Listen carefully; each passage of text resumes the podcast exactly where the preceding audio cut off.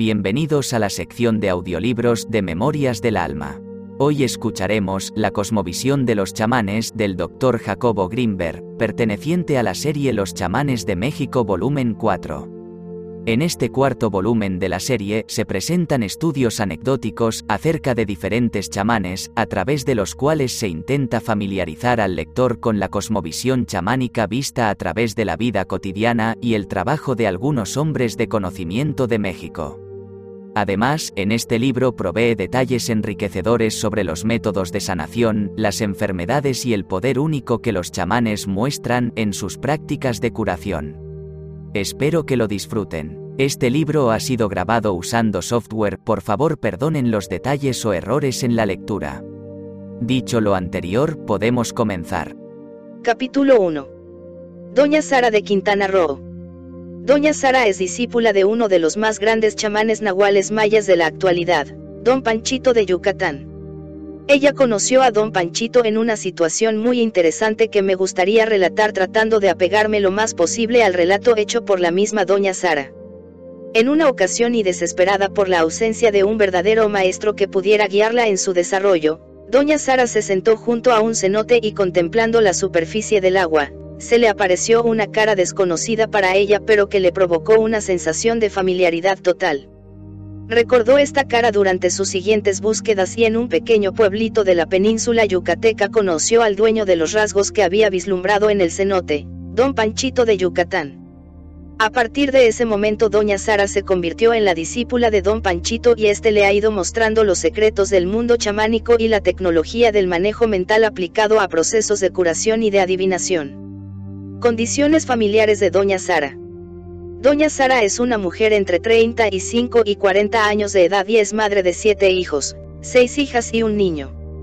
Las gentes del barrio en el cual vive, acuden a Doña Sara llevando sus dolencias, sus problemas, sus deseos de mejoría y acompañándose de familiares y amigos. Los niños son unos de los más constantes pacientes que acuden con sus madres a la consulta de Doña Sara para curarse de diferentes dolencias. Del cobro de sus consultas, Doña Sara ha sobrevivido y ha podido construir una casa para ella y para sus siete hijos, los que la ayudan en las labores domésticas y dependen totalmente de ella para su manutención. Las relaciones familiares son de franca armonía y de gran respeto de los hijos hacia Doña Sara, como si comprendieran el esfuerzo grande que esta mujer hace para mantenerlos y conservarlos sanos. La hija mayor vive con una tía en Mérida y la siguiente de 16 años es la que prácticamente se ocupa de las labores domésticas ayudada de sus hermanos. Técnicas de diagnóstico. Doña Sara utiliza por lo menos tres diferentes técnicas de diagnóstico cuando vienen pacientes a consultarla. La primera técnica es la velación. En esta técnica, Doña Sara prende una vela y observa la flama mientras platica con su paciente, oye sus dolencias y establece una relación empática con él. Dependiendo de los movimientos, de la coloración y de la altura de la llama, Doña Sara hace un diagnóstico acerca de la enfermedad que aqueja al paciente y un pronóstico de su posible desarrollo. La segunda técnica es la lectura de cartas, utilizando procedimientos que son definitivamente no autóctonos y que por eso no nos interesa analizar a detalle, Doña Sara hace una lectura de cartas y a través de este medio ofrece un diagnóstico y un pronóstico de sus pacientes. El tercer manejo de diagnóstico, Doña Sara lo hace utilizando su percepción directa.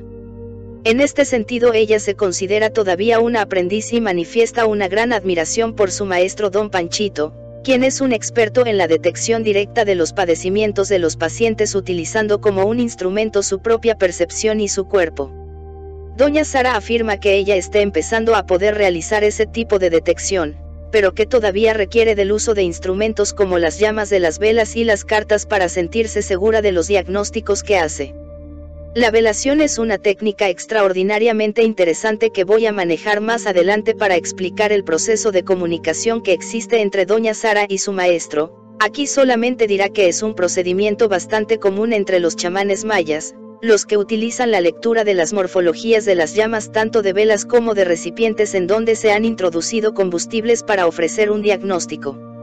De acuerdo con procedimientos mayas, es posible decodificar el característico movimiento, coloración y altura de las llamas y a través de Esta decodificación queda manifiesta una serie de informaciones precisas acerca de lo que acontece con sus pacientes.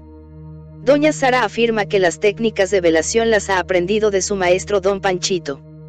Procedimientos de curación. Aquí haré referencia sobre todo a una técnica que utiliza esta psicóloga autóctona para limpiar a sus pacientes de contaminantes energéticos.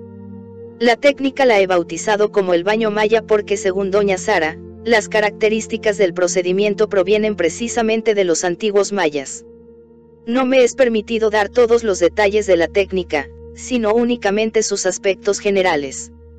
El paciente que es sometido al baño maya, se desnuda y después de ello se vierte en su cuerpo miel silvestre, la que se esparce hasta cubrir la superficie corporal desde el vértex hasta la punta de los dedos de los pies. Después de cubrir al paciente con una capa de miel, el chamán vierte sidra en él. Después del baño con sidra, el chamán vierte cerveza en el cuerpo del paciente otra vez esparciéndola por todas las zonas corporales. Por último, se utiliza una mezcla de agua tibia en la que se han disuelto hierbas y pétalos de flores rojas y el paciente bañado con esta mezcla, tras lo cual realizan una serie de oraciones y se le solicita al paciente que se bañe con jabón mismo que se tira a la basura junto con los sobrantes de los demás elementos del baño. Es obvio que la utilización de la cerveza y sidra es una modificación de algún líquido utilizado originalmente por los mayas.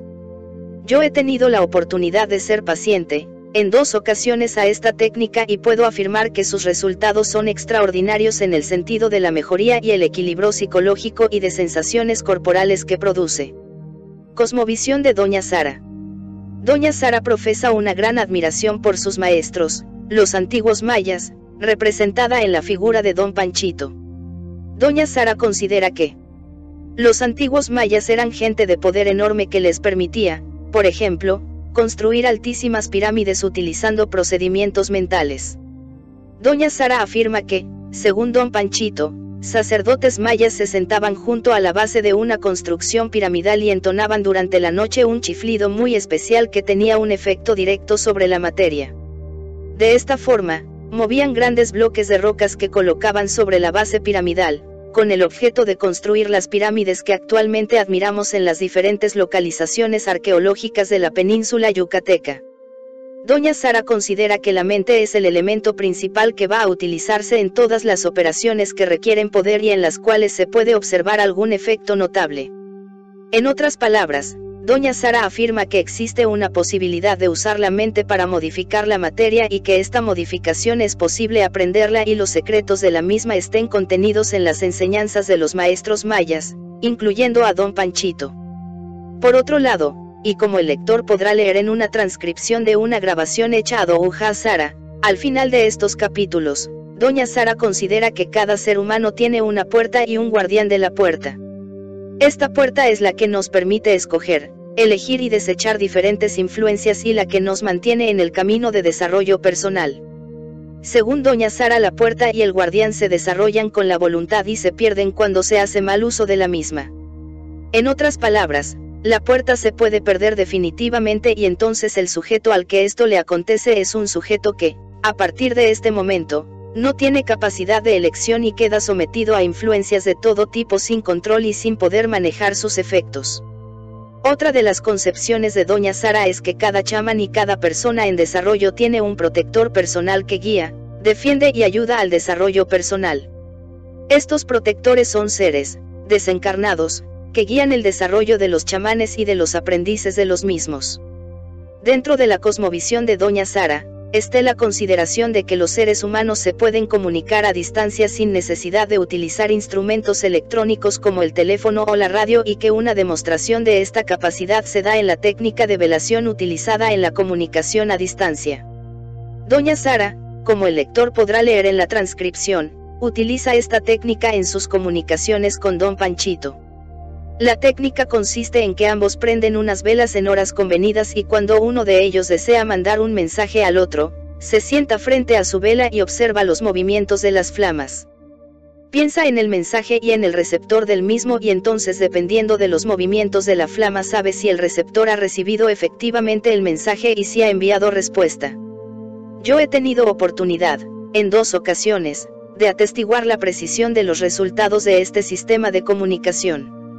La primera de ellas ocurrió cuando doña Sara le informó a don Panchito, utilizando una velación, que llegaríamos a visitarlo ella y yo al día siguiente a las 11 de la mañana. Ese día nos retrasamos por una serie de contingencias fuera de control y en lugar de llegar a ver a don Panchito a las 11 de la mañana, llegamos a las 5 de la tarde. Don Panchito estaba esperando en su choza y al vernos llegar reclamó preocupado por el porqué de nuestra tardanza. Él nos esperaba en la mañana y no en la tarde. Obviamente esta observación anecdótica permite considerar como efectiva y precisa la técnica de comunicación utilizando el fuego que practica doña Sara y su maestro don Panchito. Esta técnica de comunicación parece ser no privativa de ellos puesto que también doña María de Mérida y otros chamanes la utilizan en sus comunicaciones. Don Lucio de Morelos la usa en sus interacciones con lo que él denomina los trabajadores del tiempo. Para realizar ceremonias de iniciación, él observa las flamas de velas de posibles candidatos y dependiendo de las características de las flamas, él sabe si el candidato ha sido aceptado en el mundo espiritual para convertirse en chamán. Esta es una técnica de comunicación con menores posibilidades de ser sometida a verificación experimental que la utilizada por Doña Sara y Don Panchito, pero similar en su concepción y en su base ideológica y de cosmovisión. Doña Sara acepta que los objetos pueden ser materializados, transportados y desmaterializados con el concurso de fuerzas sobrenaturales y manejadas por entidades espirituales. Uno de estos objetos son los asilo esferas de adivinación. Las esferas de adivinación son de cristal o de otros materiales que los chamanes mayas utilizan para sus procedimientos oraculars. Doña Sara afirma que en una época de su aprendizaje con don Panchito aparecían espontáneamente en su casa estas esferas, las que llevaba a su maestro para verificación de su poder. Según doña Sara, estas esferas le llegaban de otras realidades con el objeto de que las utilizara para sus procesos de adivinación. Ella afirma que estas esferas tienen vida propia y que además absorben la energía del chamán cuando éste las descuida y cooperan con él cuando las cuida. En estas consideraciones, se nota una visión animista de la realidad y una idea de los objetos como partícipes de la mente y colaboradores de ella. Además de todo lo anterior, doña Sara afirma que en sus vivencias y en las de su maestro, les han informado que los antiguos mayas utilizaban guardianes para sus comunidades, los que consistían en pequeñas figuras hechas de barro o piedra a las que los sacerdotes mayas otorgaban vida y energía suficiente como para servir de pantallas energéticas protectoras de sus sembradíos y de sus villas y comunidades. Estos guardianes artificiales eran colocados en posiciones estratégicas y quien se acercaba a ellos sufría de su poder y de su barrera. Doña Sara afirma con toda seriedad que ella ha tenido en sus manos restos de estos guardianes que todavía conservan cierta cantidad de energía. En una de las exploraciones a las que el autor fue acompañado de Doña Sara por uno de los pueblos de la península yucateca Santa Cruz, un campesino mostró a ambos una pequeña estatuilla o más bien los restos de una pequeña estatuilla, la que fue inmediatamente reconocida por Doña Sara como uno de los guardianes artificiales de los antiguos mayas.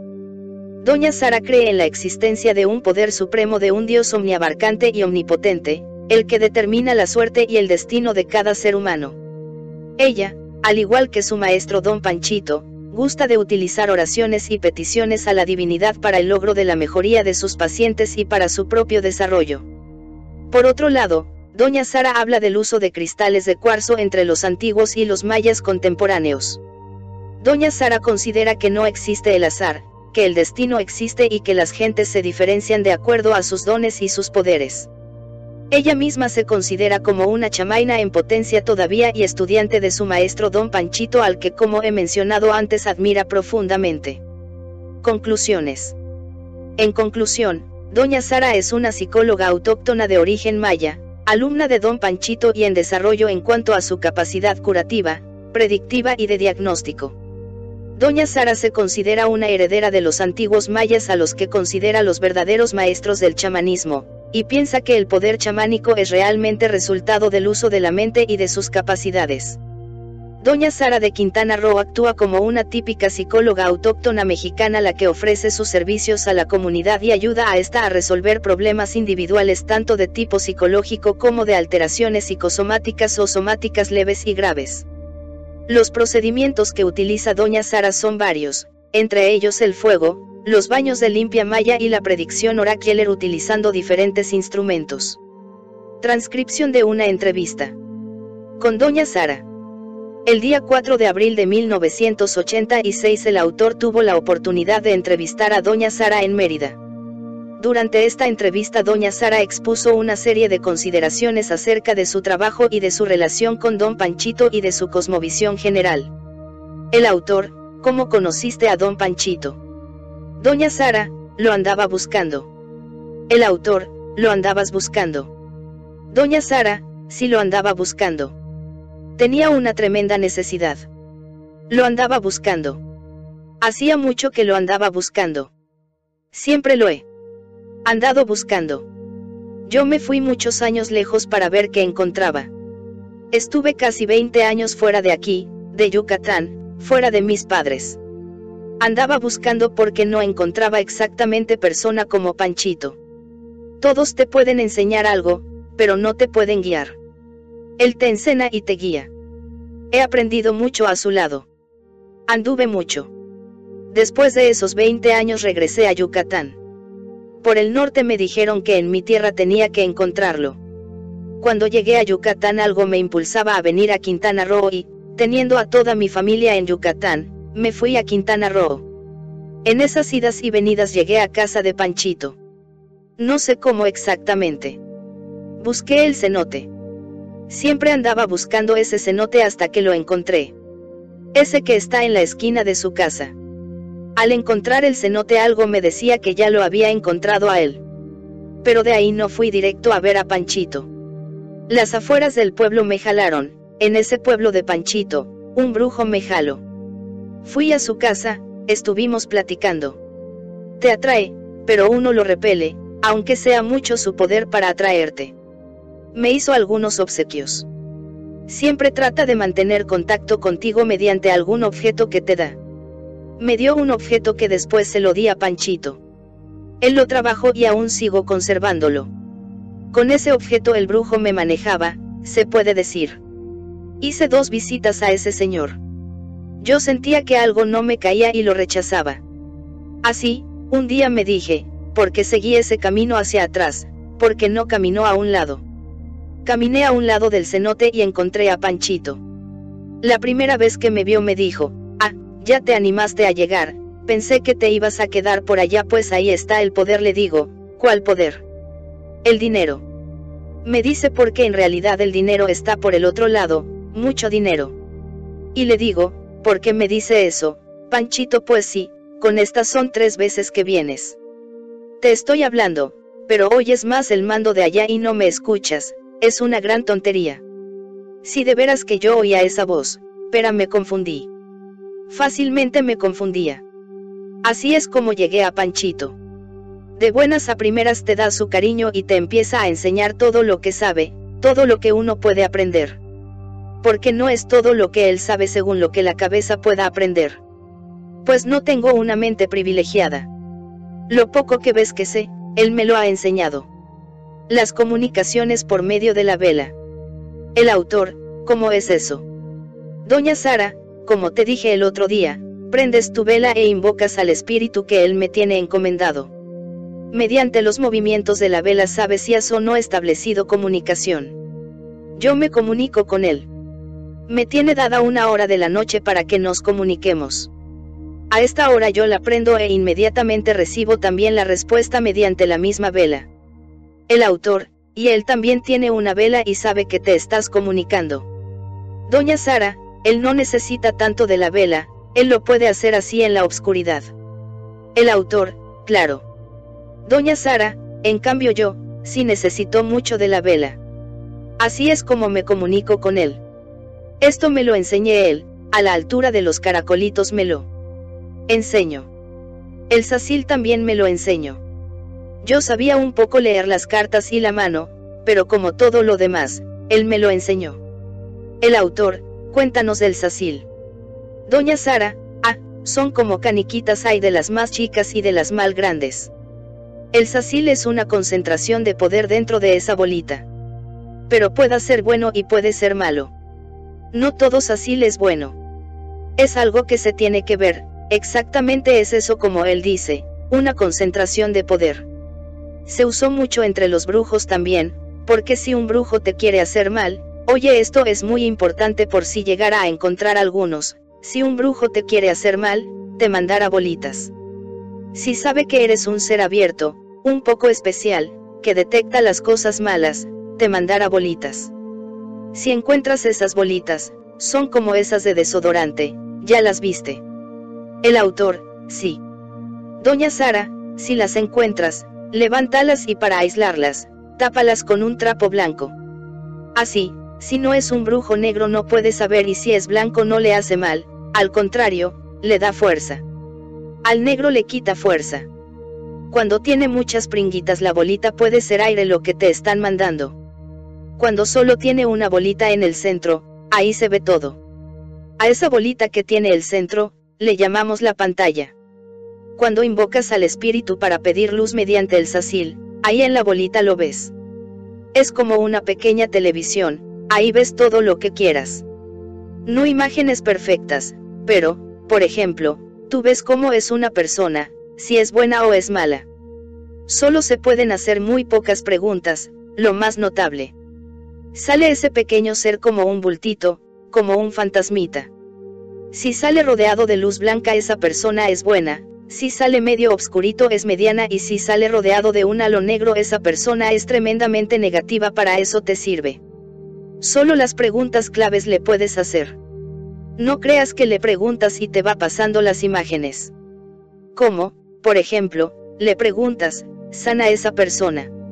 Si sale luz, sana, si sale obscuridad, muere. Lo puedo curar, sale mucha luz. Es maldad hecha, o por ejemplo en este caso cuando le pregunto a la esfera, llega al poder este señor, salió mucha luz. Pisa el poder, salió una mesa. La mesa es mando, es entre otras cosas un trono. Así es el significado de la mesa para nosotros. ¿Tendrá obstáculos? Preguntó el alzacil, apareció negro si va a tener obstáculos. Eso es lo del Sacil. El autor, y lo de la puerta. Doña Sara, lo de la puerta, por ejemplo. El autor, por ejemplo, tú me estabas diciendo que había personas que ya habían perdido su puerta. Doña Sara, ya habían quemado su puerta, perdido, dices bien. La explicación que nos ha dado y que por lógica es así, es que todos tenemos un cuerpo como si fuera una casa y tenemos una puerta, esa puerta puede estar aquí en la mente. Es una puerta que todos la manejamos cerrada mientras no sabemos abrirla correctamente. Cuando uno adquiere cierto conocimiento, esa puerta se abre un poco. Como estás adquiriendo ese conocimiento también sabes detectar cuando hay maldad y la cierras, para que no entre esa maldad. Porque dejar una puerta abierta es dejarla abierta al bien, pero abierta al mal más rápido entra el mal que el bien, muchas personas queman, destruyen su puerta con la droga. Si uno está muy envuelto en pasiones, en lujurias, se quema esa puerta y queda uno totalmente abierto. Entonces, si a tu lado tienes a una persona sensata, positiva pues, te guía y eres bueno, porque está abierto te dejas guiar. Pero no todo el tiempo puedes andar cerca solo de una persona. Cuando pasas por casualidad cerca de una mala, te atrae y se posesiona de ti, porque no tienes esa puerta cerrada. Es necesario abrirla, pero cuando ya se sabe manejar un poco la mente. Abrirla al bien, pero cerrarla al mal. Esa es la puerta. El autor, y cuando quema ya se quemó para siempre. Doña Sara, ya se quemó para siempre, por desgracia. El autor, pero hay un guardián que la está cuidando, ¿Cómo es eso? Doña Sara, sí. Todos tenemos un espíritu protector. Que no lo sepamos invocar o no tengamos fuerza para invocarlo es diferente. Pero todos tenemos un espíritu protector que nos cuida eternamente. Pero, también por cada espíritu protector andan tres o cuatro espíritus malos. Entonces a fuerza tiene que haber momentos de descuido, momentos que propicien el acercamiento de ese mal, con nuestros malos pensamientos, nuestras malas acciones. Con los pensamientos negativos alejas al espíritu protector e inmediatamente se apodera el malo de ti. El autor, ¿cuál es la diferencia entre el bien y el mal? Doña Sara, vaya pregunta. ¿Cuál es la diferencia entre el día y la noche? Aparentemente poca, pero es toda. Es lo mismo que el blanco y el negro. Siempre es color, solo que uno es blanco y el otro negro. Es la conservación del espíritu o la destrucción total. Siempre esa es la diferencia, ¿no crees que es así? El autor, sí. Porque ambos tienen poder, ambos pueden hacer obras. Doña Sara, sí. El autor, pero uno está conectado y el otro está desconectado. Doña Sara, los dos están totalmente conectados, solo que uno está conectado al mal y el otro al bien.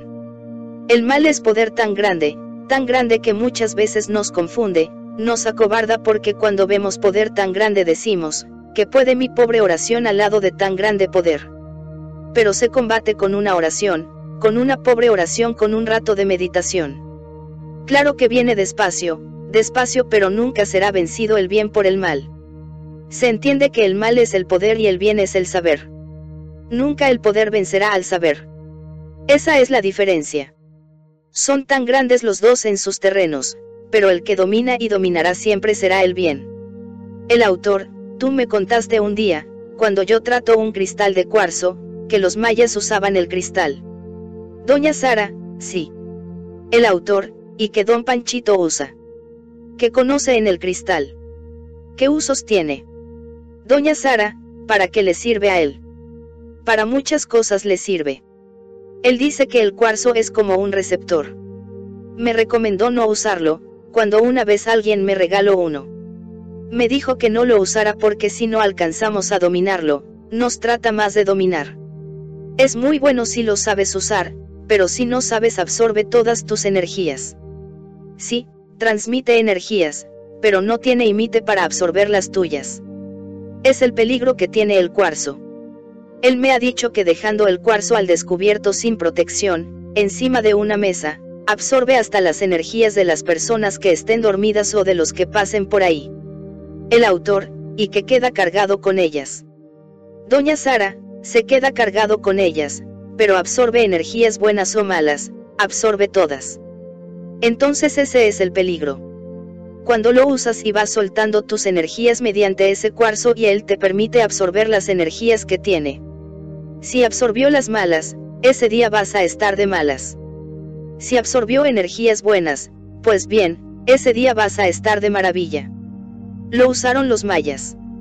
Los sacerdotes en los templos, en la noche, trabajaban energía buena para el cuarzo. Ya te platiqué cómo trabajaban entonces. También usaban las mesas llenas de cuarzo. Esto es algo que él me ha platicado muy confiadamente porque estas cosas no tiene caso platicárselas casi a nadie porque ya no se cree.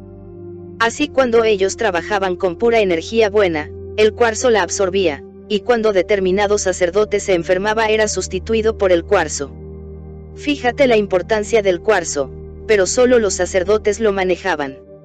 Los brujos también lo usan. Lo usa una gente buena que sabe cómo usarlo o lo usa una gente mala que también sabe cómo usarlo.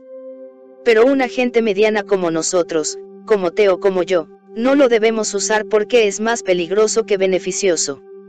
Me dijiste una vez que te servía para trabajar con los niños. Los niños tienen mucho positivo.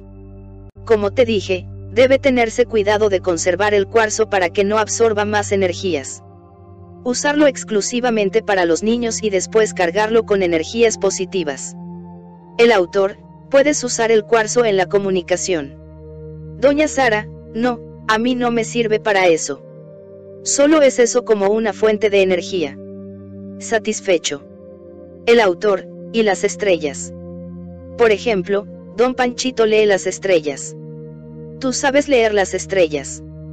Doña Sara, no, no es que las lea, él trabaja con determinadas estrellas.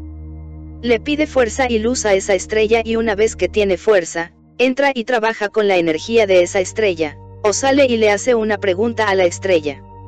Mediante el palpitar de esa estrella obtiene la respuesta.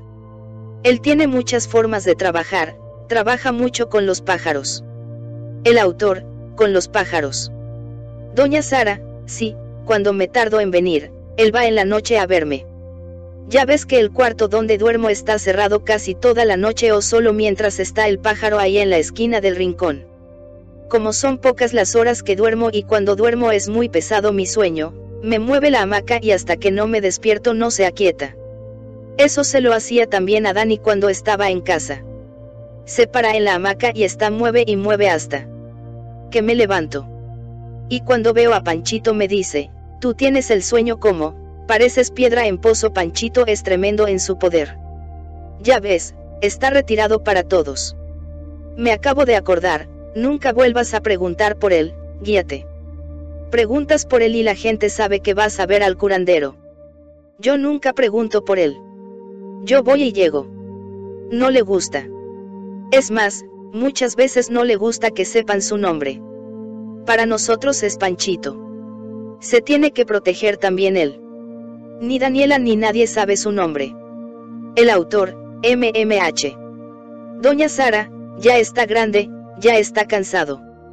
Tiene mucho poder, pero no tiene a su lado apoyo de otra mente igual a la de él. En el caso de que pueda haber un enfrentamiento, pues en ese pueblo es el contra cuatro. El autor, en el Emelamo pueblo hay cuatro brujos. Doña Sara, sí. El autor, ¿y por qué se enfrentan? Doña Sara, mira, Jacobo, esa es una cosa muy natural. No hay una razón, simplemente porque esto me estorba y lo quiero destruir. Esto representa lo que yo no represento, por así decirlo. Es suficiente. Por eso yo trato de cuidarlo mucho de esa manera. Te lo recomiendo mucho. Se me pasó decírtelo cuando me preguntaste si Panchito no se molestaría si escribía su nombre. No se molesta porque ya sé que no es su nombre. Hubo un tiempo hace aproximadamente tres años que me querían suprimir de Cancún. Porque Cancún se me tiene dado a mí y a otras dos señoras. Una de ellas se fue de ahí. Entonces Cancún se le tiene dado a la señora Margarita y a mí. Pero en Cancún hay como 40 personas que trabajan, y que no tienen permiso de nuestros superiores para trabajar en esto. Entonces siempre tratan de hostilizarte. Yo no puedo hostilizar a nadie porque se me tiene dada esa plaza, cualquiera debe ser bienvenido. Pero ellos sí tratan de hostilizarte, de quitarte la plaza. Me llegaron en ese año como unas 8 o 10 bolitas en un periodo de cuatro meses. Era una cosa insoportable, Jacobo. Era una guerra tremenda entre los niños.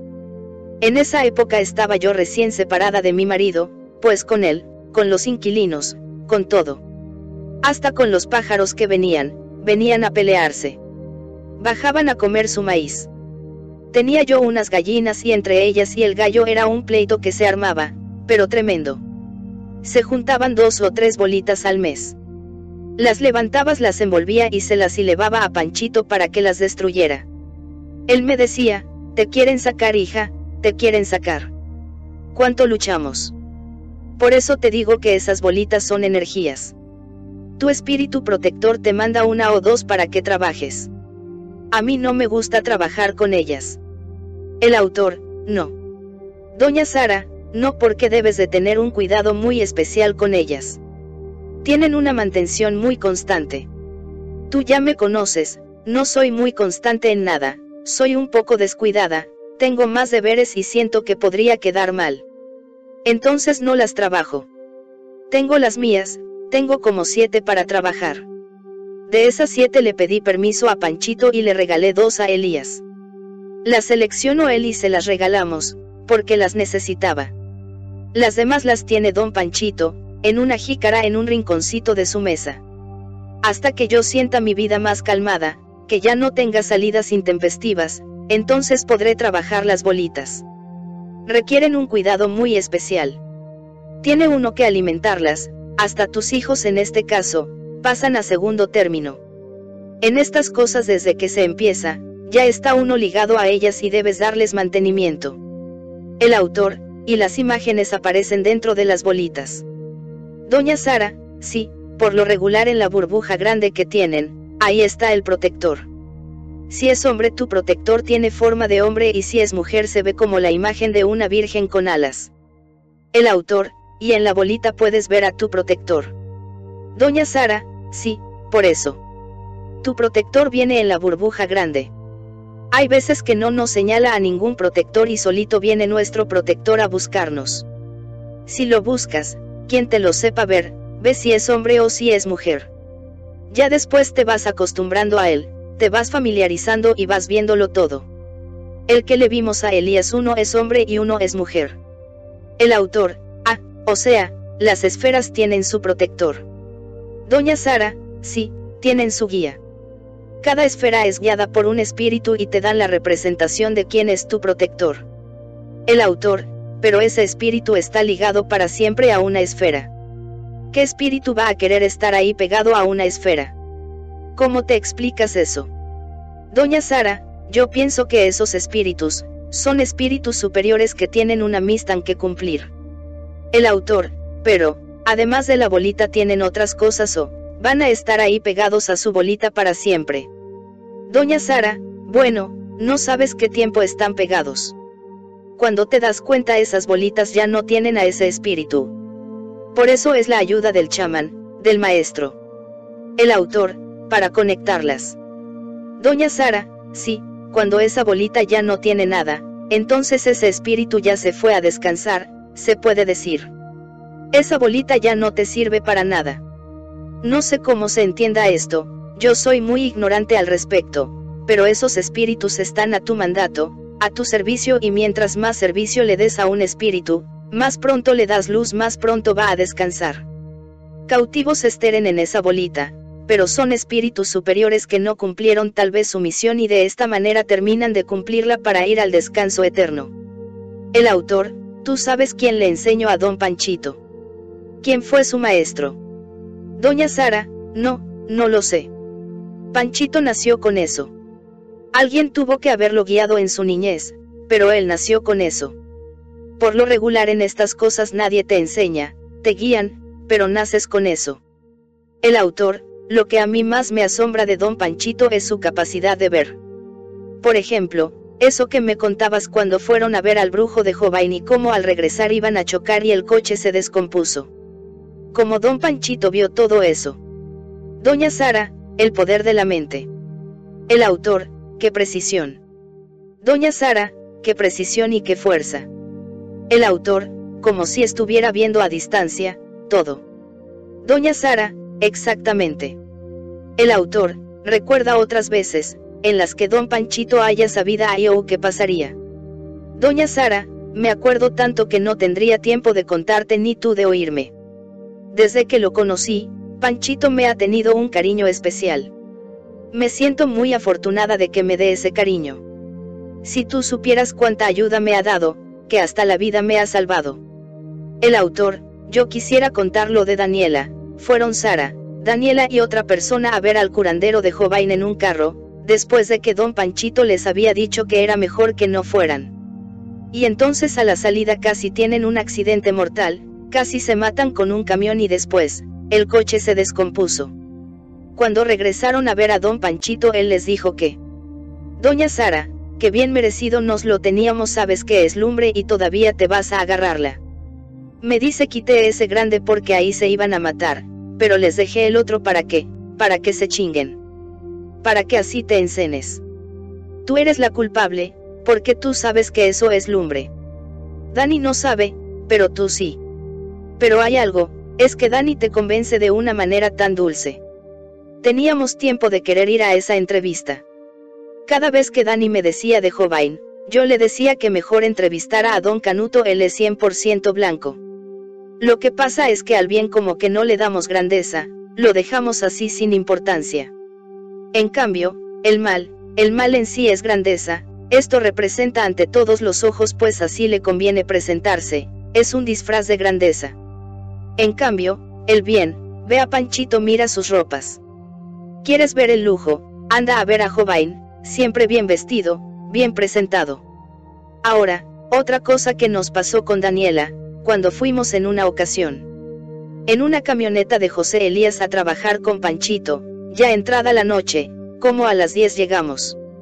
Dejo el carro abajo del árbol imprudentemente abierto, cerca del parabrisas un portafolio donde tenía sus documentos y dinero. Subimos con don Panchito y como a la una de la madrugada salimos para ir a dormir a Valladolid y seguir al día siguiente. Al llegar a la camioneta, encontramos una revoltura el dinero. Todos se lo llevaron. Sus papeles regados, suerte de que no se los llevaron también. Regresamos con don Panchito y se lo dijimos. Él nos contestó está bien, pues si pueden ir a trabajar, vayan. No le dijimos que no nos quedaba dinero. Pero él lo sabía. Solo llegamos a donde teníamos que llegar, de suerte habíamos llenado de gasolina el tanque del coche esa noche, si no, ni eso nos hubiera quedado. Yo llevaba unos centavos y esos no sirvieron. Regresamos a Cancún. A los ocho días, volvimos con Panchito y él me dijo así, ni modo, hija. Por la imprudencia tiene que haber ese castigo. Fue tu imprudencia, imprudencia doble. Si sabes que tienes protección entonces debes de ser tremendamente cuidadosa hasta con las personas con quienes andas. No sé si me puedes entender, de la protección de la que él habla. ¿Cómo te explico? Mira, hay un espíritu que Él me tiene dado para que me cuide y me proteja. Si injustamente o con razón alguien me agrede, me pueden agredir porque yo fuerza física no tengo, pero entonces ese espíritu tiene que castigar a quien me agreda, de alguna manera lo castiga. Por eso fue una imprudencia mía y de Dani dejar el coche abierto. ¿Sabes qué más me dijo Panchito? Me dijo así, guion uno murió, uno está muy enfermo y uno está en la cárcel por tu tremenda imprudencia. Ahí él ya no puede hacer nada. ¿Quién hubiese querido que se perdiera una vida joven por 60 mil pesos que había en el carro? Nadie. Sin embargo, ahí ya no se podía hacer nada y me sentí muy mal, él me dijo, o vas a tener más cuidado o voy a tomar otras medidas. Tomar otras medidas serias quitarme la protección. Entonces dejé de salir con Dani en pleno trabajo, porque ella vino a hacer una película. Solo le dije que ya no podía salir con ella. No le podía decir lo que estoy diciendo porque no está preparada para entender muchas cosas. Pero se dio cuenta cuando estábamos con Panchito y él me regañó de esa manera. Si te dicen que por tu imprudencia eres culpable de una muerte, indirectamente, pero eres culpable, ¿cómo te sientes? Entonces sale a llorar de tristeza. Se dio cuenta Ernesto y ahí estaba Carmita. Ella les tradujo lo que yo no les quise decir, que por mi imprudencia, mi guardián actuó. No tenía por qué actuar. Ese guardián está dado solo para emergencias, para cosas que de verdad valgan la pena. Con ese guardián nadie puede agredirme ni tocarme. Pero yo soy la primera que debe de tener un tremendo cuidado. Si yo te busco pleito me vas a pegar y mi espíritu te va a castigar, pero yo de antemano debo evitarlo. Todo esto se lo tradujeron a Dani y también se sintió muy incómoda. Esas son las pequeñas cosas. Hay veces que no todo es bueno. Fue dado ese espíritu para un bien, para cuidar, pero por un error nuestro, se pueden perder vidas. Por eso te digo que las cosas se mantienen en secreto. Yo a cada rato estoy en el pueblo. Si se llegara a saber eso, que quien lo sabe son los brujos de ahí. Si por suerte que no fue así, Hubiese sido familiar de un brujo, sabes la represalia de ese brujo en contra de mi familia. ¿Sabes lo que hubiese desencadenado eso? Una pequeña guerra en la cual hubiese tenido que intervenir Panchito y cuántos morirían. Es un poder a poder, pero eso se puede evitar teniendo precaución. Lo primero que Panchito me dijo fue, si te voy a dar ese poder, asegúralo de tu casa porque no te voy a dar la protección así nomás. Lo primero que hice fue levantar la barda de mi casa. Vi que mi marido era un peligro para mí, para que no me agreda me separé de él. Para que no me agreda la gente y yo no agreda a la gente, aislarme de ella, no convivo con la gente, convivo con ustedes, los extraños, incluso con mi familia convivo poco. No me arrepiento, es una cosa muy bonita, muy bella. Nadie, me obligó, estoy por mi gusto, es mi camino. Capítulo 2. Don Rajpech de Yucatán. Don Rajpech vive en una ciudad típica de Yucatán que se caracteriza además de por su cercanía al mar, por la abundancia de clínicas dedicadas a la ayuda psicológica autóctona. Pude encontrar cuatro diferentes consultorios autóctonos, todos ellos con sus respectivas salas de espera y su terapeuta especializada en diferentes aspectos de la curación psicológica autóctona. Uno de esos curanderos, Don Rajpech me impresionó por las técnicas que utilizó y por la precisión de sus diagnósticos y la efectividad de sus métodos terapéuticos. Precisamente por estas razones quisiera dedicar este capítulo al análisis de este psicólogo autóctono mexicano. La acupuntura maya.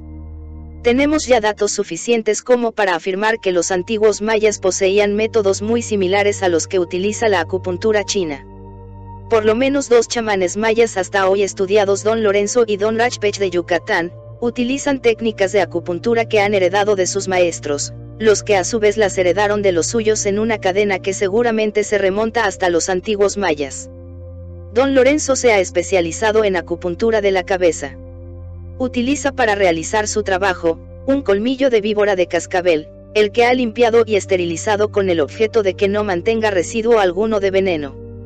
Con este instrumento natural, Don Lorenzo localiza zonas de la cabeza del paciente que requieran tratamiento y en estas zonas pica diferentes puntos hasta llegar al hueso craneal, atravesando el cuero cabelludo con el objeto de lograr una liberación sintomatológica. Por diversas razones, la técnica de Don Lorenzo, aunque se asemeja a la acupuntura, no podría considerarse una técnica de acupuntura clásica. En primer lugar, Don Lorenzo no utiliza agujas metálicas como en la acupuntura convencional, en segundo lugar, Don Lorenzo parece no utilizar puntos fijos de aplicación de su técnica, sino que más bien localiza zonas con problema y en estas zonas, por lo menos en apariencia, punza con su colmillo de víbora de cascabel, libremente. Al preguntarle a don Lorenzo la técnica que utiliza para localizar las zonas de aplicación, él contestó que las zonas las determina el propio paciente, de acuerdo a los síntomas que expresa y a las sensaciones internas que es capaz de localizar en la zona craneal. En otras palabras, el paciente que acude al consultorio autóctono de don Lorenzo quejándose de algún dolor, señala la parte de su cabeza que está afectada por el mismo y en esta parte don Lorenzo utiliza su técnica. La técnica que utiliza Don Rajpech es parecida a la de Don Lorenzo en el sentido de que no parecen existir puntos fijos de aplicación como en la acupuntura china, sino más bien la aplicación es libre en zonas específicas del cuerpo. A diferencia de Don Lorenzo, Don Rajpech sí utiliza una aguja metálica. En observaciones de campo del trabajo de Don Rajpech se ha podido constatar que las zonas de aplicación de acupuntura que este chamán utiliza son la cabeza, el cuello y los hombros, los brazos, la espalda y las pantorrillas. En todas estas zonas y dependiendo de la sintomatología específica de cada paciente, Don Bachpech aplica su técnica. Así, por ejemplo, un caso de dolor renal requiere de acupuntura en la zona renal y Don Rajpech pincha diferentes secciones de la espalda a la altura del riñón. Método de diagnóstico de Don Rajpech. Don Rajpech sufrió un percance muy intenso de tipo emocional cuando, hace relativamente poco tiempo, se enteró de la muerte trágica de sus hermanos. La repercusión somática de esta noticia fue tan intensa que Don Rajpech quedó ciego como consecuencia de la misma. Es interesante que recordemos que una gran chamana nahual mexicana, Doña Pachita de la Ciudad de México, sufrió una somatización similar cuando su hijo fue asesinado en los disturbios de 1968. Al igual de Don Ruth Pech, Dona Pachita quedó ciega a partir de este trauma y desgracia familiar. Don Rajpech atiende en una pequeña choza localizada en las afueras de su pueblo. Esta choza tiene como únicos muebles, una hamaca sobre la que se sienta el champán y una pequeña mesa que se localiza a su izquierda. Enfrente de Don Rajpech se sienta el paciente en un pequeño banco, de tal forma que paciente y terapeuta quedan frente a frente. Encima de la pequeña mesa hay una lata vieja y pequeña dentro de la cual se insertan formaciones diminutas de parafina, las que un ayudante de Rajpech prende de vez en cuando y a petición del chamán. De esta forma, Don Rajpech atiende a sus pacientes, acompañado del fuego que surge de esta lata llena de parafina. Este chamán afirma que lo único que todavía es capaz de percibir es el fuego de su lata y es precisamente a través de la observación de las llamas que Don Rajpech realiza sus diagnósticos. Un ejemplo típico de esta modalidad diagnóstica se relata a continuación. Penetra un paciente en la choza. Don Rajpech lo invita a sentarse en el banco frente a él y pregunta acerca de lo que sufre el paciente. Seguidamente, le pide a su ayudante que inserte la parafina en la pequeña lata y que prenda la mezcla con un cerillo. Don Rajpech se mantiene durante toda la consulta atendiendo a las llamas de su lata y con su mano sostiene una pequeña rama de ruda, la que utiliza para tocar diferentes zonas del cuerpo de su paciente. De esta forma, Don Rajpech al observar la flama y tocar el cuerpo de su paciente realiza el diagnóstico. Yo fui testigo directo de esta modalidad y observé que cuando Don Rajpech toca, por ejemplo, la cabeza, el fuego indica aspectos relacionados con esta zona corporal. Con el objeto de verificar la precisión diagnóstica de Don Rajpech, yo me sometí a un tratamiento de acupuntura después de haber sido diagnosticado por este chamán. Sin decirle mis síntomas, permití que Don Rajpech tocara diferentes partes de mi cuerpo y sorprendido, me di cuenta que al tocar el riñón izquierdo, Don Rajpech acertadamente me informó que tenía una dolencia en esta parte del cuerpo. La misma precisión se manifestó con diversos aspectos de mi cuerpo y sorprendentemente después de esta increíble capacidad diagnóstica corporal, el chamán me informó acerca de aspectos de mi vida de los que definitivamente nadie más que yo mismo tenía noticia. Esta precisión en la captación de aspectos internos a través de la observación de fuego, sugiere que la técnica de este chamán funciona y su uso permite lograr diagnósticos de alta precisión. Una posible explicación de la técnica de diagnóstico con fuego. Don Rajpech no es el único chamán o psicólogo autóctono mexicano que utiliza el fuego como elemento de diagnóstico, sin embargo, de todos los chamanes que hemos estudiado, yo me atrevería a decir que Don Rajpech es el más preciso y exacto en la utilización de su técnica. Otros chamanes que utilizan el fuego son, Don Azara y Don Antonio de Quintana Roo, Don Panchito de Yucatán y Don Lucio de Morelos. Todos estos chamanes leen las flamas de velas que prenden con el propósito de ayudarse en el diagnóstico. Por lo tanto, la técnica de fuego parece tener un uso bastante extensivo en la República Mexicana y sobre todo debido a la precisión de sus resultados. En el caso de Don Rajpech merece un intento de explicación.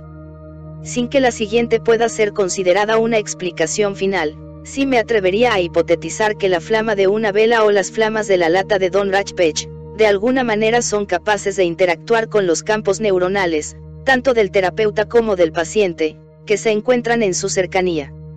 De acuerdo a la teoría sintérgica, el cerebro humano es capaz de activar un campo energético que interactúa con la organización energética del espacio-tiempo, alterando las características morfológicas de la misma. La llama es un sistema energético extraordinariamente sutil y probablemente capaz de ser modificado. Cuando en su cercanía una alteración del campo del espacio-tiempo está ocurriendo. En otras palabras, la hipótesis que explicaría la precisión diagnóstica de Don Rajpech con el uso de flama sería, que tanto su cerebro como el de su paciente están afectando las características morfológicas del campo cuántico y que la flama se modifica en su morfología y en sus características visibles cuando el campo cuántico se altera por la interacción con sus campos neuronales. Esta podría ser la explicación física de la técnica diagnóstica de Don Rajpech. Obviamente, es necesario suponer en el chamán una sensibilidad extrema como para poder detectar y además para poder identificar y analizar correctamente los cambios morfológicos de la llama y con esto realizar un diagnóstico adecuado. La voz del ver. Dentro del chamanismo mexicano, se dice que un verdadero chamán es aquel que además de poder ser sensible a cambios energéticos muy sutiles, es capaz de interpretar adecuadamente estos cambios. A esta capacidad interpretativa se le da el nombre de voz del ver. En el caso de Don Rajpech, la voz del ver se manifiesta en forma notable en su capacidad de lectura e interpretación diagnóstica del fuego. Como acabo de mencionar, Don Rajpech no solamente es capaz de identificar cambios sutiles de sus flamas, sino de darles una interpretación adecuada en términos diagnósticos. Bien podría decirse que lo que está ocurriendo con este chamán es que la morfología de sus flamas, es el instrumento que activa el mecanismo de la voz del ver que le dice lo que ha sucedido y qué características posee su paciente. Tratamientos utilizando hierbas. Don Rajpech podría considerarse un curandero completo. Digo lo anterior porque además de tener la capacidad de ofrecer diagnósticos precisos de las enfermedades de sus pacientes de utilizar la técnica de acupuntura maya para solucionar los problemas sintomatológicos, este chamán utiliza medicamentos autóctonos manufacturados en base a hierbas que él mismo recolecta y prepara. Uno de los tratamientos que utiliza Don Rajpech es la ingestión de una mezcla de hierbas que tienen como efecto una purga total del organismo de sus pacientes. Este tratamiento, Don Raj lo utiliza en casos extremos cuando su diagnóstico flamigeo le indica que el cuerpo del paciente está totalmente contaminado. Cuando este es el caso, entonces prepara una purga cuya intensidad depende de la magnitud de la contaminación corporal. Otro de los medicamentos que este psicólogo autóctono utiliza, son hierbas para preparar tés que se ingieren cotidianamente. En el caso del autor, el chamán después de diagnosticar el problema renal, me invitó a ingerir, como agua de uso, tés preparados en base a varias hierbas, las que según él resolverían mi problema. En el caso de otros pacientes, el uso de tés es usual junto con la aplicación de hierbas que se utilizan en polvo y por frotamiento en zonas específicas del cuerpo. Cosmovisión de Don Rajpech. Se desprende a partir del conocimiento de este chamán, que él posee una cosmovisión particular sobre todo asociada con las causas de la enfermedad, su tratamiento y, en general, el desarrollo humano. Una de las primeras consideraciones de Don Rajpech es que la principal causa de la enfermedad es la contaminación o falta de limpieza corporal provocada por diferentes factores. Precisamente a partir de esta consideración, los tratamientos de este chamán se dirigen al logro de una limpieza y desalojo de contaminantes corporalizados. Si el cuerpo se limpia, si deja de existir basura y contaminación interna, entonces existe salud. Esta última parecería ser la consideración básica de este chamán. Las causas de contaminación, según Don Rajpech, son diferentes. Una de ellas, quizá la más importante, son las interacciones que el paciente tiene con otros seres humanos que no tienen una aproximación positiva. De esta forma, envidias, odios y malos pensamientos contaminan la mente y el cuerpo de una persona hasta que la contaminación llega a ser tan importante que provoca una enfermedad somática. Una de las técnicas que Don Rajpech recomienda para evitar la contaminación energética antes descrita, es el uso de un talco especial mezclado con hierbas que Don Rajpech prepara personalmente y que, según él, actúa como una especie de defensa energética del cuerpo del paciente. Yo tuve la oportunidad de probar este talco y puedo afirmar que en mi experiencia, el efecto es similar al que describe Don Rajpech. Conclusiones. Del estudio de Don Rajpech se concluyen los siguientes puntos. 1. Existe una interacción entre el fuego y contenidos informacionales que pueden ser decodificados a partir de la observación de aquel. 2. El ser humano es capaz de aprender a decodificar esta interacción, y utilizar los cambios morfológicos de una llama con el objeto de ofrecer un diagnóstico preciso de una enfermedad. 3. La acupuntura era conocida y utilizada por los mayas y es aún técnica de uso frecuente entre los chamanes mayas contemporáneos. 4. La ceguera no parece ser un impedimento para la manifestación de poderes de evidencia intuitivos como en el caso de Don Rajpech y como en el caso de Doña Pachita. Capítulo 3. El cuate Chagala de Santiago Tustla. Entre los hombres de conocimiento del estado de Veracruz sobresale uno que me parece poseer las cualidades de un verdadero chamán. Me refiero al cuate Chagala quien reside y trabaja en la población de Santiago Tustla, localizada aproximadamente a dos horas del puerto de Veracruz. Había oído acerca del cuate Chagala muchas y positivas referencias y decidí ir a visitarlo, con el objeto de conocerlo y entrevistarlo. El siguiente es un relato de mi encuentro con él y de un procedimiento que utilizo conmigo, por lo que puedo mencionar y analizar mi experiencia directa con sus técnicas de curación. Santiago Tustla. Santiago Tustla es un pintoresco poblado localizado en el estado de Veracruz, limpio, rodeado de una vegetación casi de clima caluroso. El cuate Chagala vive en un extremo del poblado al que se llega después de atravesar el puente real, construcción que permite cruzar el río que baña Santiago Tustla. Su casa se encuentra en una pequeña vecindad, la que en las tardes se llena de risas de niños que juegan activamente con las pelotas, ruedas y con los animales que abundan en la región. Me encontré a cuatro personas sentada en una banca esperando la llegada del cuate Chagala y yo ocupé el último lugar de la fila acompañado en mi espera por la visión de los niños jugando y los sonidos de sus risas y gritos. Había pequeños puercos, perros, un perico haciendo equilibrio sobre un alambre, varias señoras lavando ropa, una mujer preparando la comida. El cuate Chagala. De pronto, la persona que estaba sentada a mi derecha mostró señales de atención concentrada y al seguir su mirada, vi a un hombre de edad madura que se acercó a un pequeño lavadero y utilizando una taza se dedicó a limpiar su dentadura postiza y su boca. Mi vecino me dijo que era el cuate Chagala y yo me sorprendí porque según noticias, este hombre tenía 86 años de edad, pero representaba no más de 70. Se acercó a nosotros, nos saludó de mano y yo enseguida noté una calidez y una capacidad de contacto humano, tierno y tranquilo. Pasaron las primeras personas a las que el cuate Chagala atendió durante aproximadamente 15 minutos y al salir estas, el cuate se me acercó y me dijo que dentro de unos minutos me atendería.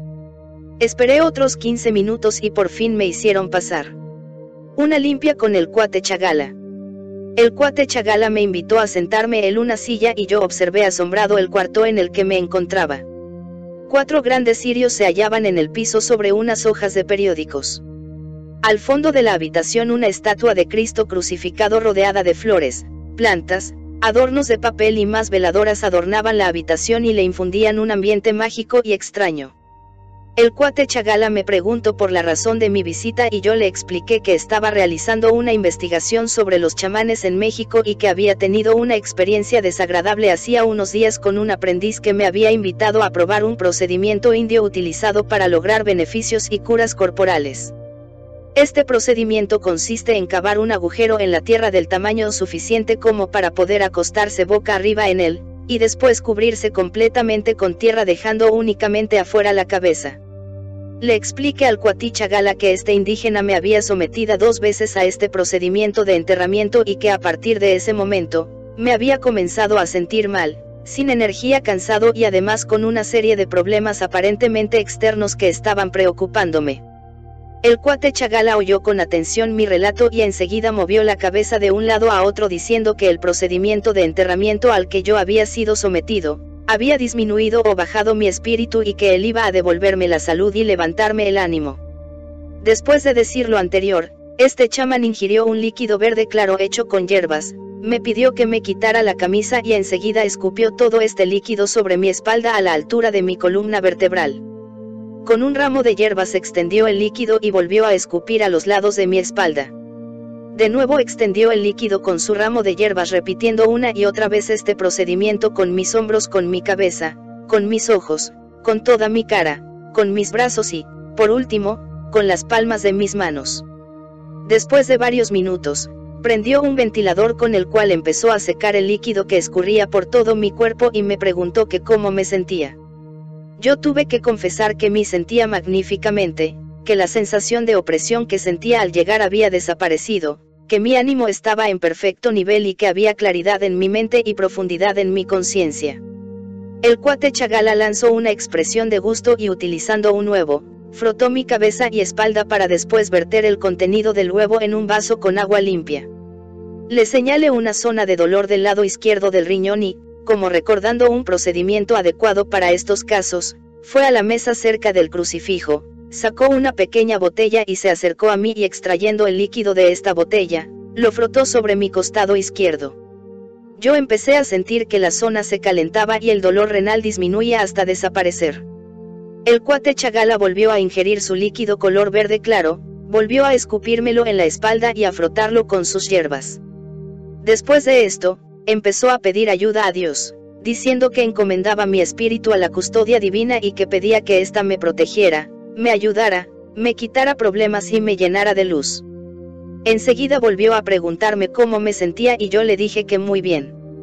El cuate Chagala se sentó en una silla y me mostró lo que había hecho con el huevo que previamente había frotado sobre mi cuerpo. Me di cuenta que lo que el cuate Chagala había hecho era un procedimiento llamado, vista, por el chamanismo mexicano.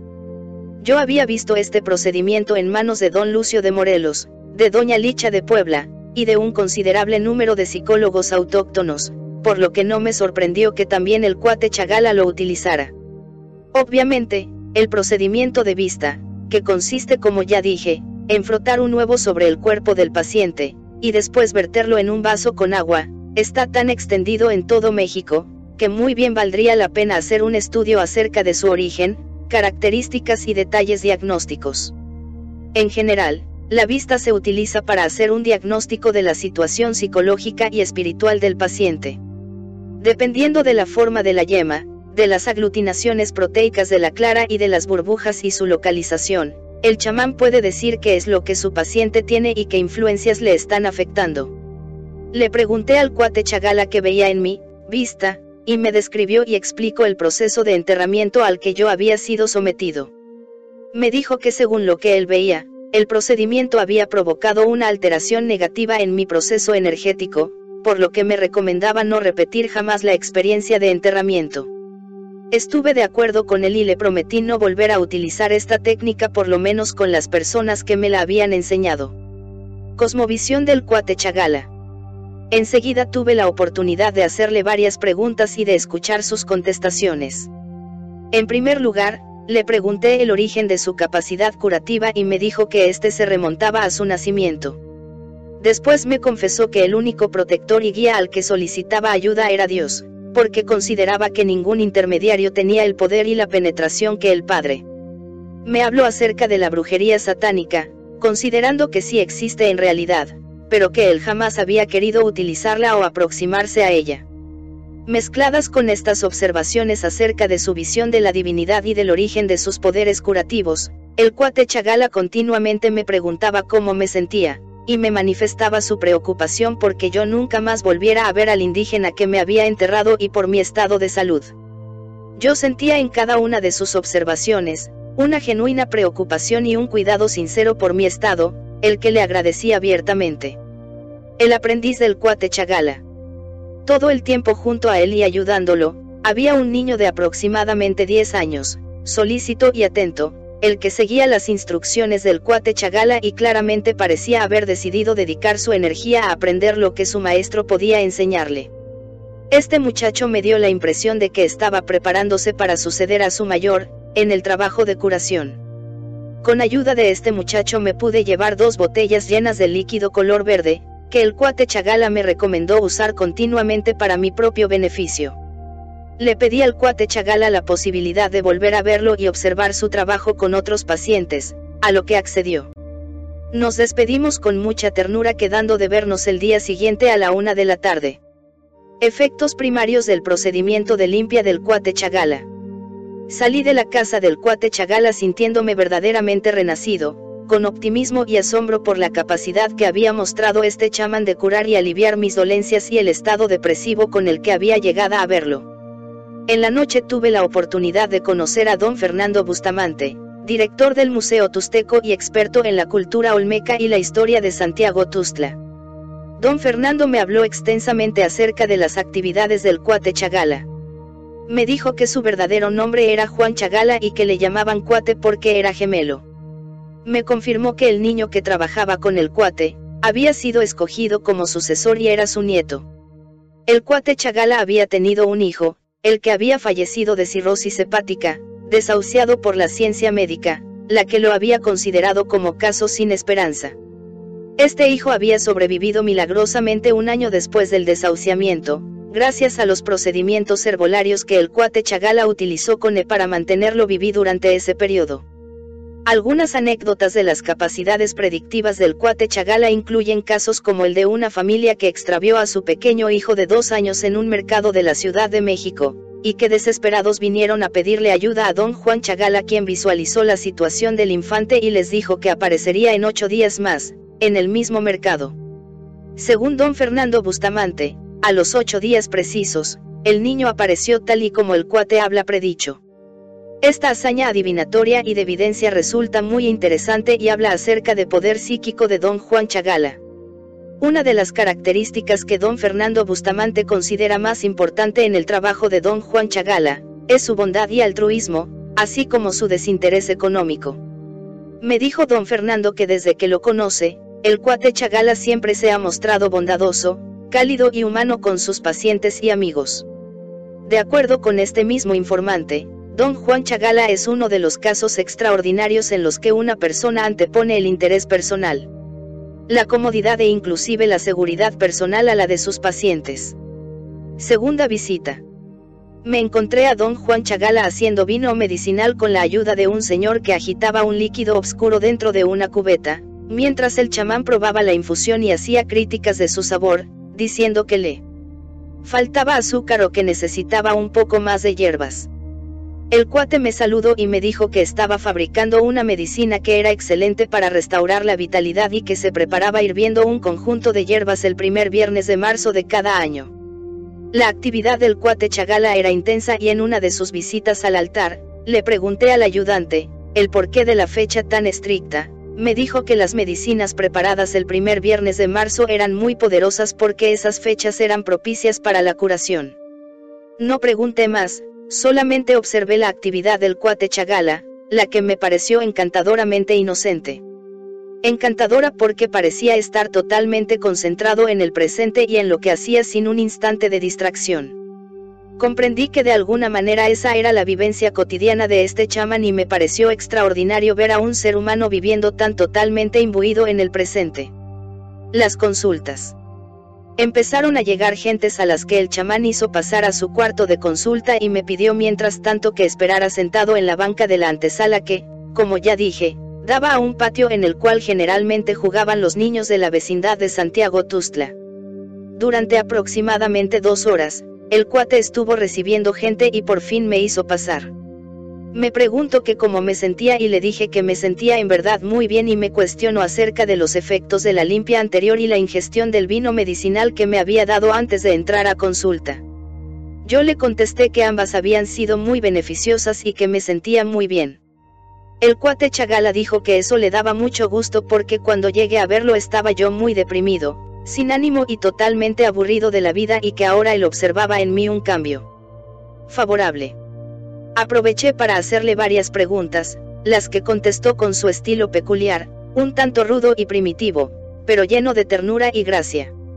Cuestione acerca de la vida después de la muerte, acerca de la mente femenina y la mente masculina y acerca de su trabajo.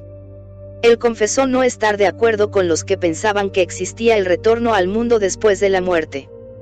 Dijo que existía una decisión divina cuando un ser humano moría, y que dependiendo de las obras de este ser humano la decisión era favorable o desfavorable, y que si la decisión era favorable entonces el ser humano vivía en una situación positiva y si era desfavorable en una negativa.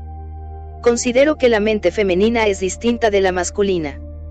Dijo que la mujer tiene tendencias al dominio y había visto en su vida el caso de muchas mujeres capaces de hacer daños tremendos a hombres para conseguir ese dominio.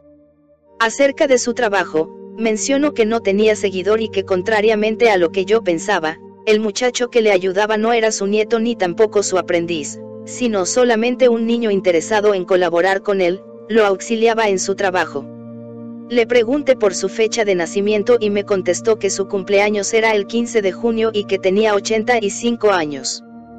Parecía muy interesado en saber si yo iba a escribir acerca de su persona y se sintió muy halagado cuando le dije que me parecía muy positivo todo lo que había visto y que lo iba a recomendar en forma muy entusiasta.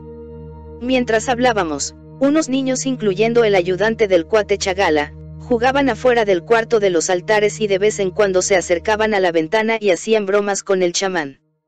Esto me dio la oportunidad de observar directamente cómo se comportaba este chamán con los niños y me satisfizo enormemente observar que entre él y sus jóvenes amigos parecía no existir ninguna inhibición ni bloqueo por las bromas y los juegos que compartían. En verdad, el cuate Chagala parecía otro niño por su inocencia y frescura y por el buen humor que manifestaba.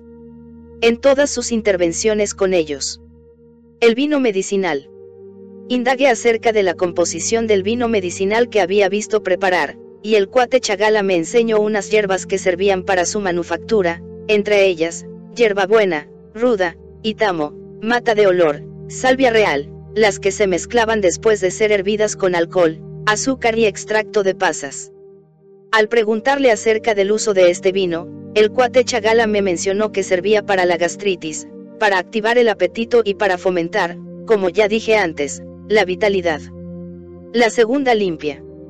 Este chamán me invitó a experimentar un segundo procedimiento de limpia, y para ello me pidió que me quitara la camisa y desnudara el torso.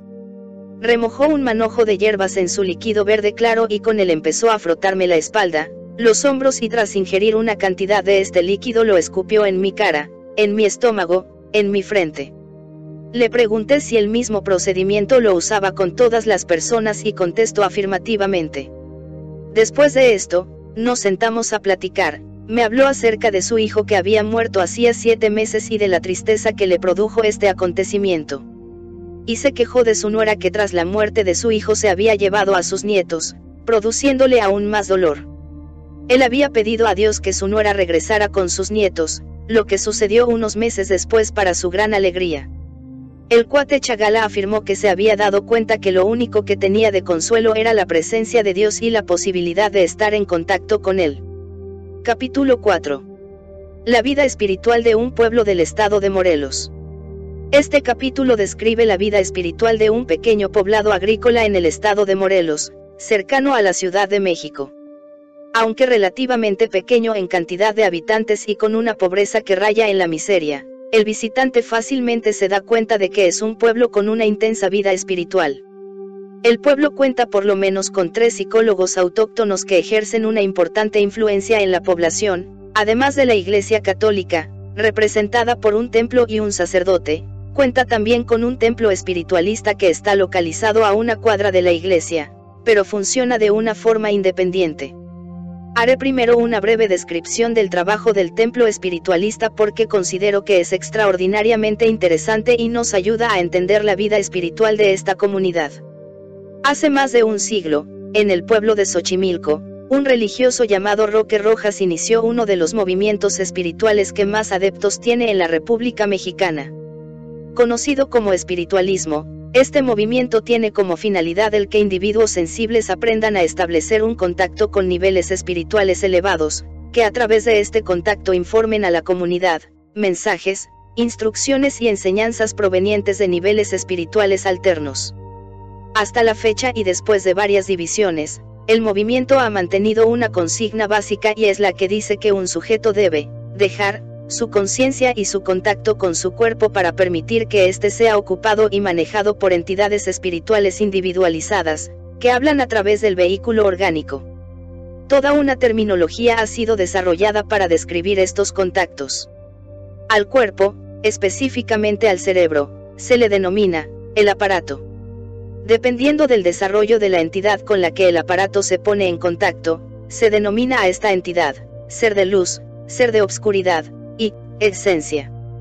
Esta última denominación la recibe el ser más elevado de todos.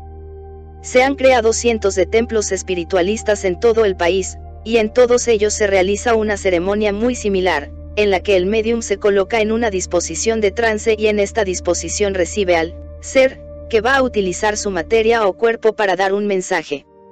A estos mensajes se les denomina cátedras, y al terminar estas el medium recupera su conciencia habitual o cotidiana y no recuerda absolutamente nada de lo que sucedió durante su trance. El templo espiritualista de este pueblo desarrolla por lo menos tres tipos de actividades. Primero, la cátedra, que se realiza los domingos a las 10 de la mañana y que consiste en un rezo de aproximadamente una hora, después del cual uno de los miembros de la comunidad, generalmente el más veterano, entra en trance y, dentro de este, ofrece un discurso que tiene como meta el impulso espiritual de la comunidad.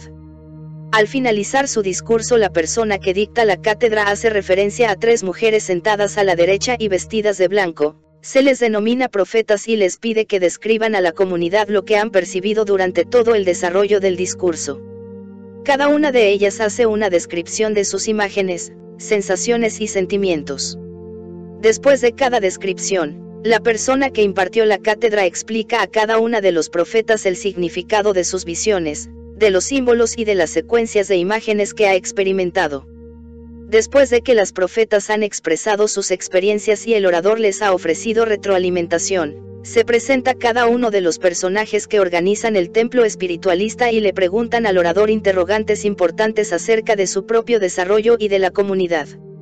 Una segunda actividad de esta institución, Además de la cátedra dominical, son las curaciones en las cuales miembros de la comunidad se dedican a curar a sus enfermos los martes y los viernes de cada semana, a las 17.30 horas.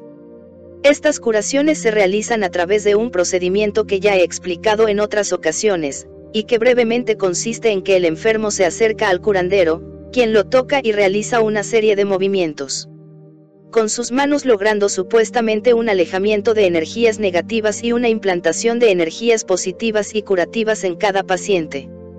Además de estos procedimientos manuales, los curanderos ofrecen un discurso y una serie de recetas y recomendaciones, que el paciente debe de seguir con el objeto de lograr una curación y un alivio satisfactorios.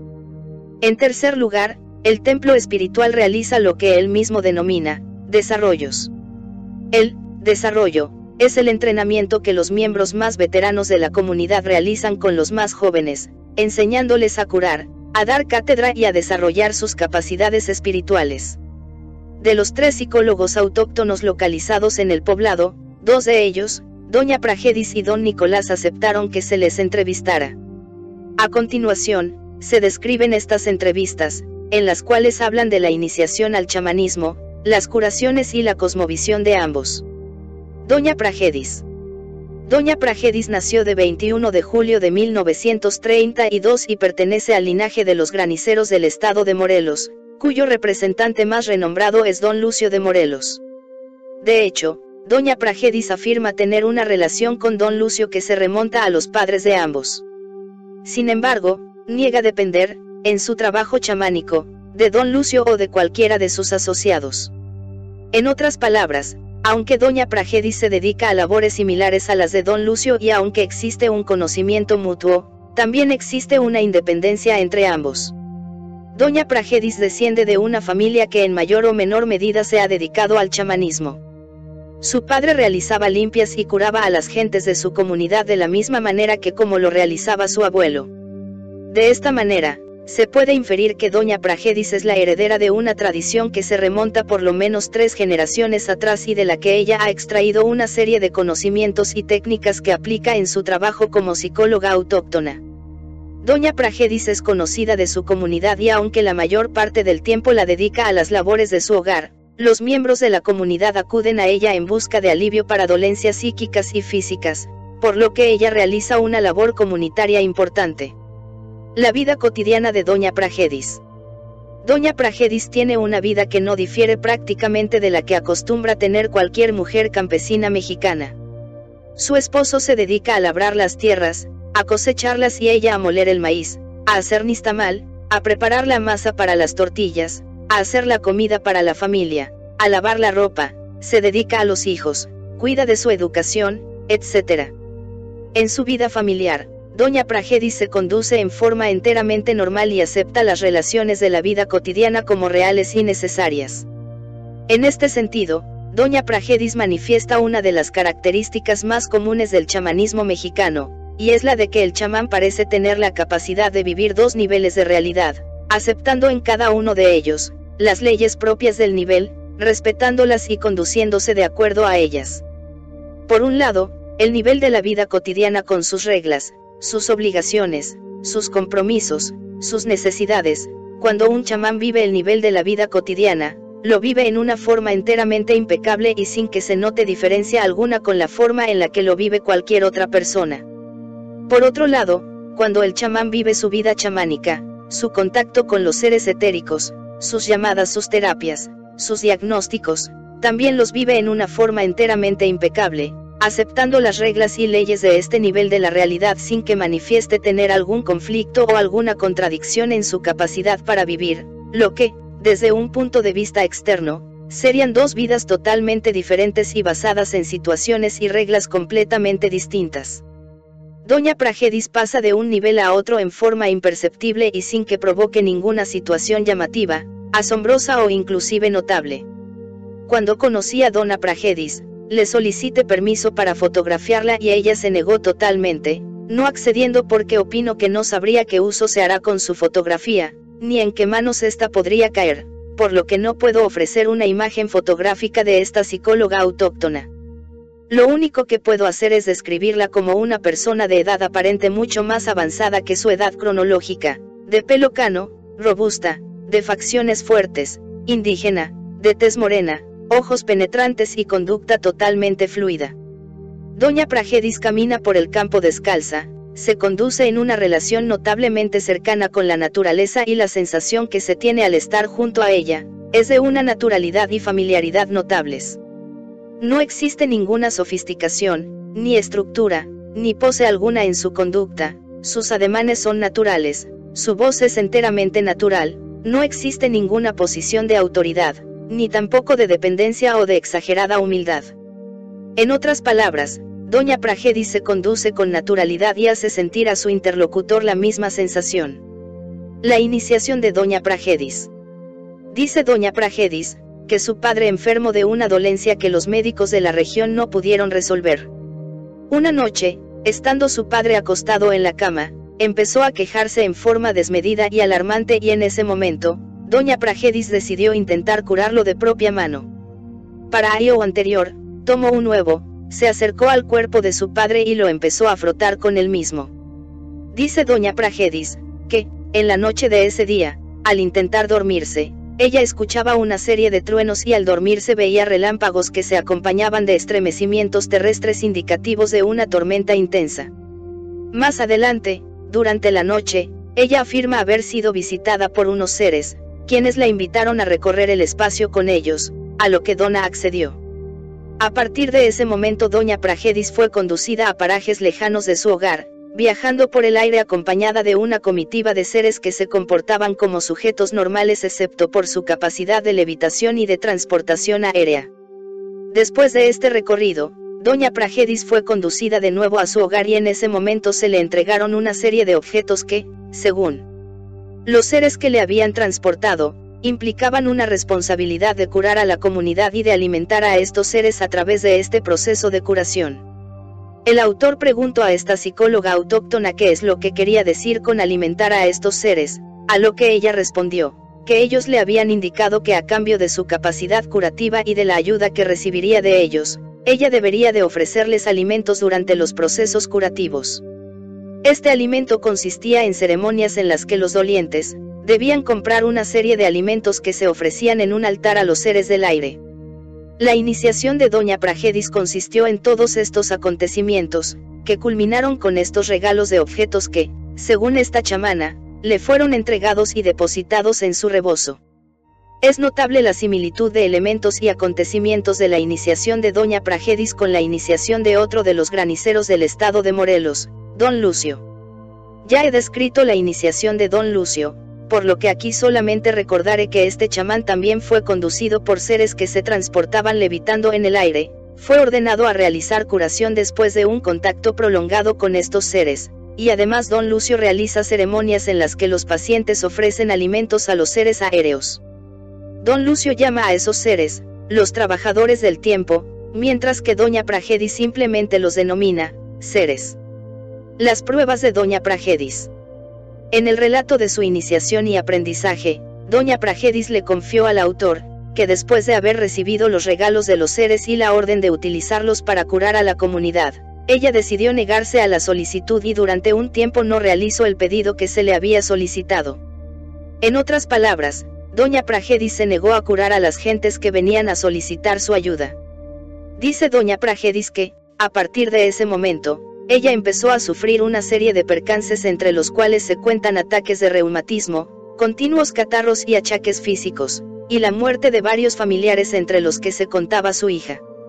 Ante estas catástrofes, doña Pragedis decidió aceptar la invitación y el compromiso que había establecido con los seres y a partir de este momento, se dedicó a curar y desaparecieron los achaques, las enfermedades y los padecimientos de ella y de su familia. El trabajo terapéutico de Doña Pragedis. Son varias las modalidades de trabajo de Doña Pragedis. Se podrían considerar las siguientes como principales. 1. Limpias con huevos y hierbas. 2. Huevos predictivos y de diagnóstico. 3. Ceremonias de iniciación. 4. Trabajos de colaboración con los seres. El trabajo de limpias con huevos, Doña Pragedis lo realiza utilizando un procedimiento enteramente similar al utilizado por Don Lucio, por Doña Licha de Puebla y por un número importante de psicólogos autóctonos. Doña Pragedis en los casos más difíciles, antes de realizar la limpia con el huevo, baña a este en alcohol y además usa frotamiento con hierbas que ella misma cultiva en su jardín. Las hierbas son remojadas con alcohol, calentadas y después utilizadas para frotar todo el cuerpo del enfermo. Durante estas terapias con hierbas, el enfermo debe permanecer tres días sin bañarse y en aislamiento, con el objeto de que las hierbas cumplan su efecto más poderoso. En las técnicas de sueño, Doña Pragedis interpreta el contenido de los sueños a partir de la segunda limpia con sus pacientes. En otras palabras, cuando alguien viene a solicitar su ayuda, Doña Pragedis realiza una primera limpia, Hace una cita para dar una segunda limpia y a partir de esta segunda limpia verifica y atiende el contenido de sus sueños para encontrar en ellos, las causas y los procedimientos terapéuticos que debe seguir, con el objeto de curar al enfermo. Doña Pragedis afirma que a partir del momento de su iniciación, es continuamente visitada por los seres, los que aparecen en sus sueños y la llevan a recorridos extensos, en los cuales le muestran nuevos procedimientos terapéuticos y le indican los lugares y las situaciones que debe tomar en cuenta para la cura de sus pacientes. En casos de petición especial, Doña Pragedis también utiliza iniciaciones en las que pone en contacto al candidato con los seres para que estos, a partir de este momento, puedan interactuar y colaborar con la mejoría y el desarrollo del paciente.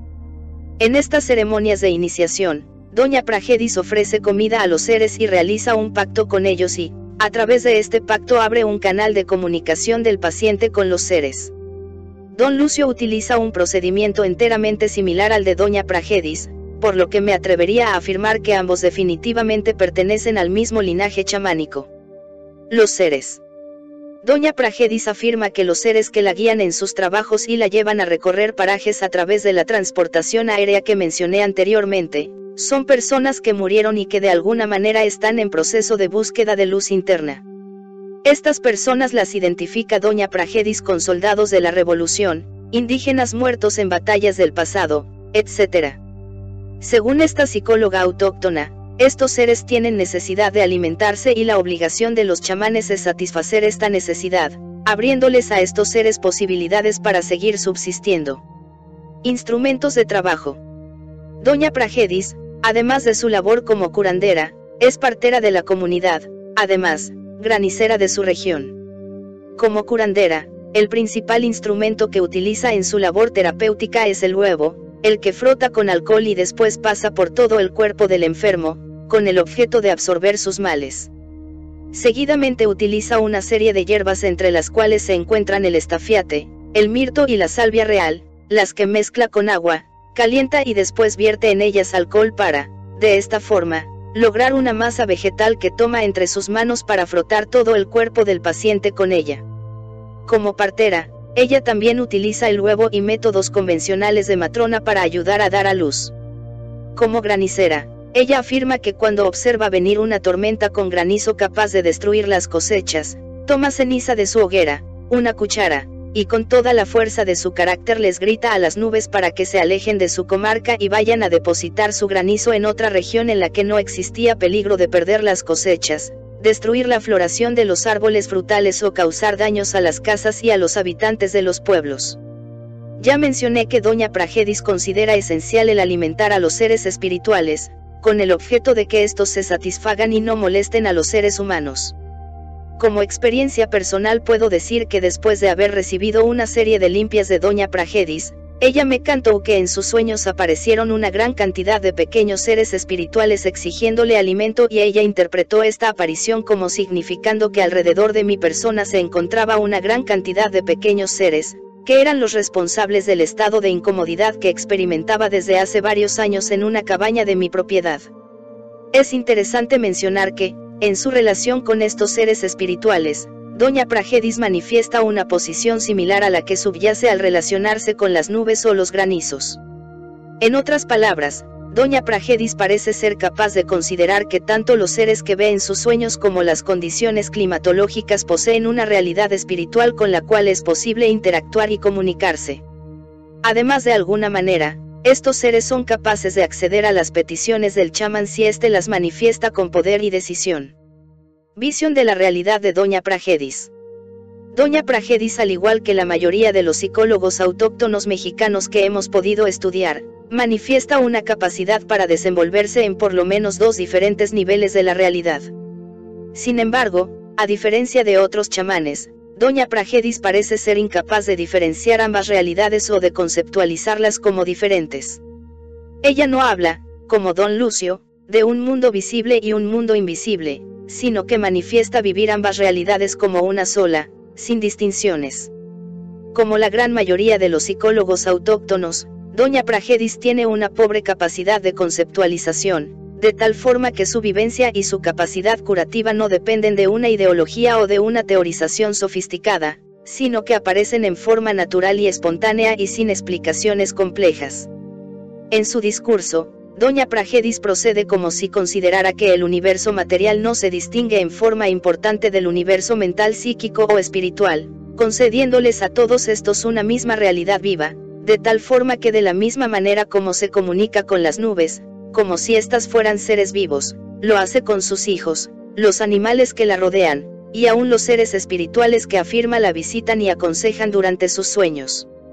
Esta visión de la realidad coincide con la idea de que el chamán vive en un mundo mágico, en el cual cada acontecimiento tiene un significado vivo y las fuerzas de la naturaleza colaboran o se oponen al psiquismo y a la conciencia humana, poseyendo también características de seres vivos conscientes.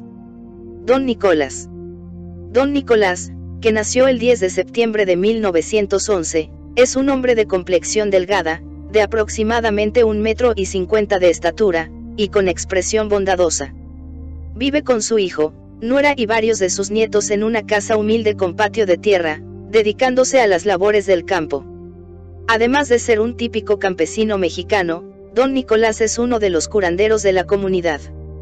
La gente acude a él en busca de alivio para dolencias y malestares. Su nuera doña Virginia, me informó que don Nicolás, al regresar de sus labores en el campo, se dedica a visitar a sus enfermos para reconocer el estado, nivel y proceso de su curación. Me presenté interesado en conocer a don Nicolás, y preocupado por un dolor de espalda que deseaba aliviar. Hice tres visitas a la familia de don Nicolás antes de que éste aceptara verme. Cuando finalmente pude pasar a verlo, Don Nicolás me preguntó por la razón de mi visita y yo le dije que se trataba de un malestar en la espalda, y con toda amabilidad me invitó a pasar a un cuarto donde me ofreció una silla. Seguidamente se levantó, tomó uno de mis brazos y colocó su pulgar en mi muñeca derecha palpando la zona de irrigación de la misma, y en silencio se dispuso a escuchar mi pulso. Enseguida tomó mi otra muñeca y realizó una operación similar. Me explicó que él utilizaba la detección del pulso como método para diagnosticar si mi dolencia era buena o mala, si era causada por aires o simplemente tenía una causa material. Me explicó que los aires eran espíritus negativos que se introducían en el cuerpo de los enfermos y que el volumen del pulso, esto es, su intensidad, le señalaba hasta dónde la dolencia de sus enfermos provenía de estos aires. Me explicó que la gravedad del aire que se introducía en el cuerpo se manifestaba en primer lugar, por la debilidad del pulso y por la altura en la que éste se lograba detectar.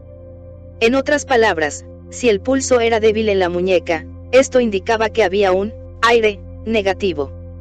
Si, además, el pulso solamente era perceptible en las zonas superiores de los brazos, esto definitivamente era una señal de gran alarma, indicativa que el aire era extraordinariamente peligroso. Si el aire, lograba penetrar directamente al corazón, esta era señal absoluta de muerte irremediable para el paciente. Después de realizar la detección del pulso, don Nicolás pidió un huevo y una botella con alcohol. Limpió el huevo con el alcohol, y se dispuso a realizar una operación de limpieza. Esta consistió en frotar el huevo en diferentes zonas de mi cuerpo con suavidad y con movimientos rotatorios, haciendo énfasis en la zona sola zona que yo señalaba como problemática. Enseguida, don Nicolás vertió el contenido del huevo en un vaso lleno de agua, observó las formaciones proteicas dejadas por la clara y la disposición y coloración de la yema. De esta observación, don Nicolás concluye el diagnóstico obtenido a través del pulso. Después de toda esta operación, me entregó un preparado de hierbas con alcohol para ser frotado en la zona dolorida antes de dormir y me informó que tenía que regresar al día siguiente por la mañana, porque en la noche él soñaría con el diagnóstico y el tratamiento preciso que tendría que utilizar en mi caso. Lo interrogué acerca de estos procedimientos y él me hizo este relato acerca de su iniciación y de lo que ocurre en sus sueños. Hace 35 años, estando en el campo, me cayó un rayo, Perdí el conocimiento y unos seres me explicaron los secretos de las curaciones, de las hierbas y de los tratamientos. Después me volvió a caer otro rayo y desperté. Los seres, hablan, entre los dos rayos, y uno es elegido por Dios para hacer curaciones. El segundo rayo lo levanta a uno después de que los seres dijeron lo que tenían que decir. A veces la gente come comidas olorosas en los barrancos y entonces los aires se les meten y muchos de ellos se mueren porque los médicos no pueden entender ni ayudar a lo que les sucede. Después de los rayos yo empecé a curar y los seres me dicen lo que tengo que hacer. En las noches, vienen cuando estoy dormido y así como estamos aquí, me indican lo que hay que hacer. A veces es necesario darles panes, naranjas y chocolates para que dejen de molestar a alguien. Al final de este capítulo, se presenta la transcripción de una entrevista entre el autor y don Nicolás, en la cual don Nicolás describe el caso de una iniciación por rayo. Segunda visita. Al día siguiente a las 9 de la mañana, le hice una segunda visita a don Nicolás. Lo encontré deshiervando su pequeño jardín en el que cultiva hierbas y plantas medicinales. Estaba de magnífico humor, tranquilo e irradiaba una sensación de paz y amabilidad. Me saludó con atención y cariño, y me invitó a pasar al cuarto en donde el día anterior me había recibido. Las limpias con Santa María. Enseguida me preguntó cómo me encontraba, yo le dije que muy bien y me cantó lo que había experimentado la noche anterior. Me dijo que habían venido a verlo los seres que me molestaban y se refirió a ellos como niños descarnados. Lo anterior me sorprendió sobremanera porque, como ya mencioné, una semana antes, en el mismo poblado, Doña Pragedis me había dicho exactamente lo mismo que ahora don Nicolás me relataba. Me siguió diciendo que lo que yo tenía era provocado por seres que vivían en el mismo lugar que yo y no deseaban abandonarlo. Me dijo que le habían dicho que querían una serie de productos y que estarían dispuestos a irse si se les otorgaban. Enseguida pidió a su nieto una hierba de Santa María y cuando éste la hubo traído, la limpió con alcohol y con suma delicadeza y cuidado la utilizó para limpiar mi cuerpo en una forma similar a la utilizada con el huevo. Esto es, la hierba era suavemente frotada en las diversas partes de mi cuerpo, desde la cabeza hasta los pies. Yo sentí, mientras hacía este procedimiento, una extraordinaria sensación de bienestar y de paz, y se lo comenté. Él me dijo que el efecto de la hierba era alejar de mi cuerpo todo lo negativo y que pondría mucha atención a la parte de la espalda que me molestaba. Los seres niños y los seres de ayuda. Don Nicolás afirmó que la noche anterior, además de haber sido visitado por los seres niños, había tenido una entrevista con sus seres protectores, los que le habían dicho que el tratamiento para alejar a los niños, consistía en una ceremonia de limpia a la casa y de ofrecimiento de alimentos a los niños. Don Nicolás me hizo saber que él tenía la absoluta seguridad de que estos dos procedimientos acabarían por completo con mis dificultades. Yo accedí y quedamos de que se haría el siguiente procedimiento dentro de una semana. Don Nicolás me pidió que trajera cuatro objetos de plata con el fin de enterrarlos en las esquinas de la casa y un cuarto de litro de alcohol como ofrenda para los seres niños. Tercera visita a Don Nicolás. Llegué tarde a la cita que había hecho con don Nicolás y no lo encontré en su casa. Su nieto me vio hasta su milpa localizada a media hora de camino del poblado. Caminamos entre milpas calentadas por el sol de la mañana, plantitas de maíz recién nacidas en una tierra repleta de cristales de obsidiana en una atmósfera húmeda, hasta que dimos con don Nicolás quien se encontraba en su huerto, en el que había plantado tomates. Me sorprendió que, a su edad, 75 años, tuviera la fuerza que se manifestaba en el manejo del asadón al estar deshiervando su huerto. Nos dirigimos hacia la montaña y llegamos al lugar en donde don Nicolás iba a realizar la ceremonia de limpieza. Para ello fue recogiendo hierbas en el camino y había traído de su casa recipientes con líquidos y unas palmas que servían, como las de don Lucio, para alejar espíritus negativos. La ceremonia consistía en delimitar el terreno en sus cuatro esquinas guardando en ellas pequeños pedazos de plata, velas y palmas, y después realizar una operación similar con las cuatro esquinas de la casa dentro del terreno para terminar haciéndome una limpia en base a hierbas. Con estas operaciones don Nicolás afirmó que la casa quedaba limpia y que sus comunicaciones con los espíritus, le habían indicado que estos deseaban tener plata y que esta era la condición para liberar el terreno, la casa y sus habitantes de continuas interferencias mentales. Don Nicolás me explicó que lo que los seres se llevarían sería el aroma de la plata, pero que ésta, en su porción material, quedaría en el terreno. También me dijo que, en su comunicación nocturna y onírica con los seres, habían indicado que yo debería tomar dos veces en ayunas un líquido especial con el objeto de que estos me reconocieran como recién limpiado por don Nicolás. Terminando esta explicación, don Nicolás consideró que su trabajo quedaba impecablemente terminado y solicitó la suma de 15 mil pesos como pago por el esfuerzo y la labor realizada. Don Nicolás afirmó al terminar su trabajo, que no solamente ya no ocurrirían percances o interferencias a nivel psíquico sino, además, Toda la zona que quedaba circunscrita por la plata enterrada, quedaba protegida en contra de cualquier acontecimiento atmosférico como tormentas, rayos, inundaciones que pudieran perjudicar la tierra o a los habitantes de la misma. Tal confianza en el poder de sus maniobras y la eficiencia de sus tratos con los trabajadores del tiempo, indican que la concepción acerca de estos mismos es poderosa en la mente de don Nicolás.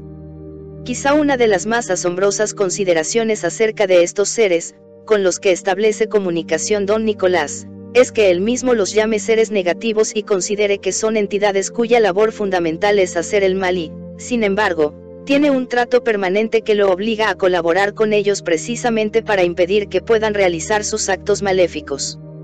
Esta concepción es extraordinariamente interesante y lógica porque le explica a don Nicolás su trabajo y le clarifica su destino.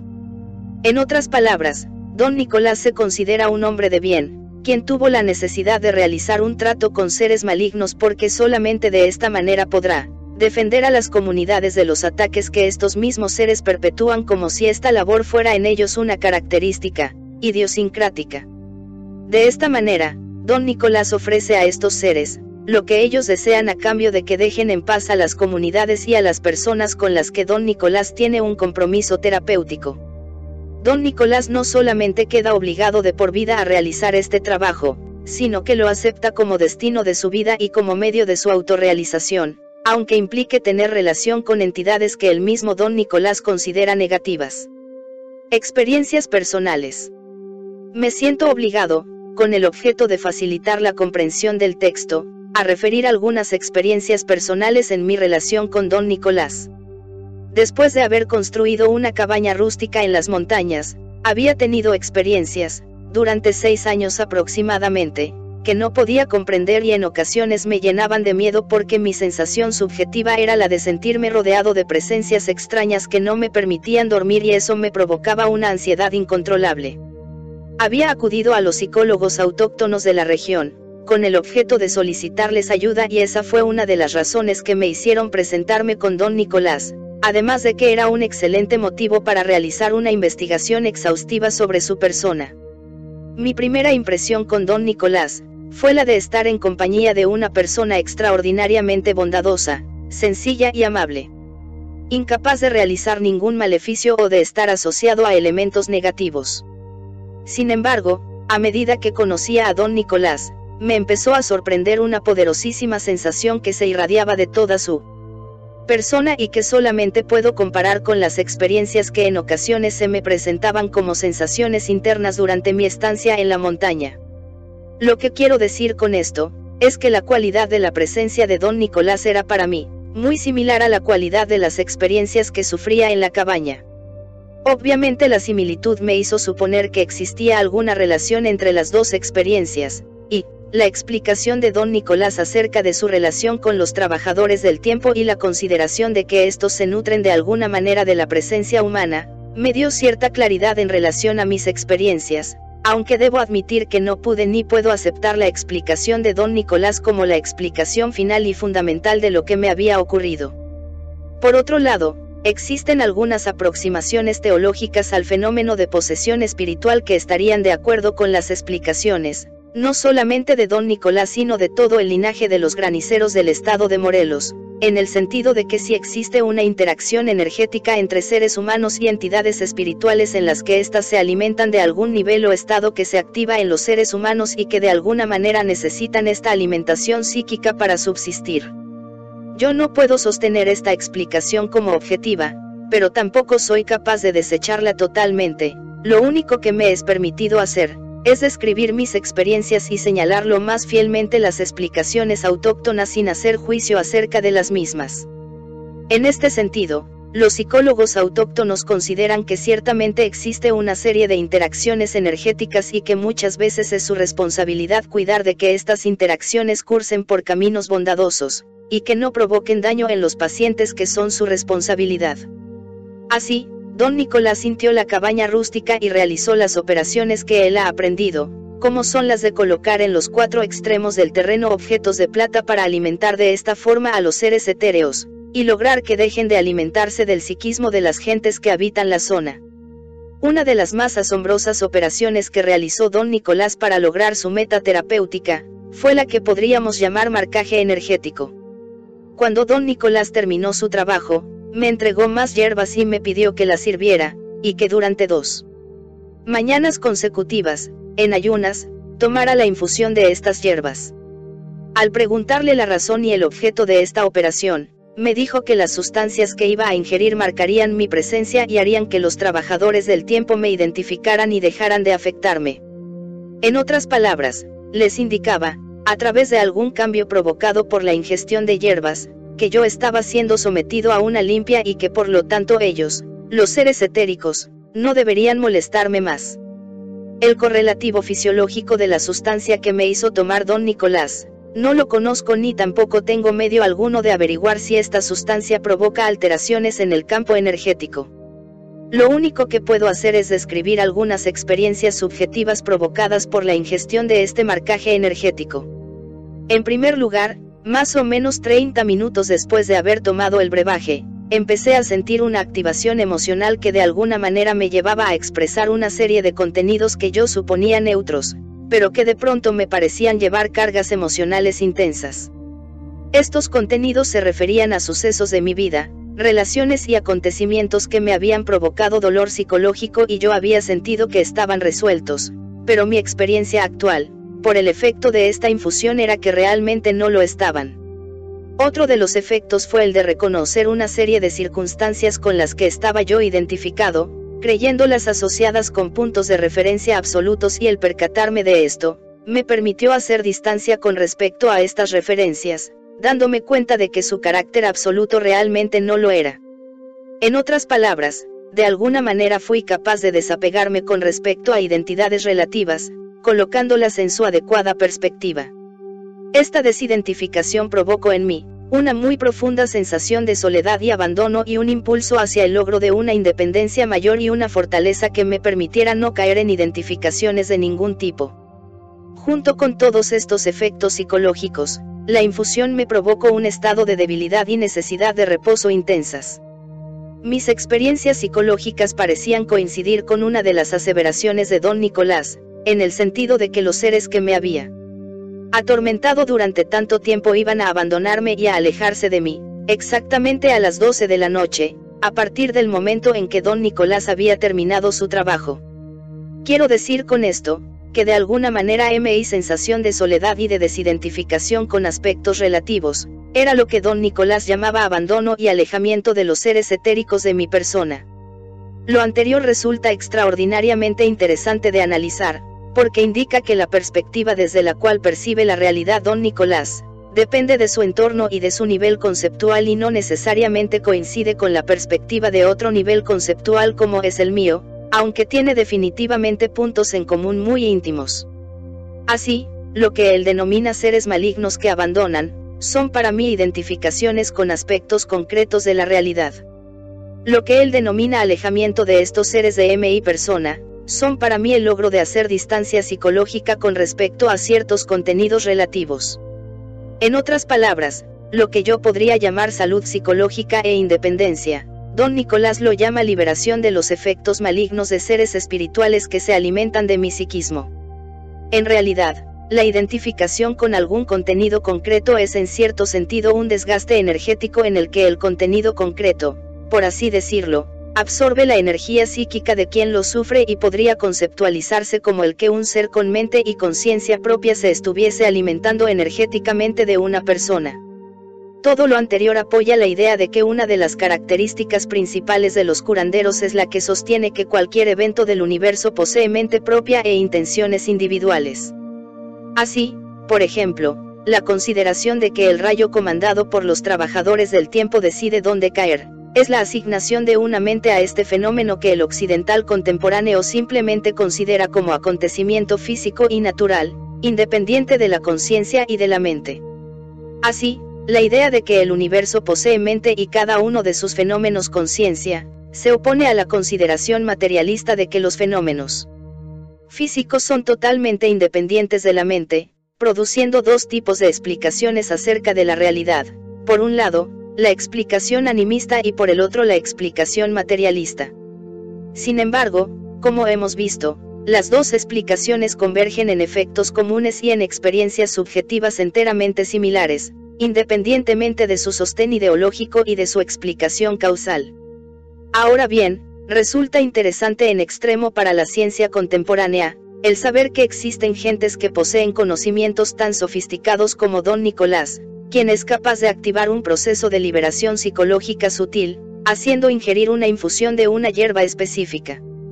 ¿Cuáles son las características de esta hierba, y cómo provoca sus efectos? Debería ser un tema de investigación para la farmacología psicológica. Por otro lado, los efectos de esta ingestión me recordaron un evento similar que ocurrió cuando recién tuve la oportunidad de conocer a don Lucio. Este chamán también me recetó la ingestión de un brebaje hecho de un concentrado de hierbas que debía ingerirse disuelto en aceite de cocina. Recuerdo con toda claridad que después de ingerir estas sustancias, mis experiencias fueron enteramente similares a las que ahora tenía después de la ingestión de lo que don Nicolás me había recetado, esto es, una sensación de desidentificación con contenidos concretos y de aproximación a una sensación de liberación psicológica con respecto a estos contenidos. En esa ocasión, don Lucio me explicó estos efectos como la activación de un sistema de defensa que impedía que seres malévolos se acercaran a mi persona y la afectaran.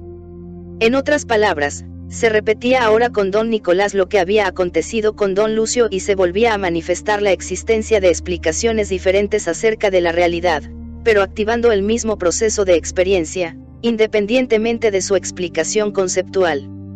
Por último, una de las experiencias que fueron comunes en mi relación con don Nicolás fue la de una particular sensación en la parte alta de la espalda que acontecía siempre que don Nicolás parecía concentrarse en su comunicación con los trabajadores del tiempo. Esta particular sensación se acompañaba más adelante de un cambio en mi conciencia dirigido hacia la aceptación de lo que don Nicolás me decía con respecto a los trabajadores del tiempo. Esta sensación en la espalda parece corresponder a lo que Carlos Castaneda 1984 ha denominado un cambio en la posición del punto de encaje, que, a su vez, provoca un cambio hacia la conciencia acrecentada. De acuerdo con Carlos Castaneda y su maestro don Juan Matus, el punto de encaje es un mecanismo que focaliza y mantiene un cierto nivel de alineación entre emanaciones, las que a su vez determinan una particular forma de percepción. El cuerpo físico está rodeado, según Castaneda, de un cuerpo energético y el punto de encaje está localizado en el cuerpo energético precisamente en una posición que correspondería a la porción superior de la espalda. Aunque no puedo asegurar que mi sensación con don Nicolás fuera precisamente un cambio en el punto de encaje, la similitud entre las descripciones de estos cambios en Carlos Castaneda y la correspondiente alteración en M y estado de conciencia después de la sensación en la espalda, me inducen a pensar que debe existir alguna relación entre ambos. Si lo anterior es cierto, entonces podría considerar que una de las características más interesantes de Don Nicolás, es su capacidad para afectar el punto de encaje de las gentes que lo rodean, cambiando su posición en forma directa. ¿Cómo realiza este acto portentoso? No es posible saberlo a ciencia cierta, aunque resultados experimentales en el laboratorio, indican que los niveles de coherencia interhemisférica de un sujeto, son capaces de afectar los niveles de coherencia de sujetos que se encuentran en la cercanía, lo cual indica que la posibilidad de un ser humano de alterar los estados de otro no es solo teórica, sino también objetivamente real. De esta forma don Nicolás parece tener, además de una capacidad curativa, una forma particular de percibir la realidad, una capacidad para afectar la conciencia de sus pacientes en forma directa. Consideraciones acerca de la visión de la realidad de Don Nicolás. Don Nicolás afirma que su inicio en el camino del conocimiento, no tiene antecedentes genealógicos. En otras palabras, no desciende de padres o abuelos que pertenecieran a un linaje establecido, sino que todo su conocimiento y entrenamiento, de acuerdo con él, fue obtenido en el periodo comprendido entre el primero y segundo rayos que le cayeron hace 35 años. Su conocimiento del mundo sobrenatural ha continuado con la ayuda de sus seres protectores, los que se le aparecen cada vez que acepta realizar una curación, hacer un diagnóstico o participar en una limpia. Estos seres protectores siguen instruyendo y ayudando a su desarrollo como curandero de la comunidad. Por otro lado, dentro de su cosmovisión, parecería que don Nicolás acepta que los rayos, las nubes y los relámpagos, tienen vida propia, poseen mente y conciencia, y además ejecutan trabajos de acuerdo a mandatos sobrenaturales. Al preguntarle del origen y destino de los seres niños, don Nicolás dice que cuando ellos son alejados de un lugar, van a habitar a otro. Por ejemplo, según don Nicolás, en el momento en que se realiza la ceremonia de desalojo, los seres niños que ocupan la montaña, se van a guarecer a las lagunas de Sempoala o a los volcanes Popocatépetl o Iztaccíhuatl. Estos destinos serán los que les esperan después de realizar la operación de limpia de las montañas a diferencia de otros linajes que consideran que una limpieza de seres espirituales, tiene como obligación y responsabilidad, por parte del chamán, lograr un incremento en el desarrollo espiritual de estos seres. Don Nicolás únicamente los aleja del lugar de la limpia y les ordena habitar en otro sitio más lejano, para evitar que sus pacientes sigan siendo molestados. En otras palabras, podríamos distinguir en general dos tipos de procedimientos de limpieza de seres desencarnados, de acuerdo a dos principales linajes. Por un lado, un procedimiento en el que la responsabilidad no es solamente con el paciente que se cura, sino también con los seres que de alguna manera provocaron la enfermedad, haciendo esta responsabilidad del logro del desarrollo de ambos. Por otro lado, tenemos el linaje de curanderos como Don Nicolás, que está interesado únicamente en el bienestar de sus pacientes, no importándole el destino de los seres que supuestamente han provocado una alteración de su desarrollo. Podríamos también considerar un tercer tipo de linaje que sería el que estuviera fundamentalmente interesado en la mejoría de los pacientes, pero además efectuaría un combate en contra de los seres productores de la enfermedad atacándolos y destruyéndolos. En ocasiones el linaje de Don Lucio y el de Doña Pachita proceden de esta manera. Son varias las anotaciones interesantes que se pueden realizar alrededor de Don Nicolás. Una de ellas es que parecería que su concepto de realidad, tanto material como espiritual, tiene un fundamento relacionado con aspectos de utilidad o económicos. Don Nicolás considera que los trabajadores del tiempo son seres que desean comer, y que por ello realizan tratos especiales con algunos seres humanos escogidos con el objeto de lograr sus propósitos. Esta concepción de la realidad espiritual parece provenir de una concepción similar que acerca de la vida cotidiana sostiene don Nicolás. En la vida cotidiana se cosecha tomate para venderlo y así recibir un satisfactor económico que permite la supervivencia.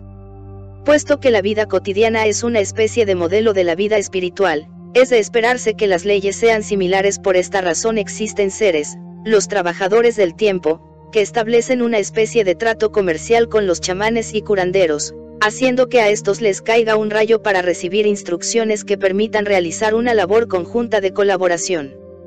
El curandero obtiene dinero por su curación, y los trabajadores del tiempo obtienen los satisfactores etéricos que tanto parecen necesitar en su dimensión. Obviamente no es posible hacer una discusión profunda acerca de la realidad tácita de los trabajadores del tiempo, lo único que podemos hacer es reproducir las concepciones tal como los curanderos las presentan, las representan y las contienen. Consideraciones generales de los estudios que hemos realizado acerca del linaje de los graniceros de Morelos, representados por don Lucio, doña Pragedis y don Nicolás, es posible concluir que este linaje tiene su propia explicación específica acerca de la realidad y que sus miembros parecen ser totalmente incapaces de trascender este nivel de explicación y plantearse cuestiones tales como el origen profundo de sus concepciones o inclusive, el origen de la creación de su realidad y de la experiencia. Por lo tanto, el nivel conceptual de estos personales, los obliga a identificarse con una serie de relaciones causales derivadas de su vida cotidiana y que extienden hacia el universo trascendente. Entrevista con Don Nicolás. Don Nicolás, el rayo y yo estuve, el rayo, por eso tengo contacto con el rayo. El autor, usted quedó en contacto con el rayo.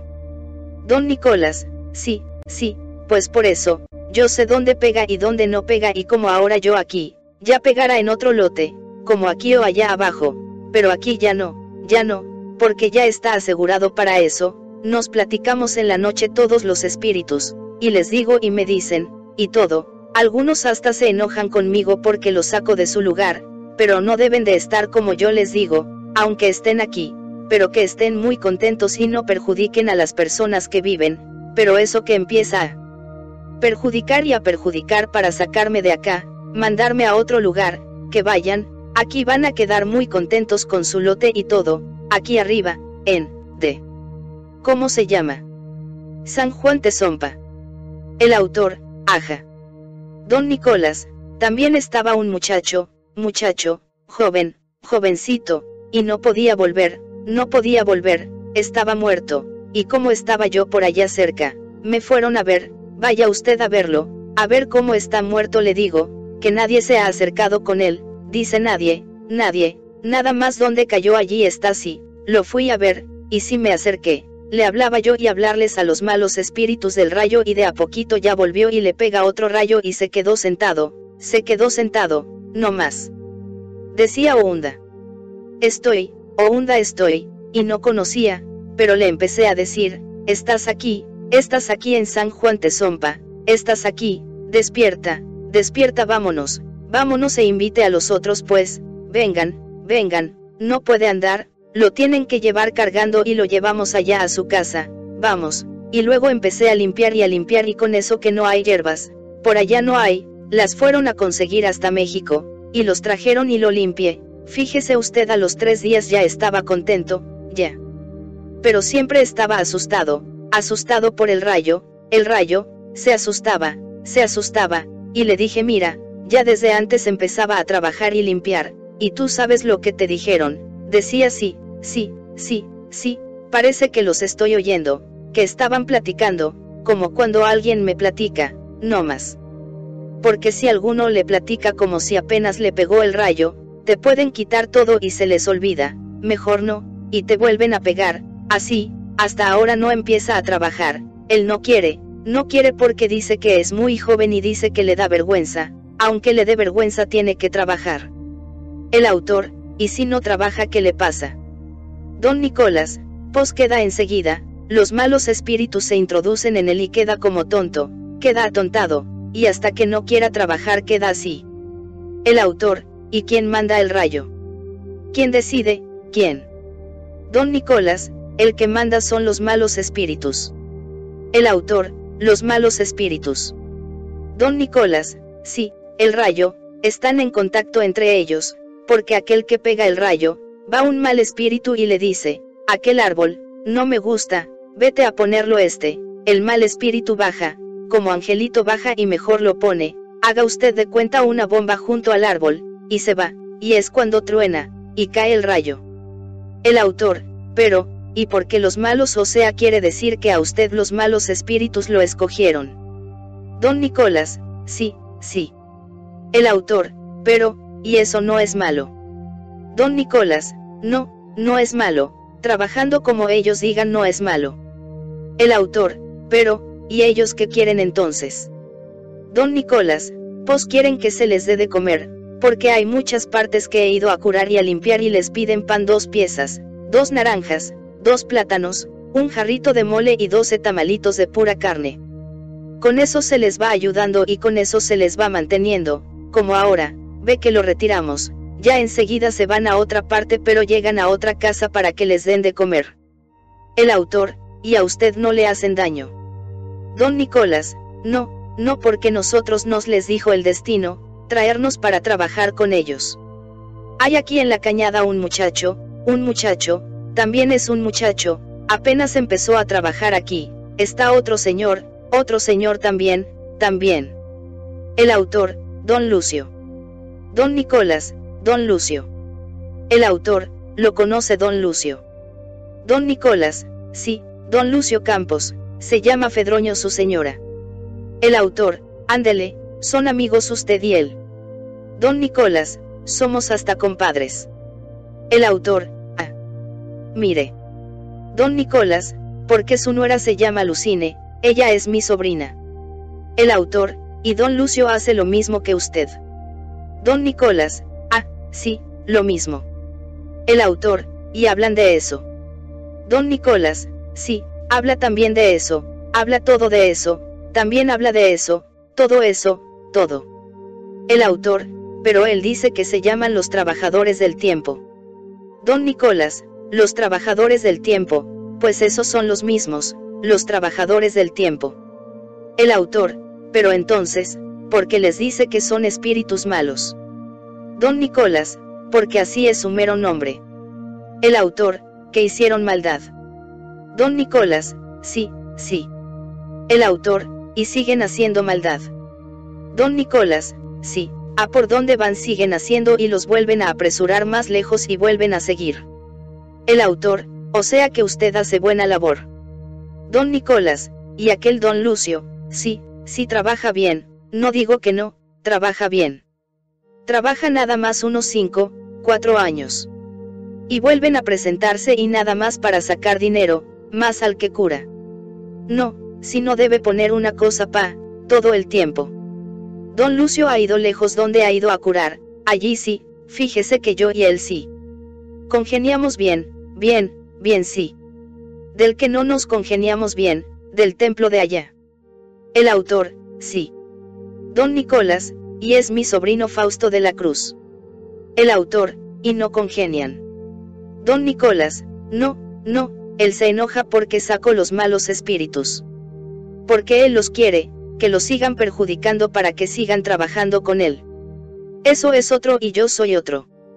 Sí, sí, ahorita él tiene una señora que la está curando pero está grave la señora, quién sabe si se alivie o no se alivie, está grave, grave, grave, bueno, ya no se puede ni a levantar la señora ni nada, solo la levantan, nomás la levantan pero quién sabe si se alivie. El autor, sí, cómo no. Don Nicolás, sí, somos compadres. Nota final. Todo el terreno alrededor del pueblo, incluyendo la montaña en la cual se realza la cabaña rústica, esté prácticamente tapizado de cristales de obsidiana de diferentes tamaños. La notación descriptiva de las matas de maíz creciendo rodeadas de cristales de obsidiana, no es por lo tanto una figura retórica o literaria, sino una descripción real de las características del terreno. La coincidencia entre esta inmensa cantidad de cristales de obsidiana y los acontecimientos chamánicos de la región, no sabemos si tiene alguna relación causal. Lo que sí conocemos es que los cristales de cuarzo tienen un efecto indudable sobre la comunicación humana, incrementando su actividad y profundidad.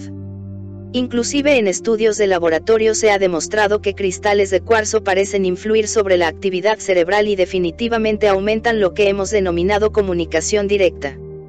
Que los cristales de obsidiana tengan un efecto similar, no ha sido demostrado, pero esto explicaría algunos acontecimientos ligados a la capacidad de comunicación chamánica de la región, y quizá a los eventos relacionados con la caída de los rayos.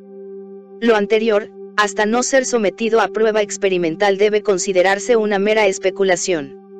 Referencias. Castaneda C. El fuego interno. Edivisión. México. 1984. Greenberg Silverbaum J. Los chamanes de México. Volumen y psicología autóctona. Alpa Corral Diagonal LNPS. México. 1987. Capítulo 5. Doña Matilde del Soconusco. Por Jenny Lewis. Jenny Lewis es colaboradora en este estudio de los chamanes de México. El Soconusco, la zona del suroeste del estado de Chiapas que colinda con Guatemala, es una región básicamente agrícola con grandes fincas de tierra muy productiva, dedicadas principalmente al cultivo del café y del cacao. En esta parte de Chiapas, la gente, predominantemente mestiza, pero con influencias mayas, todavía conserva la costumbre de consultar al curandero, o chamán, como dicen allí, en caso de enfermedad o de algún problema personal. Comentan casos de médicos que hacen un diagnóstico de mal de ojo y recomiendan que los papas lleven al hijo a un curandero para que lo cure. En un pueblo del Soconusco vive doña Matilde, una chiapaneca de unos 45 años, casada y con dos hijos que estudian en la universidad. Es una mujer sencilla, tímida y de trato agradable. De niña mostró señales de telepatía y clarividencia y desde los 12 años de edad trabaja como medium. Es muy conocida en la región por su trabajo de psicóloga autóctona y gente de diferentes partes del estado, de otras ciudades de la República e inclusive del extranjero, acude a ella en busca de alivio. Vive en una casa sencilla, enjalbegada con un patio enorme rodeado de frutales y flores tropicales, lleno del perfume de azahares. A pesar de la gran concurrencia de gentes esperando pasar a consulta y las gallinas y guajolotes corriendo por todas partes, se respira un ambiente de paz y tranquilidad. A un lado del patio está una construcción pequeña, también enjalbegada con una sola ventana que da al exterior, el recinto de Doña Matilde donde pone su mesa. El recinto es un cuarto pequeño que contiene la mesa donde trabaja. Esta mesa está cubierta con un mantel blanco y sobre ella se encuentra un espejo, un vaso con agua, varios floreros llenos de flores blancas y unos papeles sobre los cuales doña Matilde apunta sus recetas médicas o recomendaciones para sus pacientes. A un lado esté el altar con sus cruces, imágenes de santos, flores y velas. Se nota un fuerte olor a albahaca. A primera vista, sorprende la gran diversidad de personas esperando su turno para pasar al recinto, desde la gente más humilde hasta funcionarios y profesionistas. El hermano Martín. Doña Matilde dedica las mañanas a hacer limpias y a dar consultas. Cuando han pasado todos los pacientes a los cuales va a dar limpias, Doña Matilde entra en trance y en este estado atiende a todas las demás personas que le están esperando. Antes de entrar en trance, se pone a rezar, pidiendo protección de su cuerpo, la materia, para que no entre ningún espíritu maligno, luego concentrándose en su respiración, se pone a meditar hasta que su cuerpo se empieza a convulsionar y entra a su cuerpo el espíritu del hermano Martín, es decir, de Martín Caballero que, según dice, fue un hierbero guatemalteco en su última reencarnación. Cuando entra en trance se pueden observar varios cambios en su personalidad y su porte, su acento chiapaneco cambia a un acento guatemalteco, cambia su timbre de voz, adopta gestos y movimientos sombrunos y desaparece su timidez. Doña Matilde explica que sus pacientes normalmente pasan a consulta la primera vez con el hermano Martín, pero que ella también trabaja con otros espíritus en caso necesario. Ocupan su cuerpo otros espíritus, pero de personas aún vivas. Estos espíritus reciben una llamada telepática del hermano Martín, salen de sus cuerpos y después de hacer un viaje astral, llegan a ocupar el cuerpo de Doña Matilde. Entre otros, Doña Matilde hace mención del espíritu de un doctor suizo, de un psicólogo francés y de una niña de 10 años muy dotada espiritualmente. Doña Matilde dice que cuando su cuerpo esté ocupado por otro espíritu, el espíritu de ella tiene la libertad de ir a donde quiera, pero que cuando sale de trance no se acuerda de lo que le ha pasado. No sabe lo que el hermano Martín u otro, ser, ha comentado con sus pacientes, ni se acuerda de haber salido de su cuerpo y haber sido testigo de otros acontecimientos fuera del recinto. Dice que en las tardes, después de las consultas, se presenta el hermano Martín, se comentan los casos que él vio en la mañana y el tratamiento que recomendó para cada uno. Le explica a doña Matilde los medicamentos y los trabajos que ella tiene que preparar. Cabe destacar aquí que fuera o dentro del trance doña Matilde se acuerda perfectamente bien de los nombres de todos sus pacientes, sus problemas y sus dolencias. Aun si trató a una persona una sola vez estando en trance, al día siguiente antes de entrar en trance puede saludar a esta persona de nombre y decirle lo que está haciendo para conseguir que se alivie. Es interesante plantear la pregunta de que si ella está realmente en contacto con otro ser, en este caso el hermano Martín, o si de alguna forma el contacto es más bien con otro nivel de su conciencia. Modalidades de curación. Las personas que consultan a Doña Matilde llegan con problemas de salud y con problemas emocionales o sociales. No importa lo que sea el problema, se nota que a Doña Matilde le interesa principalmente averiguar los factores psicológicos subyacentes a este. Enfatiza mucho lo importante que es pensar positivamente y no dejarse influir por fuerzas o pensamientos negativos. Después de rezar a Dios pidiéndole orientación y que cuide y sane al paciente, Doña Matilde, para hacer el diagnóstico, lee la mano del paciente y se concentra en un vaso con agua que tiene sobre la mesa. Por este medio, doña Matilde se entera de detalles de la vida personal de cada uno de sus pacientes, y ve los males y problemas que les afligen. En unos casos, cuando siente que el paciente trae una carga de energía negativa, doña Matilde receta una serie de limpias, normalmente de 5, pero en casos graves pueden ser más. Las limpias las hace con ramas de albahaca y en ocasiones también de ruda y azuchil. El efectuar la limpia le ayuda también a precisar el diagnóstico. Si el paciente anda muy mal, la rama de albahaca se vuelve negra y marchita, pero cuando ya tiene fuerzas más positivas casi no se nota ninguna diferencia antes y después de la limpia. A veces después de recetar una serie de limpias, doña Matilde, por medio de preguntas minuciosas ayuda al paciente a precisar su estado anímico y hace sugerencias para orientarle en cuanto a la posibilidad de mejorar su situación. Si por el diagnóstico considera que el paciente está, trabajado, Además de recetar las limpias, quita el trabajo por medio de velas, alcohol y bálsamo e insiste mucho en el poder de la oración en esos casos. Cuando el paciente está padeciendo de una enfermedad, doña Matilde a veces les da brebajes preparados a base de hierbas, o receta medicina de patente. En casos más graves decide que una intervención es necesaria. Explica que hace dos tipos de operaciones materializadas y operaciones invisibles. Cuando decide que el paciente tiene que someterse a una operación materializada le pide al paciente que haga todos los arreglos necesarios para internarse en el hospital de su selección y luego entregarle información con respecto al nombre del doctor que le va a operar, el nombre del hospital y la hora de la intervención. El enfermo se interna como cualquier paciente, pero a la hora de la operación, doña Matilde manda ayuda espiritual al doctor que está operando. En caso de las operaciones invisibles, Doña Matilde le pide al paciente que se acueste temprano un día determinado y se prepare para permanecer en la cama todo el día siguiente. Cuando el enfermo ya se durmió a eso de medianoche, llegan los espíritus de los doctores que colaboran con el hermano Martín y realizan la operación, a veces haciendo trasplantes y en caso necesario, insertando aparatos transparentes. En la mayoría de los casos, los enfermos se quejan al día siguiente de cierto malestar en la parte del cuerpo operada, pero a las 24 horas siente cierto grado de alivio. Al preguntarle a doña Matilde por qué necesita emplear estos dos tipos de operación y por qué no pueden realizar siempre las operaciones invisibles, contestó que obviamente siempre sería mejor la operación invisible, pero que el enfermo no siempre tiene la confianza suficiente y que hay unos pacientes que necesitan ver con sus propios ojos, que de verdad les han operado. Su respuesta me hizo pensar en el caso de doña Pachita y que, si en realidad ella necesitaba operar con un cuchillo de monte o si no pudo haber hecho operaciones invisibles también, y me acordé de lo que me había contado una persona a la cual había operado doña Pachita. Doña Pachita le comentó que, si era posible hacer una operación invisible, sin usar el cuchillo y totalmente sin dolor, pero la mayoría de la gente sentía la necesidad de saber que les estaban abriendo, y de sentir el dolor.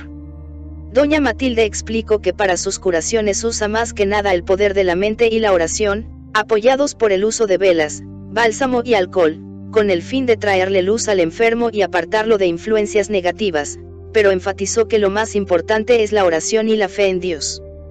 Observaciones personales.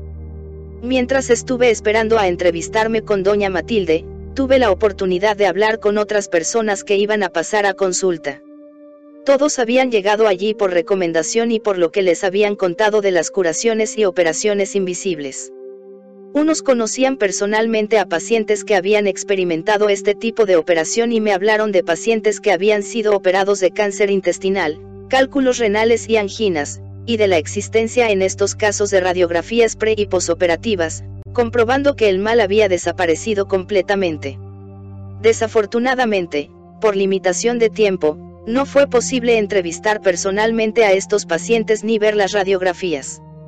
Otras personas me dijeron que habían venido a consultar a doña Matilde por serios problemas personales que en unos casos empezaron años atrás y que sintieron que después de dos o tres consultas la situación ya estaba cambiando y la solución a mano. En mi primera visita, vi llegar a un señor con problemas graves de salud, la cara grisácea y torcida por el dolor. Lo volví a ver dos días después con el porte más recto y aspecto más saludable. Al comentar este cambio con doña Matilde, me contó que la noche anterior le habían hecho una operación invisible, por medio de la cual le insertaron un aparato para ayudar en el buen funcionamiento del sistema digestivo. Durante el transcurso de la misma semana, pero en ocasiones diferentes. Dos compañeras y yo pasamos a consulta con doña Matilde, quejándonos de las mismas dolencias, fatiga y dolores de cabeza. Con eso fue posible apreciar la forma de trabajar de doña Matilde. En los tres casos, nos dio explicaciones muy diferentes y remedios totalmente distintos. A una le recetó medicina de patente, y le comentó que, aunque básicamente era una persona positiva, trata una sombra, o un ser, que quería apoderarse de su espíritu y que tenía que ser más positiva todavía y no dejarse afectar por influencias negativas. Resultó que las medicinas eran principalmente para el sistema nervioso, por lo cual se podría interpretar que lo que es una sombra para doña Matilde podría igualmente ser una tendencia a depresiones. A otra, le dijo que estaba sufriendo una influencia negativa y le recomendó que después de cada baño se vertiera jugo de limón, y a la otra que el problema se debía a un espíritu muy inquieto y le recomendó conseguir una pequeña pirámide y meterse abajo de ella una media hora diaria para alinear las vibraciones. Cada vez que hablé con doña Matilde tenía la impresión de estar frente a una mente poderosa que leía la mía como si fuera un libro abierto. Doña Matilde se mostró capaz de describirme los rasgos que, para mí, son los más importantes de mi personalidad, y sabía perfectamente bien cuál es mi situación actual. En dos ocasiones cuando estaba esperando pasar a su recinto, yo iba formulando preguntas en mi mente que quería hacerle. Al verme, doña Matilde empezó casi inmediatamente a contestar estas preguntas sin que yo tuviera la necesidad de decirle nada. Siempre al platicar con ella tenía la misma sensación de que las preguntas que empezaban a surgir en mi mente eran respondidas antes de verbalizarías. Cosmovisión de Doña Matilde. Doña Matilde explica que en todas las curaciones lo primero que hace es rezar a Dios, y una vez conseguido el permiso de él para curar al enfermo, hace la curación por medio del manejo de las fuerzas planetarias, y, así logra cambiar la energía de sus pacientes. Habla de la existencia de dimensiones diferentes a la que vivimos y explica que las curaciones y operaciones que realiza se efectúan en realidad en aquellas. Tiene una firme creencia en la reencarnación, dice que al morir la mayoría de nosotros pasamos a la cuarta dimensión, es decir, la primera dimensión espiritual, y en esta dimensión descansamos y seguimos nuestro desarrollo espiritual mientras esperamos la próxima reencarnación. Un espíritu que ya terminó sus ciclos de reencarnación llega a la primera dimensión espiritual, sigue desarrollándose hasta que pasa por la segunda y llega a la tercera, la dimensión de los espíritus de alta elevación. Una persona muy inteligente y con cierto desarrollo espiritual, al cumplir sus reencarnaciones, puede pasar directamente a la tercera dimensión. Dice doña Matilde que son los espíritus de alta elevación, incluyendo al hermano Martín, los que regresan a la Tierra a través de su materia para realizar trabajos de curación. Capítulo 6. Don Atanasio de la Sierra Tarahumara. Los tarahumaras forman uno de los grupos indígenas con mayor número de habitantes de la República Mexicana. Se calcula que son entre 70 y 90 mil los pobladores tarahumaras de la Sierra Tarahumara localizada en el norte del país en el estado de Chihuahua. Los tarahumaras están divididos en varias comunidades y en general, se catalogan como pertenecientes a la Alta Tarahumara y a la Baja Tarahumara. Los habitantes de la Alta Tarahumara viven en las partes altas de las sierras, mientras que los habitantes de la Baja Tarahumara viven en los valles y barrancos de las mismas sierras. Los tarahumaras visten de una forma muy característica que consiste en un blusón, un calzón y unos guaraches especiales muy ligeros. Algunos de ellos, Además se sirven de una cinta ancha que colocan alrededor de su cabeza y la usan de diferentes colores. Otros tarahumaras visten a la manera del norte del país, generalmente con sombrero y utilizando los mismos guaraches descritos anteriormente. Los tarahumaras son dueños de bosques, de pinos, de una extensión de tierra considerable y han sido continuamente explotados por el mestizo y el hombre blanco quien se adueña de sus tierras y utiliza sus maderas para beneficio propio. De un carácter pacífico y noble, el tarahumara ha preferido alejarse del contacto con la civilización mestiza y ha construido comunidades prácticamente inaccesibles en lugares hacia los cuales no existen caminos ni brechas, y viven en pequeñas chozas en estos parajes. Por otro lado, existen ejidos tarahumaras en los cuales los habitantes comparten la tierra, pero también gustan de vivir en forma aislada, como si tuvieran la necesidad de tener acceso propio a grandes dimensiones de tierra y a paisajes monumentales de la sierra. Los indígenas tarahumaras están gobernados por lo que ellos llaman, gobernadores, y por un Consejo Supremo constituido por los más sabios maduros y experimentados jefes de las comunidades tarahumaras. En este viaje me acompañó don Guadalupe Fierro, es dirigente del Consejo Supremo Tarahumara, quien se prestó amablemente a mostrarme la sierra. Y llevarme a las comunidades tarahumaras en busca de chamanes.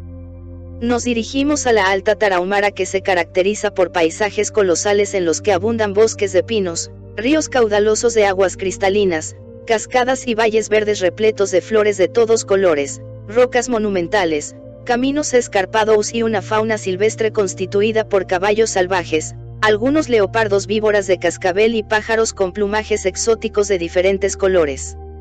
Durante tres horas, en un jeep atravesamos una brecha extremadamente difícil de transitar para ir en busca de un chamán tarahumara. Ver apéndice. Este chamán, Don Chemale, no se encontraba en su casa, pero pude percatarme de la calidad de su vida cotidiana a través de la observación de las características de su choza y de una plática con su familia. La vivienda de este chamán, la que don Guadalupe consideró característica y típica, es de una humildad impresionante, construida con troncos colocados unos encima de los otros, con piso de tierra y techo de troncos, sucia, descuidada, aledaña a un pequeño campo de cultivo en el que la esposa del chamán, ayudada por dos pequeños niños estaba recolectando plantas, me impresionó por su pobreza. Al día siguiente y después de este fracaso en el encuentro con Don Chemale, nos dirigimos todavía en la Alta Tarahumara hacia un ejido habitado por 10.000 indígenas en 5.600 hectáreas de bosques. Atravesamos el bosque y en un paraje totalmente aislado, encontramos la casa de Don Pino Lerma, un chamán tarahumara, pero Don Pino no se encontraba en ella. De nuevo, me impresionó la soledad y el aislamiento en el que parecen vivir los chamanes tarahumaras. Los chamanes tarahumaras. Existen dos tipos de chamanes tarahumaras de acuerdo a nuestros estudios, al primero de ellos se le llama, sucuruame, y al segundo, ogiruame. El sucuruame es el hechicero, ver apéndice, que se encarga de realizar maniobras de hechicería. Los tarahumaras consideran que el sucuruame es el malo o negativo y que su principal función es la de producir enfermedad o daño a la petición de algún interesado que tiene una rencilla o problema con algún miembro de la comunidad. En contraste, el ogiruame es el curandero de la comunidad, es decir, el chamán que se dedica a curar, a restablecer la salud y se le considera el doctor de la comunidad. Entre los tarahumaras existe el chiste o la broma de decir que el ogiruame cura lo que el sucuruame hace, o que el sucuruame enferma y que el ogiruame alivia. Don Atanasio Cruz. Después del segundo intento infructuoso por encontrar un ogiruame tarahumara, decidimos dirigirnos hacia un paraje que queda a unos 10 kilómetros de la ciudad de Sisogichi. Hablamos oído que en la región vivía un ogiruame y mi sensación al llegar fue que era definitivamente un lugar ideal para vivir como chamán. Un río, plácido, cristalino entre dos montañas en un valle fértil formado al entorno y varios tarahumaras se dedicaban a pescar en el río mientras nosotros llegábamos con nuestro jeep. Nos enteramos que el chamán no se encontraba allí y decepcionados decidimos ir a descansar para seguir nuestra búsqueda el día siguiente. En la mañana nos dirigimos a la ciudad de Creel y en ella nos enteramos de la existencia de dos chamanes de la región a los que fuimos a buscar. Aproximadamente a 20 kilómetros de Creel, nos encontramos con un joven, el que resultó ser hijo de don Atanasio y nos condujo hacia la casa de su padre. El jeep pudo llegar hasta la mitad del camino y el resto lo hicimos a pie. Llegamos a un valle pequeño en el que existían dos chozas construidas al modo tarahumara, es decir, con troncos superpuestos y el hijo de don Atanasio nos informó que iría a buscar a su padre quien estaba en este momento en el campo. Después de varios minutos, llegó don Atanasio y me impresionaron sus rasgos de fortaleza y la expresión de todo su cuerpo que era la de un ser totalmente centrado y mantenido en contacto consigo mismo. Su personalidad era regia, energética y con un natural don de mando. Nos presentamos mutuamente, y cuando le expliqué mi deseo de hablar con él, noté inmediatamente una actitud de extrema desconfianza que, poco a poco se fue suavizando hasta que después de varios minutos de conversar, se transformó en aceptación relativa. Don Atanasio dijo que había construido con su propia mano la casa en la que nos encontrábamos y que tenía otra casa que era la que más utilizaba en sus procedimientos de Ogiruame y la que nos invitaba a conocer. Accedimos y nos fuimos caminando por la sierra aproximadamente media hora hasta llegar a un lugar que podría yo catalogar de paradisíaco, en el que había una pequeña choza también hecha de troncos de árbol totalmente aislada en medio de un valle rodeado de montañas de roca, fértil y verde. Don Atanasio nos invita a entrar en su choza también construida con su propia mano y me percate de que en esta choza Don Atanasio tenía un altar similar al que he observado en las casas de los chamanes mexicanos que he conocido, una pequeña cama y varias sillas y bancos en los que nos sentamos. Los sustos. Don Atanasio empezó diciendo que se dedicaba fundamentalmente a desviar sustos. Al preguntarle yo a qué se refería con esta denominación, el Ogiruame nos explicó que un susto era un acontecimiento desagradable, súbito que provocaba un desequilibrio en la persona. No utilizó esta palabra, pero deduje de lo que dijo que a esto se refería.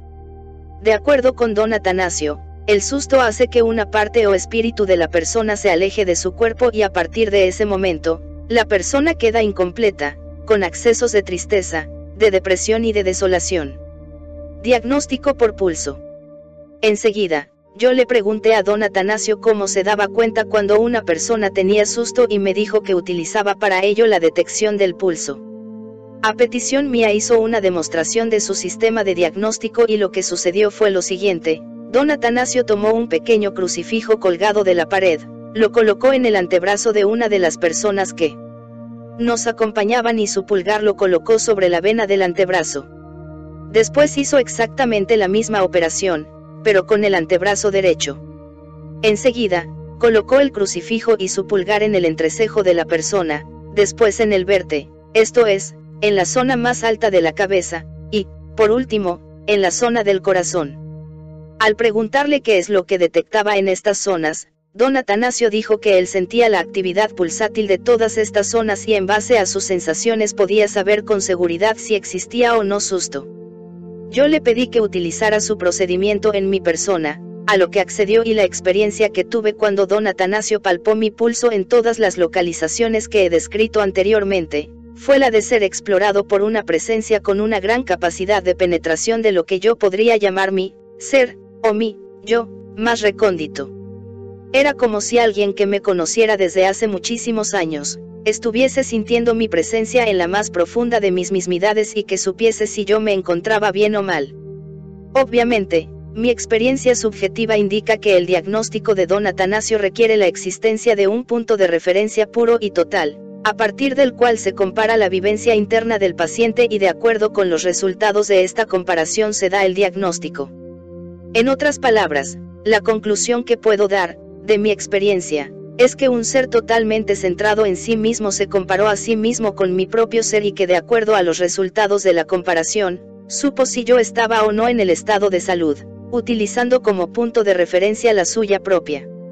Esta descripción me parece muy importante recalcarla porque siento que es la capacidad del chamán de permanecer y de reconocer en sí mismo un estado ideal del ser humano, lo que le permite actuar en forma curativa con respeto a otro ser humano ya sea en el nivel diagnóstico, en el nivel terapéutico e inclusive en el nivel de prevención. Lo que quiero decir con esto es que, de acuerdo a mis observaciones, el chamán es la persona que tiene un contacto real con los niveles de salud mental adecuados y que en base a su capacidad de permanecer y de saber estar en esos estados puede realizar su trabajo. El chamán es especialista en los estados de éxtasis tal y como lo diría Mircea Eliade y como especialista en los estados de éxtasis, utiliza su conocimiento acerca de los mismos para reconocer al otro y dirigirlo en la senda adecuada. El stat completo. Como una verificación a lo que he mencionado antes, Don Atanasio nos explicó su concepto de la realidad del ser humano de la siguiente manera, existen, según él, en cada ser humano tres espíritus. Cuando estos tres espíritus funcionan correctamente y están localizados juntos, el ser humano está completo. En cambio, cuando uno de los tres espíritus se aleja, el ser humano se enferma, se queda incompleto, se asusta. Precisamente, el concepto de susto implica, según don Atanasio, que un acontecimiento externo hizo que uno de los tres espíritus se alejara del cuerpo y esta situación de no estar completo es el estar asustado. El Ogiruame, según don Atanasio, tiene como responsabilidad, reintegrar el espíritu que se ha alejado a su lugar adecuado. Es decir, lograr que el ser humano que ha perdido su estado de ser completo, vuelva a adquirirlo.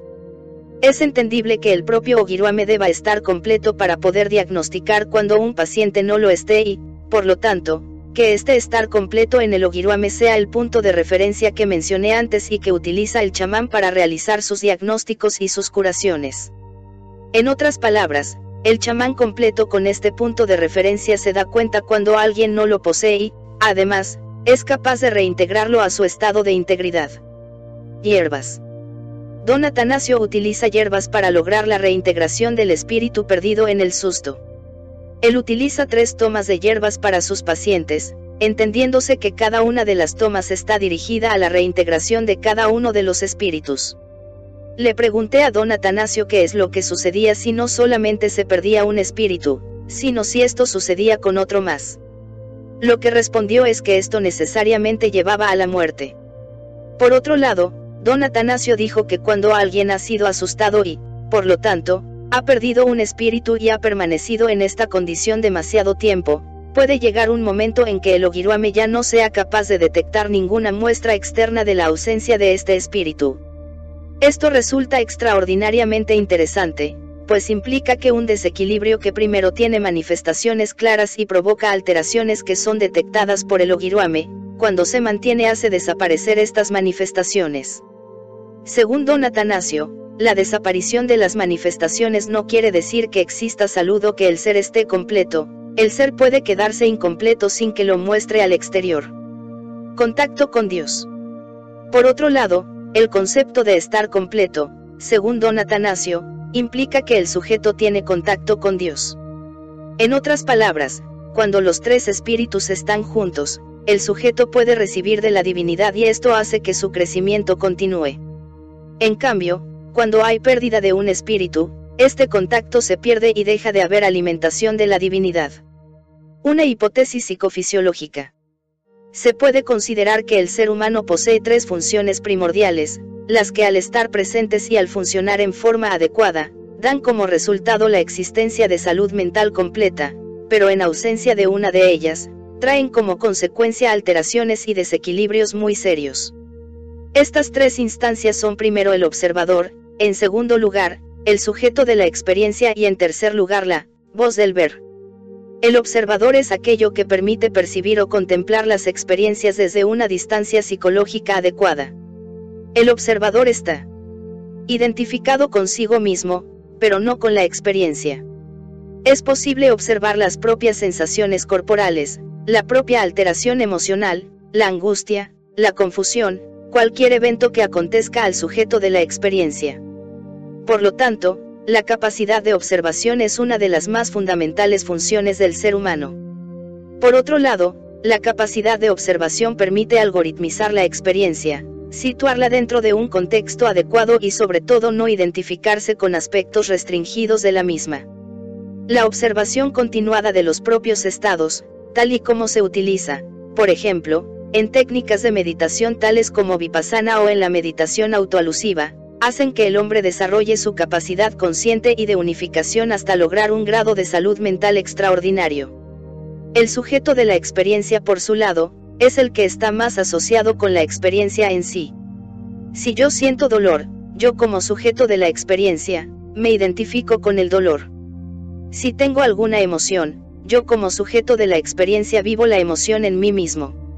En otras palabras, el sujeto de la experiencia es el que siente, en cambio el observador es el que contempla este sentir, desde un lugar o posición que no se ve afectado por la experiencia misma.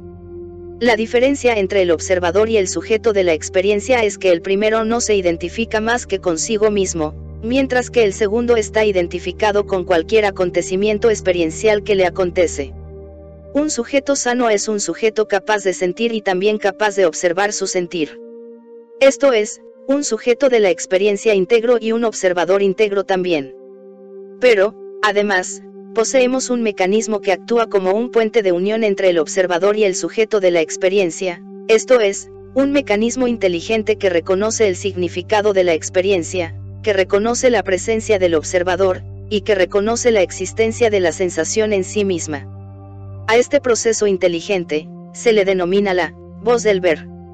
La voz del ver es el mecanismo que nos permite asignarle un significado a la experiencia, entenderla, razonarla y saber su proveniencia y sus consecuencias. Cuando un ser humano posee intacta su capacidad de sentir como sujeto de la experiencia, su capacidad de observar como observador y su capacidad de entender es un sujeto completo, sano y con una capacidad de crecimiento. El observador, el sujeto de la experiencia y la voz del ver, forman una unidad, y esta es lo que denominamos individualidad. El ser humano completo e individualizado es el que posee estos tres procesos o mecanismos y, al mismo tiempo, es uno solo unificado en sí mismo.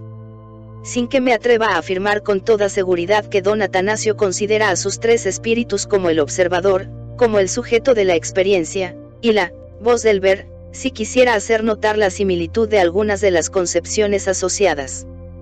Por ejemplo, la de considerar que existen tres espíritus, segundo la de considerar que el ser humano es completo cuando estos estén allí, y tercero la de considerar que un ser es unificado en sí mismo y con capacidad de recibir cuando estos tres espíritus están presentes. La consideración de existencia de las tres instancias del observador, del sujeto de la experiencia y la voz del ver, también explicaría lo que sucede en la ausencia de alguna de ellas. Por ejemplo, la ausencia en el sujeto de la experiencia produciría un ser humano incapaz de sentir, frío y bloqueado ante la vida. La ausencia de la voz del ver, produciría un ser humano incapaz de entender lo que le sucede. En un sentido similar, parece que procede el Ogiruame cuando considera que un ser humano está enfermo o asustado, cuando no está completo y uno de sus tres espíritus está ausente. Conclusiones generales. Las conclusiones posibles son varias. En primer lugar, los chamanes tarahumaras parecen ser auténticos psicólogos autóctonos en el sentido de que se han mantenido aislados de contacto con la civilización occidental, hasta donde esto ha sido posible. Por lo tanto, representan en sus concepciones, tratamientos, y capacidades técnicas, un reflejo verdaderamente autóctono de una versión del pueblo mexicano. Sin embargo, esta autóctonía no es total. Así, por ejemplo, Don Atanasio utiliza para sus diagnósticos, crucifijos cristianos y su concepción de la existencia de tres espíritus, parecería estar asociada también con la concepción de la Trinidad cristiana, aunque esto último no podré afirmarlo con total seguridad por carecer todavía de información al respecto. Por otro lado, el chamán tarahumara, como don Atanasio, parece ser capaz de reflejar y mantener un punto de referencia acerca de lo que es el ser humano completo que, para nosotros educados en las ciudades gigantescas, es un recordatorio importante de lo que es nuestra verdadera naturaleza, por lo menos esta es la impresión que tengo al elaborar mis experiencias con don Atanasio. De alguna manera, él me recordó que existe un ser humano con capacidad de estar completo, y que existe un ser humano con capacidad de saber que existe un ser humano completo yo, por todo lo anterior, le agradezco a don Atanasio el haberme permitido conocerlo. Capítulo 7 el pensamiento y el lenguaje de los Ogiruames Raramuri de la Sierra Tarahumara. Como ya mencioné, los tarahumaras forman parte de una de las etnias indígenas mexicanas con un mayor número de miembros, distribuidos en pequeños poblados, dentro del majestuoso territorio de la Sierra Tarahumara, en el estado de Chihuahua. Hablan el idioma raramuri, por lo que son conocidos como raramuris, son pacíficos, pacientes y de un andar digno y noble. El clima de la Sierra Tarahumara es extremoso, con inviernos nevados, de temperaturas bajo cero y veranos calurosos. A través de cientos de años de habitar allí se han adaptado al medio, adquiriendo una resistencia física enorme, que se manifiesta en su capacidad para correr ininterrumpidamente durante el día y la noche, en sus tradicionales carreras de bola o para bailar noches enteras la danza de los matachines, durante sus fiestas rituales. Poseen una organización jerárquica rigurosa, en la cual sus gobernadores ocupan los puestos más altos. Sus médicos tradicionales son conocidos como Ogiruame y estén encargados de mantener la salud física, psicológica y espiritual de los Raramuris. Una organización paralela, pero secreta, la forman los sukuruames o hechiceros. Estos son temidos por las comunidades Raramuris, las que los consideran malévolos y peligrosos. Esta oposición entre las prácticas de unos y otros, se manifiesta con claridad en el dicho familiar de la sierra, que dice que el ogiruame sana lo que el sukuruame enferma. El concepto de cuerpo humano. Según los ogiruame, el cuerpo humano es únicamente un receptorio o vehículo de un principio trascendente. Este principio trascendente, está encargado de energetizar y dar vida al recipiente corpóreo y se comunica con él a través de la sangre y sus movimientos. Algunos ogiruame, como don Atanasio, de la región de Creel, consideran que este principio está dividido en tres subprincipios. Otros ogiruame, como don Mauricio, don Maclovio y don Santos, de Caborachi, niegan la subdivisión, considerando que el principio trascendente es uno e indivisible. Esta última opinión parece ser la más generalizada entre los ogiruames, quienes, además, consideran que existe una individualización personal del principio trascendente, de tal forma que éste no se puede intercambiar entre una persona y otra. La traducción libre más cercana de este principio es alma.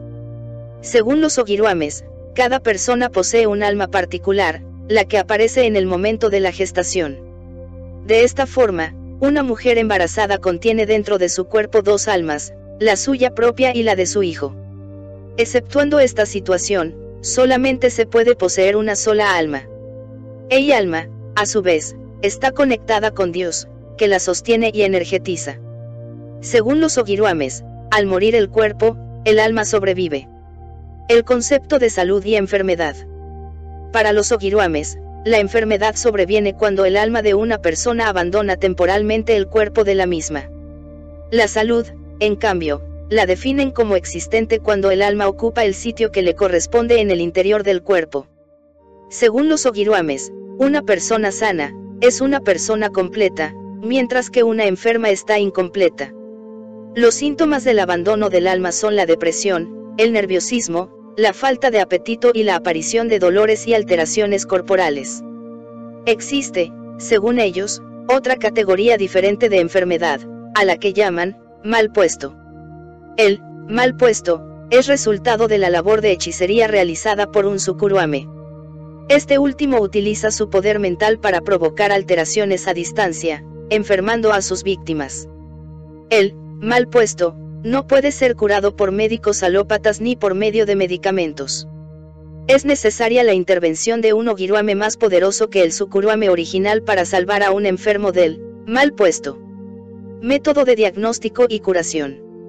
La mayor parte de los ogiruames dicen poseer un control voluntario sobre su propia alma, modificando su posición original dentro de su cuerpo o logrando situarla fuera del mismo. Durante el sueño, el ogiruame veterano adquiere conciencia y controla su alma, haciéndola viajar hacia el cuerpo de sus enfermos. Allí, el ogiruame revisa las zonas afectadas y restablece su equilibrio perdido. Esta labor de diagnóstico y curación a través de sueños es, según los ogiruames, una práctica común y de realización cotidiana. Cuando el enfermo se presenta al consultorio autóctono del ogiruame, este utiliza otra técnica de diagnóstico, que consiste en pulsar al paciente. Para ello, el ogiruame registra, al tacto, el pulso de su paciente en diferentes regiones de su cuerpo, sus muñecas, su vértex y directamente sobre su corazón. Puesto que, en su concepción, el alma se comunica directamente con la sangre, este procedimiento le permite saber si el alma del enfermo se encuentra o no dentro de su cuerpo. Cuando el diagnóstico es de incompleto, entonces el ogiruame utiliza diferentes técnicas para llamar el alma del enfermo y restituirla a su posición intracorpórea. Una de las causas más comunes de enfermedades los sustos. Estos se definen como una súbita alteración en la atención, provocada por un estímulo inesperado e intenso.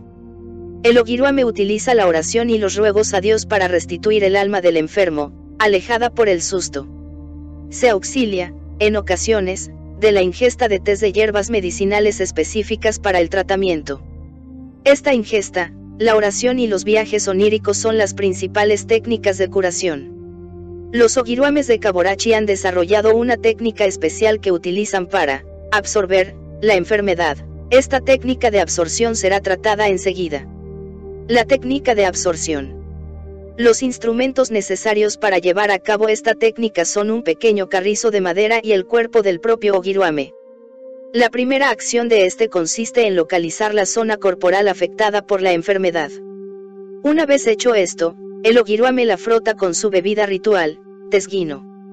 En seguida, coloca la palma de su mano izquierda sobre la zona, atrayendo hacia ella la enfermedad. Una vez hecho lo anterior, coloca el carrizo en su boca y lo acerca a la piel desnuda del enfermo, inhalando fuertemente. Si la acción terapéutica tiene éxito, en la boca del ogiruame aparecerá una pequeña piedra, un gusano u otro objeto, el que deberá ser enterrado o quemado, a fin de evitar que otra persona tenga contacto físico con él. Los ogiruames de Kaborachi afirman que esta absorción les provoca una serie de malestares que duran hasta tres días y que deben curar ingiriendo tesguino. La iniciación ogiruame. La mayor parte de los ogiruames afirman que recibieron sus dones por vía de algún familiar o en forma hereditaria. En un caso, fue la comunidad la que detectó el poder curativo de uno de sus miembros y lo estimuló para ejercerlo. No existe una ceremonia iniciática específica para convertirse en ogiruame. Más bien, es a través del contacto con un ogiruame veterano que el aspirante aprende y es sometido a pruebas por parte de su maestro y la comunidad. Dependerá de su éxito en las curaciones el grado de reconocimiento que alcance. En general, los raramuris aprecian y apoyan a sus ogiruames. La especialización ogiruame. No todos los ogiruames ejercen de la misma forma. Algunos son expertos en el susto, otros en la técnica onírica y otros más en la de absorción. Las mujeres se dedican a los niños y a los partos. Existe una jerarquía ogiruame en la cual los más expertos y veteranos actúan como verdaderos chamanes y maestros de los principiantes. Entre ellos existen verdaderos psicólogos autóctonos, que le dan más importancia a los correlativos psicológicos de las enfermedades, en contraste con los que se dedican preferencialmente a la preparación y uso de medicamentos basados en hierbas medicinales. Conclusiones. En general, el pensamiento de los ogiruames es dualista y mágico, su lenguaje manifiesta su creencia en la dualidad de cuerpo y alma, así como la existencia de interacciones directas entre diferentes mentes. Sus técnicas poseen un grado elevado de estandarización y son aceptadas como reales y efectivas por comunidades enteras. Capítulo 8. Don Rodolfo de Jalapa. Como ya vimos en capítulos anteriores, el espiritualismo mexicano estimula estados de inconsciencia considerando que estos son los que permiten el contacto con entidades alternas y afirma que, si no existe este estado de inconsciencia, entonces es posible considerar al medium con tendencias fraudulentas. Don Rodolfo de Jalapa es un auténtico psicólogo autóctono y aunque su origen y entrenamiento han sido espiritualista y ortodoxo, decidió separarse del movimiento para crear una escuela propia, la que sostiene que no es necesario ni adecuado, perder la conciencia para poder actuar en otros niveles de la realidad. Precisamente por considerar que su tendencia es un desarrollo a partir del espiritualismo tradicional, decidí estudiar a este psicólogo autóctono y este capítulo está dedicado a revisar su enseñanza. Don Rodolfo. Nacido en Oaxaca, radicado en Perote y director de un nuevo linaje en la ciudad de Jalapa, don Rodolfo divide sus actividades entre estas tres entidades. De tez morena, fornido, con una edad de 60 a 65 años, don Rodolfo más bien parece un campesino oaxaqueño tostado por el sol, que el director de un linaje espiritual. En una entrevista que pude hacerle a don Rodolfo, este me informó que su entrenamiento original fue en un templo espiritualista en el que fue enseñado a entrar en trance y en el que se le mostró toda la organización asociada con el espiritualismo, la que de alguna manera lo ha sostenido y le ha servido de base para su desarrollo posterior. Casado, con hijos ya adultos e independientes, don Rodolfo se ha dedicado íntegramente al desarrollo de centros espirituales tanto en Oaxaca como en Veracruz y a impulsar el crecimiento psíquico de las gentes que participan de sus enseñanzas en los templos que ha inaugurado. El concepto de la realidad espiritual de Don Rodolfo. Don Rodolfo sostiene que cuando un ser humano entra en trance, lo que realmente sucede es que aprende a interactuar con un nivel muy profundo y evolucionado de su propio ser. En otras palabras, el ser humano medium, lo que realmente hace es penetrar en su propia esencia y de ahí extrae la enseñanza que verbaliza a su comunidad de discípulos y conocidos. Don Rodolfo considera que es un terrible error la pérdida de conciencia tan valorada en los círculos espiritualistas. Al contrario de estos últimos, este psicólogo autóctono sostiene que el contacto con los niveles más profundos de la esencia humana, deben realizarse en completa y clara conciencia. Por otro lado, Don Rodolfo afirma que para realizar este contacto es necesario un entrenamiento que implica, sobre todo, el abandono del ego y la apertura hacia otros niveles de realidad los cuales, según él, se encuentran en el interior del ser humano esperando a que éste logre una interacción adecuada con los mismos. De acuerdo al espiritualismo ortodoxo, el contacto del chamán se realiza con entidades espirituales, las que existen en un reino invisible como seres que mantienen su individualidad y que logran ponerse en contacto con aquel que alcanza a abrirse y dejarse penetrar por ellos. Don Rodolfo considera que lo anterior es una simplificación de lo que realmente sucede durante el proceso de trance. En este, lo que verdaderamente acontece es que el medium alcanza cierto nivel de conciencia que actúa como una especie de llave específica para permitir que la información asociada a ese nivel aparezca en el ser humano. Enseñanza de don Rodolfo. Siendo capaz él mismo de establecer contacto con él, ser, utilizando una técnica que ha desarrollado durante los últimos años, don Rodolfo considera como una de sus principales labores la de entrenar a otras gentes. Para lograr el mismo contacto que él, utilizando técnicas confiables y replicables. Todas las semanas, Don Rodolfo se reúne con sus discípulos y les enseña estas técnicas de desarrollo que implican el mantenimiento de la conciencia durante el trance mediumnístico. Comparación con otros linajes. Siendo un desarrollo novedoso a partir del espiritualismo ortodoxo, la aproximación de Don Rodolfo podría quizás compararse con aproximaciones de linajes chamánicos contemporáneos. Que este es el caso, es muy fácil entreverlo si se analiza por ejemplo la aproximación de Don Juan Matus, la de don Lucio de Morelos, la de don Panchito de Yucatán y se le compara con la de don Rodolfo de Jalapa. Con el objeto de realizar esta comparación, haré una breve semblanza de estos linajes y del propio de don Rodolfo, destacando las similitudes entre ellos.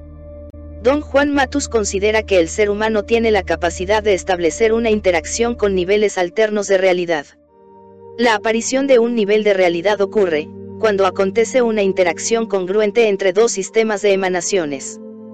Puesto que ya he descrito en artículos anteriores esta concepción, aquí solamente diré que, de acuerdo con Don Juan, es la alineación entre dos bandas de emanaciones la que aparece como una realidad y es la modificación de un modulador de la alineación entre bandas, el punto de encaje, lo que hace aparecer realidades alternas. Es clara la similitud entre esta concepción y la de Don Rodolfo. Según este último, la interacción con niveles alternos de realidad, se produce cuando un ser humano es capaz de variar el nivel vibracional consciente y conectarse con un nivel homólogo que existe en el universo y que contiene información que se vuelve accesible, precisamente cuando el ser humano cambia su nivel de conciencia. Una consideración similar es la que sostiene don Lucio de Morelos, aunque denominándola de diferente forma. Según este chamán existen rebaños de trabajadores del tiempo, cada uno de los cuales se puede diferenciar de los otros por un color característico. Cada uno de los colores de los rebaños se asocia con un estado de ser peculiar, y con un nivel de conciencia particular. Cuando el ser humano es escogido, se pone en contacto con uno de los rebaños de cierto color y este contacto hace que la conciencia del ser humano transpire el conocimiento asociado con el rebaño particular. Esta concepción es claramente similar a la que sostiene don Juan y a la que defiende don Rodolfo, aunque cada uno de estos directores de linajes utiliza diferentes términos para explicarla. Por último, uno de los más ancianos chamanes de México, don Panchito de Yucatán, heredero de la sabiduría maya, también afirma que este conocimiento del ser humano, se manifiesta cuando éste es capaz de establecer un contacto con Dios. Don Panchito considera que el verdadero desarrollo, se produce precisamente en la dirección de este contacto con la divinidad y que cuando este contacto ocurre, entonces todo el conocimiento fluye a través del hombre como si fuera su propia heredad. Bandas de información específica no local. Todas estas comparaciones entre estos chamanes que acabamos de mencionar, nos indican que, como conocimiento común del verdadero chamanismo mexicano, esté considerar que en el universo existen reservorios de información y de conciencia, con los cuales es posible establecer una interacción, la que da como resultado, que los niveles asociados con estos reservorios se manifiesten en el ser humano. Mientras que don Lucio denomina estos reservorios rebaños, don Juan, bandas de emanaciones, don Panchito, Dios y don Rodolfo, vibraciones espirituales, todos se refieren aparentemente al mismo conocimiento y a la misma realidad. Podríamos bautizar a estos reservorios de energía consciente con el nombre de bandas de información específica no local considerando que, en primer lugar, estos reservorios son específicos, en segundo lugar, no están localizados en forma concreta, y, en tercer lugar, parecen poseer como atributo íntimo y esencial el ser propiamente conciencia. Estas bandas de información específica no local, son capaces de ser interceptadas por un ser humano que tenga el suficiente desarrollo y el entrenamiento adecuado como para lograr una interacción congruente con las mismas. De acuerdo a los chamanes mexicanos, la interacción congruente con una de estas bandas ocurre precisamente cuando el aprendizaje ha logrado desarrollar en él el suficiente nivel de conciencia como para interceptar e interactuar adecuadamente con una de estas bandas. Estos niveles de conciencia adecuados, parecerían tener que cumplir una especie de ley de analogía y de homologidad, de tal forma que solamente es posible acceder a una banda específica cuando la conciencia individual vibra, por así decirlo, a la misma frecuencia que la banda a la que se desea tener acceso. El concepto de enfermedad de Don Rodolfo. De acuerdo con este psicólogo autóctono, el organismo humano es un reservorio de una cantidad colosal de poblaciones de microorganismos, los que se mantienen en un estado de pasividad o de actividad malévola dependiendo del equilibrio que el organismo logra mantener o pierde debido a diferentes causas. El equilibrio es para Don Rodolfo, sinónimo de salud y protector contra el ataque de estos microorganismos que están siempre al acecho como si esperaran un descuido de defensas para atacar a su hábitat orgánico. Por lo tanto, don Rodolfo sostiene que la técnica más adecuada para conservar la salud, es la que impulsa el estado de equilibrio en los diferentes niveles corporales. Por otro lado, el principal factor y el más poderoso responsable de mantenimiento del equilibrio corporal, es el equilibrio espiritual y en este el contacto con el ser garantiza la salud en todos los niveles. Una de las técnicas promotoras de la salud que utiliza don Rodolfo es la energización de líquidos. Cuando don Rodolfo logra establecer un contacto con el ser, en la cercanía de su cuerpo coloca recipientes con agua que, según él, adquieren el mismo nivel vibracional que él mismo logra activar durante sus estados de trance. Estos líquidos, de acuerdo con don Rodolfo, se mantienen puros y sin contaminantes después de varios años, sin necesidad de ser hervidos o de ser sometidos a cualquier procedimiento de desinfección bacteriana. Más aún, don Rodolfo considera que la ingestión de estos líquidos, actúa como un estimulante para el mantenimiento de la salud orgánica, a través de una activación de los sistemas corporales. Transcripción de una sesión en la cual don Rodolfo logra establecer una interacción con la esencia. Como hablamos dicho antes, una de las prácticas más valoradas por este psicólogo autóctono, consiste en establecer un contacto con el ser, o esencia, después de utilizar una serie de técnicas estimulantes de este contacto. El autor tuvo la oportunidad de grabar el discurso de don Rodolfo durante una sesión realizada en Jalapa, cuya transcripción se presenta a continuación. En la primera parte de la sesión, Don Rodolfo utilizó la verbalización de una serie de oraciones y después de esta se sentó en una silla, cerró los ojos mientras sus discípulos continuaban diciendo una serie de frases, después de varios minutos don Rodolfo respiró profundamente, tuvo una serie de sacudidas y empezó a hablar. En esta sesión, además de don Rodolfo, estaban presentes tres mujeres, las que también penetraron en estados alternos de conciencia. Ellas visualizaron una serie de imágenes que don Rodolfo consideró como evidencias y concordancias de lo que a él mismo le acontecía. También se reproducen aquí estas intervenciones. Cátedra de don Rodolfo en Jalapa.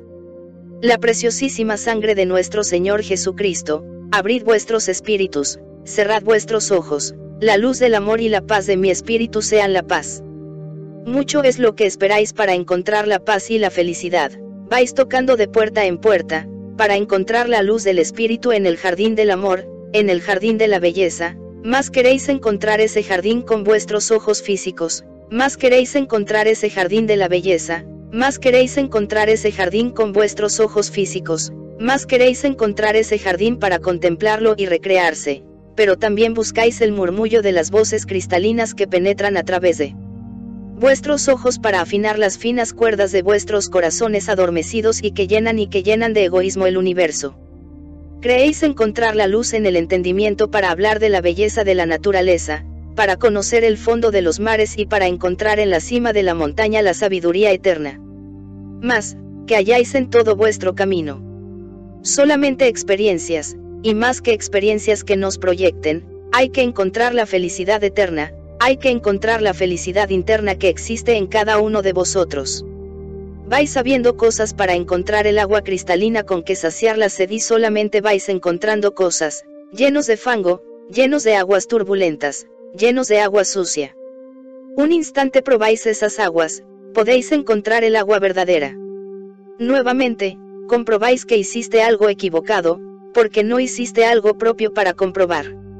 Más en verdad, en verdad los espíritus de esa corriente de agua, esa agua cristalina que queréis encontrar más allá, no se encuentra más allá de nuestros labios y no se encuentra más allá de nuestro corazón, porque, así como hurgáis la tierra para encontrar en ella los grandes tesoros, así podréis hurgar en sus corazones para encontrar el tesoro de la sabiduría eterna. Largo tiempo a que, si se viniere el hombre, viviese. Cronológicamente los años y los meses, no llegarías a la verdad que se encuentra oculta. La verdad se encuentra oculta en los pliegues de nuestra mente, oculta en los pliegues. La verdad se encuentra ahí a través de nuestros sentimientos, a través de la nobleza de nuestros sentidos, a través del amor que comparte su corazón porque desecháis cuando nace el egoísmo. La fuerza del amor es fuerza que lleváis cada uno de vosotros, fuerza contenida por el sufrimiento y el dolor, fuerza contenida por el egoísmo. El amor no es mercancía que se vende, el amor es el sentimiento del espíritu elevado, el amor es el sentimiento de cada uno de vosotros, por ello el sentimiento insaciable ya en cada uno de los largos caminos en busca del amor y la comprensión.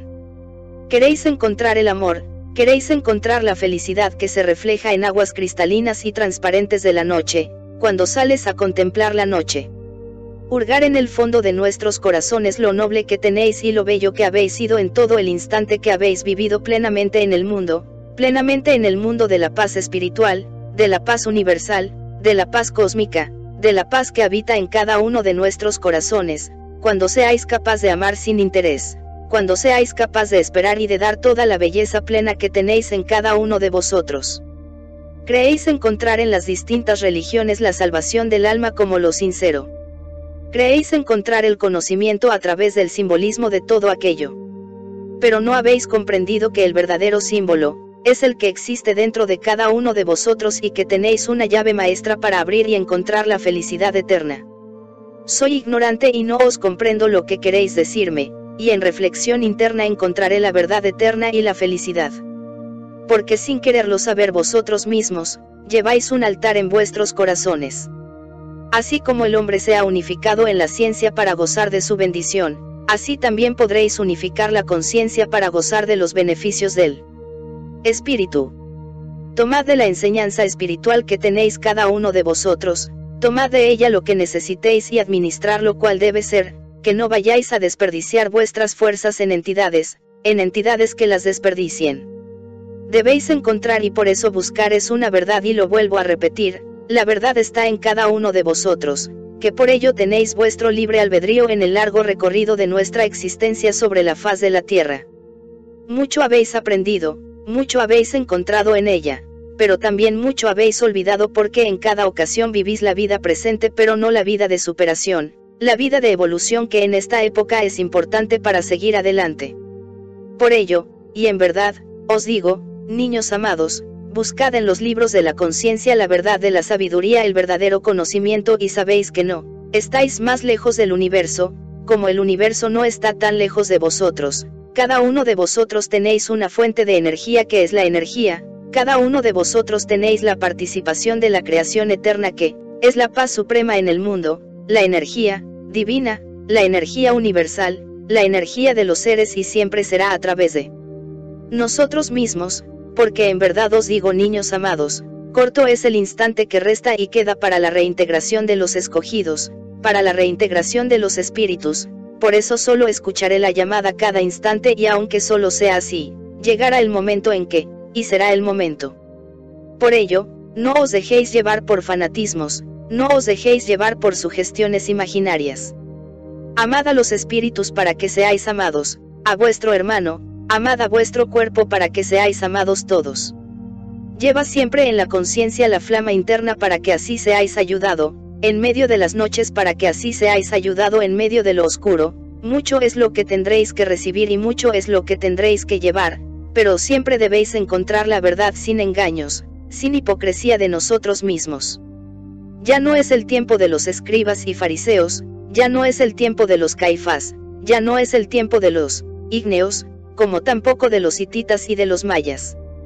Son nuevos tiempos de luz, son nuevos tiempos de amor, y son nuevos tiempos de paz, porque mucho habéis evolucionado desde entonces habéis quedado prendidos al pasado y el pasado nunca ha permitido llegar a la cumbre verdadera del conocimiento y la sabiduría. Porque si en verdad si hubieses dejado las cadenas, hubieses dejado al fanatismo, la hipocresía y la soberbia, cual Dios sobre la faz de la tierra, cual Dios sobre el universo entero, seríais parte del universo. Por ello les pido niños santos preparad vuestros corazones, preparad vuestro espíritu, unid la trilogía de espíritu, mente y cuerpo para que viváis en armonía completa. Encontrad la razón de la existencia amando a vuestro hermano y semejante y comprendiéndole y si ciego es, guiadle de la mano, pero antes de guiar al ciego, debéis de dejar de ser ciego vosotros mismos para que los ciegos no caigan. Tomad y llevad mi mensaje de luz, de amor y de paz que os vengo a enseñar en este día. Corta es mi palabra, pero grande es mi enseñanza si sabéis reflexionarla, si sabéis aplicarla. Bendito aquel que busca la verdad interna porque al fondo de la verdad encontrará, encontrará el amor y la vida. Aguas reconcentradas en vasijas y cristales, yo les digo, se conviertan en aguas de luz, amor, paz y unificación, en el juicio de la paz espiritual. En el nombre que soy el Hijo por la luz y la gracia del Espíritu Santo objeto que me hace, amor, protección y paz para vuestro corazón para vosotros. Y así os digo, niños benditos de gracia, que la luz, el amor y la paz. La luz y el amor de Elías, el enviado de nuestro Dios y la paz de mi espíritu por siempre quede con vosotros. Mujer. Como un brillante haciéndose grande, ese brillante que se hace grande, grande, grande, cubrió de luz todo, y allí pude contemplar una montaña. Tenía esa montaña, tenía como una antena. Esa antena brillaba, y ahí se cubrió de una nube muy blanca, se perdió de vista y ahí cuando empezó a su bendita palabra pude contemplar un río, así como él dijo debajo de la tierra y muchos de mis hermanos secándose de sed, buscando ese río y no lo podían encontrar, como meses antes se abrió un camino muy blanco y ese camino los llevó hasta ese manantial de agua clarite como un cristal, y ahí pude contemplar, así como una ciudad, como cuando estamos en un disgusto, uno al otro, así, peleando, y ahí puede contemplar un jardín. En ese jardín había muchas mariposas como tomando miel de esas flores distintas a las de aquí, y ahí estaba la madre Marta con una sonrisa en sus labios, y ahí pude contemplar, bien que pude contemplar que les dio un libro como la sabiduría y ese libro esparció, al frente del pedestal. Eso pude contemplar por la voluntad de mi Padre Celestial. Mujer 2 voy a hacer presente a todos mis hermanos lo que yo pude contemplar. Un gran cerro verde, un sendero, las cuales formaban un camino grande y blanco.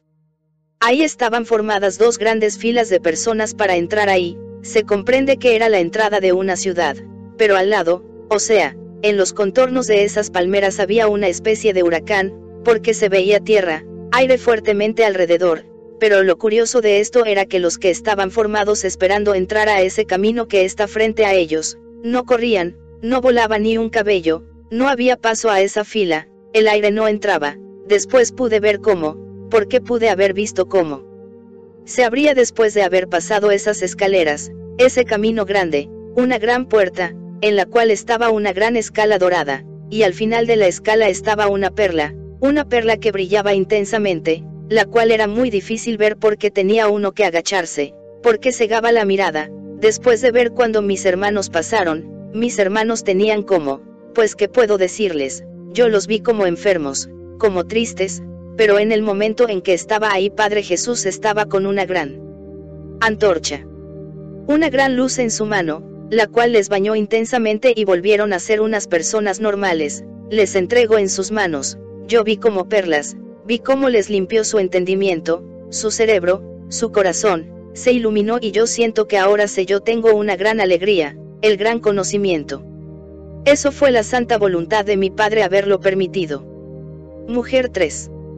La palabra de mi maestro empezó a fluir, una cascada que se abría, hasta nosotros, y el agua caía como si fuera un arco iris, caía con muchos colores sobre todos nosotros, y atrás de esa cascada había una como ciudad de cristal, una ciudad dorada, transparente, a veces era blanca y rosa y a veces se volvía dorada y continuó la palabra, Siguió avanzando su sabiduría y de pronto vi una puerta que estaba muy cerca de nosotros, una puerta dorada que daba al conocimiento, que daba a lo más grande, y de pronto estaba lejos y volvía a estar cerca, y volvía a estar lejos, como si estuviera cerca pero a la vez nosotros quisiéramos que estuviera lejos de nosotros mismos. Después cuando pasamos, hermano, a las plantas del maestro, yo pude ver cómo esa puerta volvió a acercarse y a acercarse con una luz que cegaba, que cegaba y que desaparecía todo y es todo lo que pude ver.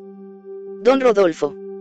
Cada uno de nosotros en los distintos lugares que ocupa en la vida, tiene mucho que hacer, rogar en su oración, en la calle y en todas partes donde se pueda.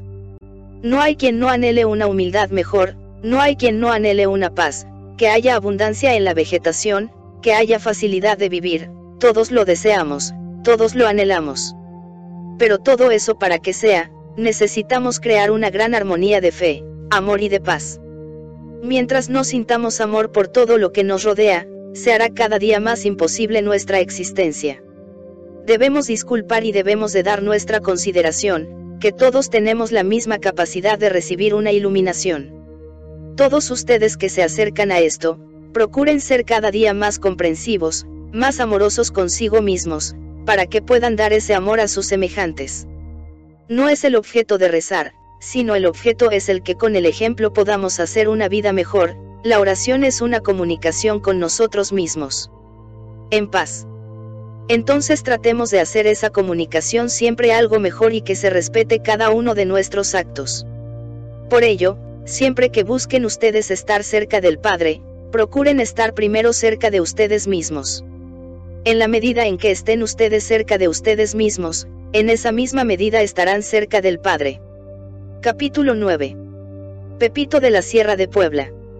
En un pequeño poblado localizado en la zona más alta de la parte norte de la Sierra de Puebla, vive uno de los curanderos más jóvenes de México. Se llama Pepito y es un niño de 12 años de edad.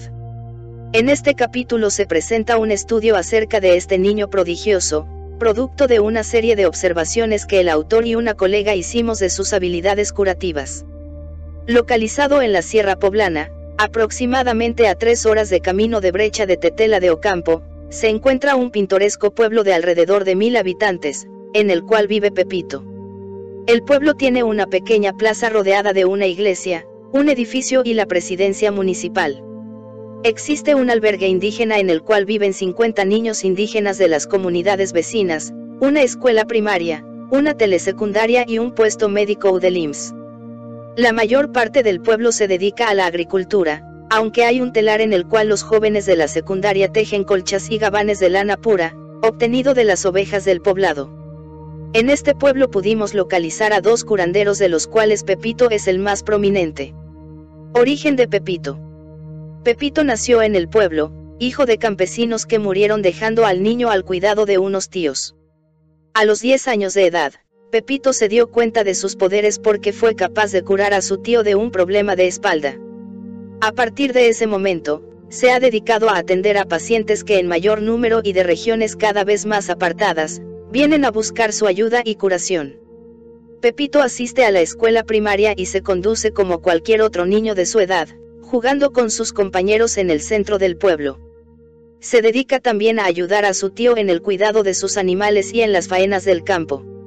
Sin embargo, su apariencia es muy especial, porque la expresión de su cara siempre denota una profundidad y sensibilidad fuera de lo común.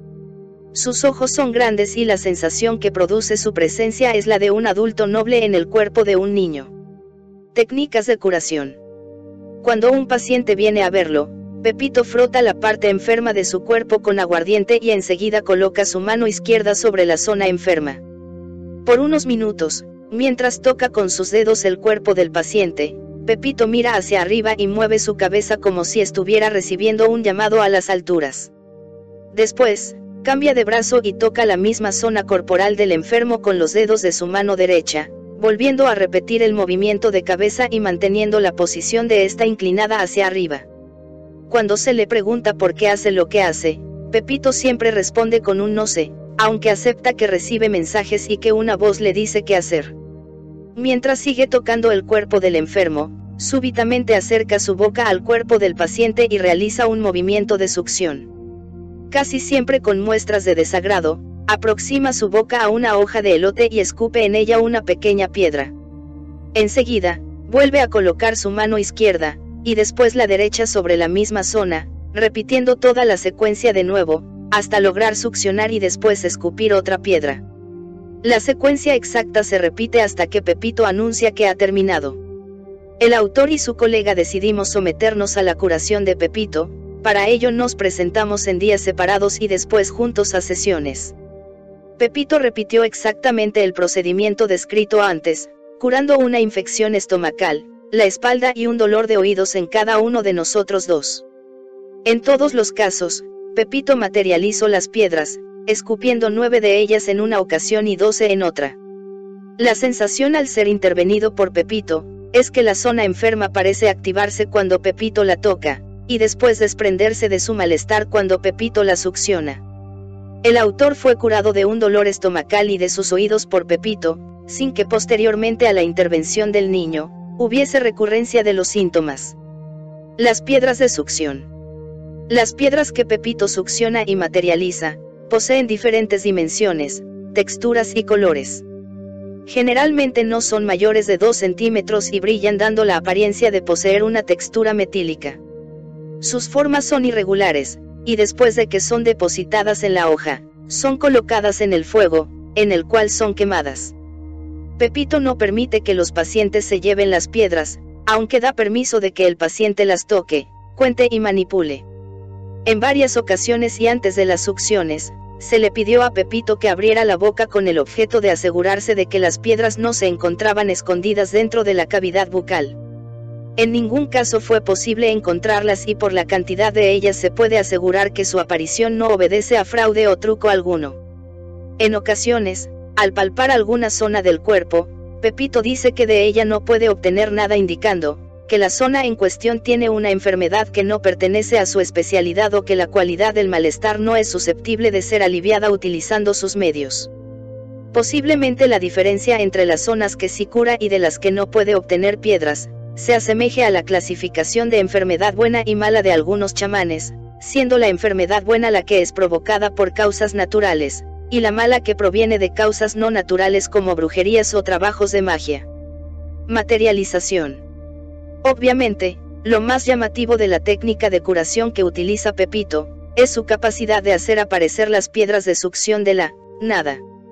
Puesto que no fue posible explicar la aparición de las piedras como resultado de trucos o de tenerlas escondidas dentro de la boca, se hace necesario considerar alguna otra posibilidad de explicación para su materialización a partir de la maniobra de succión de Pepito. Un caso similar de materializaciones a partir del espacio y de zonas enfermas de pacientes, era el de Doña Pachita.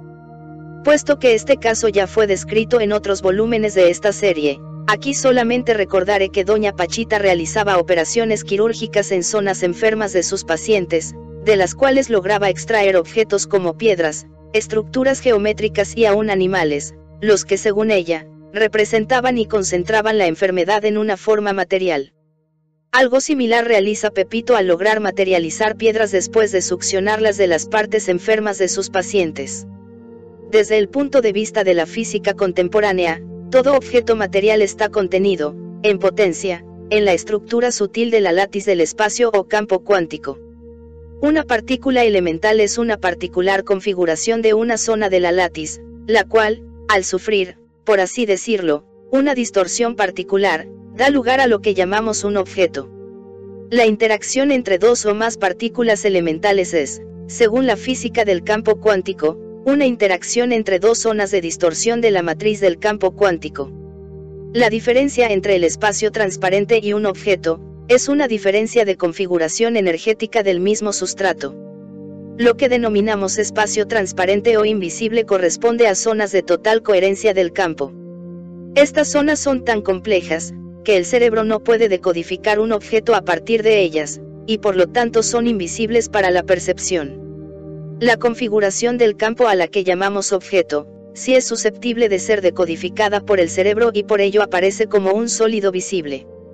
Desde el punto de vista de la teoría sintérgica, se postula que el cerebro es capaz de afectar a la látiz del espacio, creando dentro de ellas zonas de distorsión particular, que resultan de la interacción entre esta misma látiz y un campo energético producido por el cerebro, el campo neuronal. La posible explicación para las hazañas de Doña Pachita y para los prodigiosos actos de succión y materialización de piedras de Pepito, es que los cerebros de ambos son capaces de crear una alteración profunda del campo cuántico, a través de sus campos neuronales. Esta alteración resulta en un objeto material.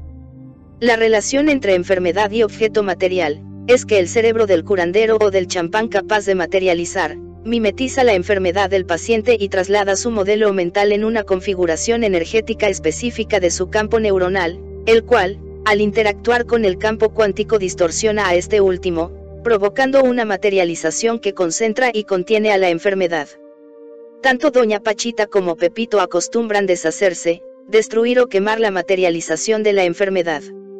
Doña Pachita decía que de no destruirse o neutralizarse, la enfermedad materializada y extraída del cuerpo del paciente volvería al mismo haciéndolo enfermar de nuevo. Conclusiones. Son ya dos los casos comprobados de curanderos y chamanes capaces de materializar objetos. El caso presentado en este capítulo indica que esta capacidad puede aprenderse y manifestarse desde la infancia. Esta extraordinaria capacidad y el uso terapéutico en el que se utiliza, muestra que el universo de la materia puede ser dominado y controlado por seres humanos dotados. Capítulo 10. Juan Diego de Veracruz. En un ejido localizado a unos 100 kilómetros del puerto de Veracruz vive Juan Diego. El ejido tiene una población de unos cuantos cientos de habitantes que se dedican fundamentalmente al cultivo de frutales y del maíz. Las tierras del ejido son fructíferas, el clima es cálido y húmedo con lluvias abundantes y la vegetación frondosa. La comunidad del ejido es tranquila, los hombres salen al campo al amanecer, y regresan cuando el calor se vuelve intenso hacia mediodías comen en sus casas, toman una siesta y al atardecer, con la frescura, salen a platicar, jugar a las cartas y retosar en hamacas o a bañarse en el río. Los niños son alegres, juegan en las calles, y entran a las casas de sus vecinos como si fueran las suyas propias, las puertas de las casas estén abiertas e invitantes para las visitas. La gente del ejido es amable, buena anfitriona, los fines de semana se reúnen en un extremo del ejido en donde han aplanado la tierra, cortado las hierbas, colocado dos porterías y una esquina de alambrado. Juegan béisbol la mayor parte de las veces, y en algunas ocasiones fútbol soccer. Existe una gran cantidad de árboles de mango de manita, ciruelos, aguacates y limoneros. Una de las atracciones del ejido son varias cuevas por las que fluyen ríos subterráneos, un manantial fresco y cristalino que surge de la montaña y que las mujeres del ejido utilizan para lavar sus ropas y los muchachos para bañarse. Juan Diego Juan Diego nació el 9 de diciembre de 1960.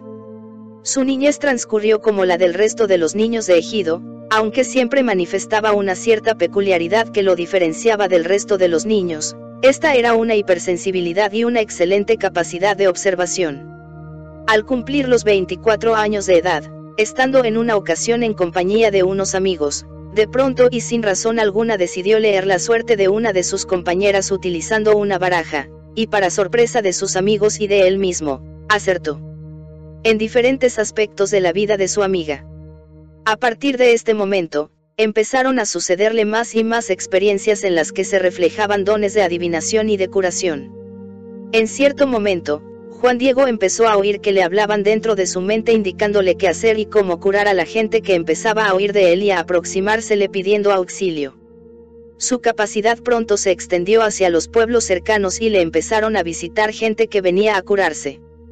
Juan Diego afirma que a partir del momento en que empezó a curar, las voces que oía se hicieron más claras y le indicaron una serie de procedimientos para aplicarlos con sus pacientes y una secuencia de técnicas para aplicarlas en él mismo, con el objeto de promover su desarrollo.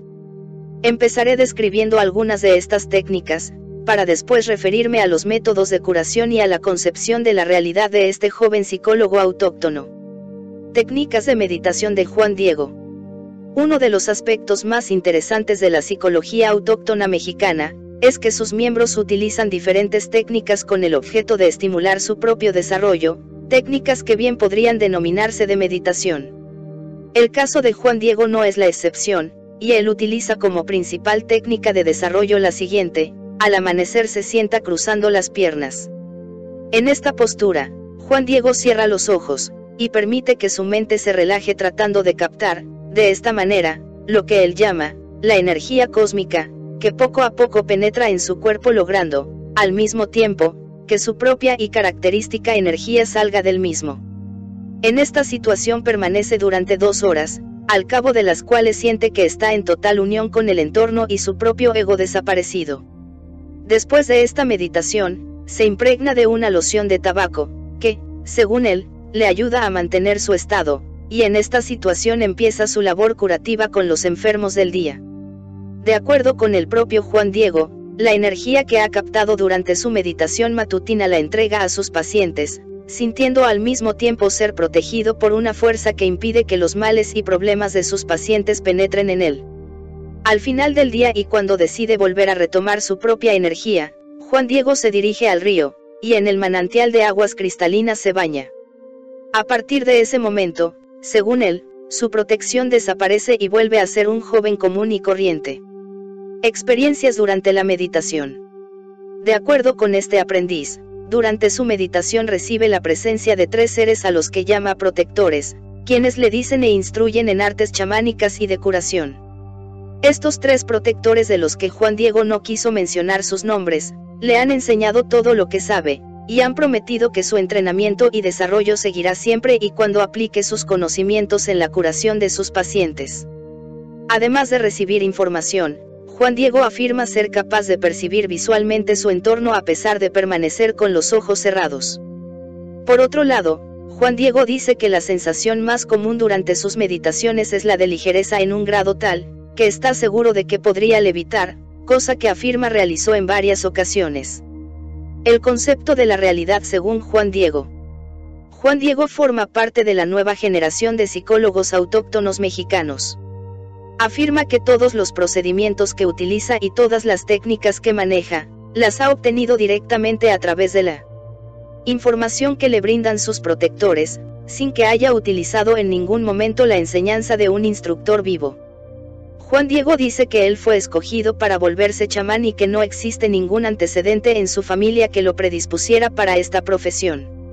Según Juan Diego, la capacidad curativa y chamánicas es una capacidad que viene naturalmente y no puede ser estimulada. Siendo un ejemplo de la nueva generación de psicólogos autóctonos mexicanos, Juan Diego utiliza en su lenguaje y manifiesta en su concepción de la realidad, aspectos que la vieja generación de chamanes no manifiesta.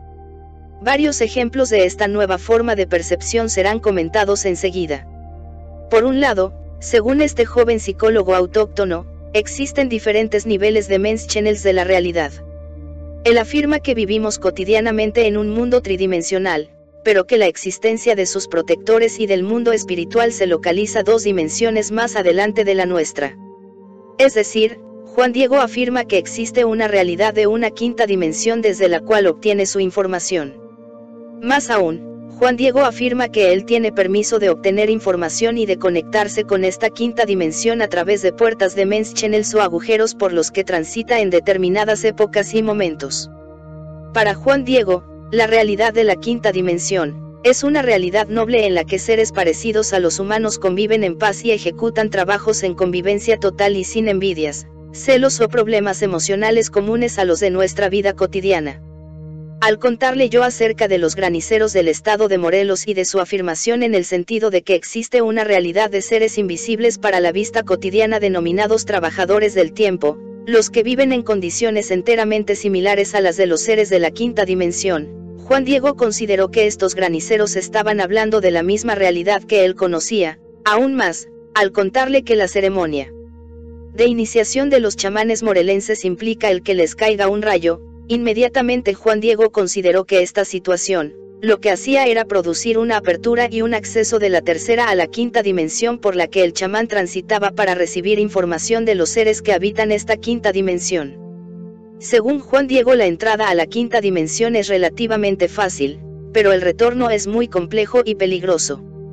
Según él, el hecho de que un chamán como Don Lucio haya permanecido durante tres años en estado de coma después de haber sido golpeado por un rayo, indica que el retorno de la dimensión en la que se encontraba a la nuestra no fue posible hacerlo en una cantidad de tiempo menor a la de tres años, indicando con esto que es decididamente difícil que el puente de unión entre dimensiones se vuelva a abrir haciendo permeable el traslado de un ser de un reino de Menschenel al otro.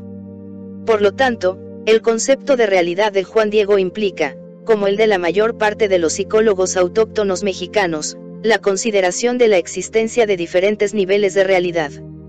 La idea de que existen niveles de realidad invisibles, en los que habitan seres similares a nosotros, viviendo una vida especial y afectándonos desde su dimensión de hábitat e instruyendo a ciertas personas escogidas en el camino del chamanismo y de los procedimientos de curación. Técnicas de curación de Juan Diego. La principal técnica que Juan Diego utiliza en su curación es la lectura del huevo y la limpia con el mismo. El autor tuvo la oportunidad de presenciar tres o cuatro procedimientos de limpia en los que se hizo patente la estandarización del procedimiento que utiliza este joven.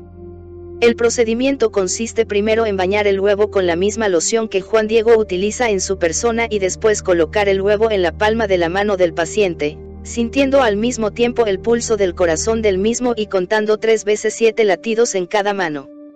Enseguida, Juan Diego coloca el huevo en el antebrazo, exactamente en la línea de doblez de la parte alta y baja del brazo en su porción anterior, frota esta porción y después coloca el huevo en el entrecejo del paciente también durante un determinado número de latidos, y por último lo coloca debajo de la oreja derecha y después de la izquierda del paciente. Después de esta operación, el huevo es vertido en un vaso con agua y se realiza la lectura de las formas proteicas de la yema y de la clara del huevo disuelto en agua. Juan Diego tiene una técnica de lectura de las burbujas y de las formaciones proteicas, la que a él le permite conocer con exactitud las alteraciones y los problemas de sus pacientes. Estas técnicas de lectura son similares a las que se han observado en los demás curanderos mexicanos, por lo que no serán descritas aquí. Lo único que podría comentar es que, en estas técnicas de lectura, las burbujas que deja la clara, indican la existencia de fuerzas o energías que afectan a la persona y que dependiendo del tamaño y de la posición de las burbujas, estas influencias son diferentes. Juan Diego en ocasiones hace dibujos de las formaciones proteicas, con el objeto de tener una mayor exactitud en la visualización de las mismas y también con el objeto de podérselas mostrar a sus pacientes, haciendo con ellos un diagnóstico compartido. Conclusiones. En conclusión, nos encontramos con un joven que podríamos considerar como uno de la nueva generación de psicólogos autóctonos mexicanos. Esta nueva generación se caracteriza, si nos atenemos a lo estudiado en el caso de Juan Diego, por utilizar similares técnicas y manejos terapéuticos que sus antecesores, pero simultáneamente con un manejo conceptual y terminológico diferente, más moderno y contemporáneo. Un ejemplo de lo anterior, es el uso del concepto, de Menschenel, que hace referencia a lo que los chamanes de la vieja generación llamarían, trabajadores del tiempo, seres espirituales, mundo invisible, etc. Aunque Juan Diego afirma que no tiene maestro o guía identificable en este mundo, es concebible suponer que términos como los de quinta dimensión, u otros que usa, son un reflejo de aprendizajes culturales y sociales que Juan Diego ha tenido durante toda su vida en la escuela, oyendo la radio, la televisión, en conversaciones con sus amigos, etc. Por lo tanto, no es posible acceder a la consideración de que todo su conocimiento proviene única y directamente de sus guías o protectores, como él afirma, sino que es una mezcla entre este conocimiento interno y la información que le ha transmitido la cultura tecnológica contemporánea. Esta es quizás otra de las características de la nueva generación de psicólogos autóctonos los que han sido más influidos por el entorno, por la cultura, por los medios de comunicación a los que han estado sometidos en forma mucho más intensa de lo que fueron sus antecesores chamánicos.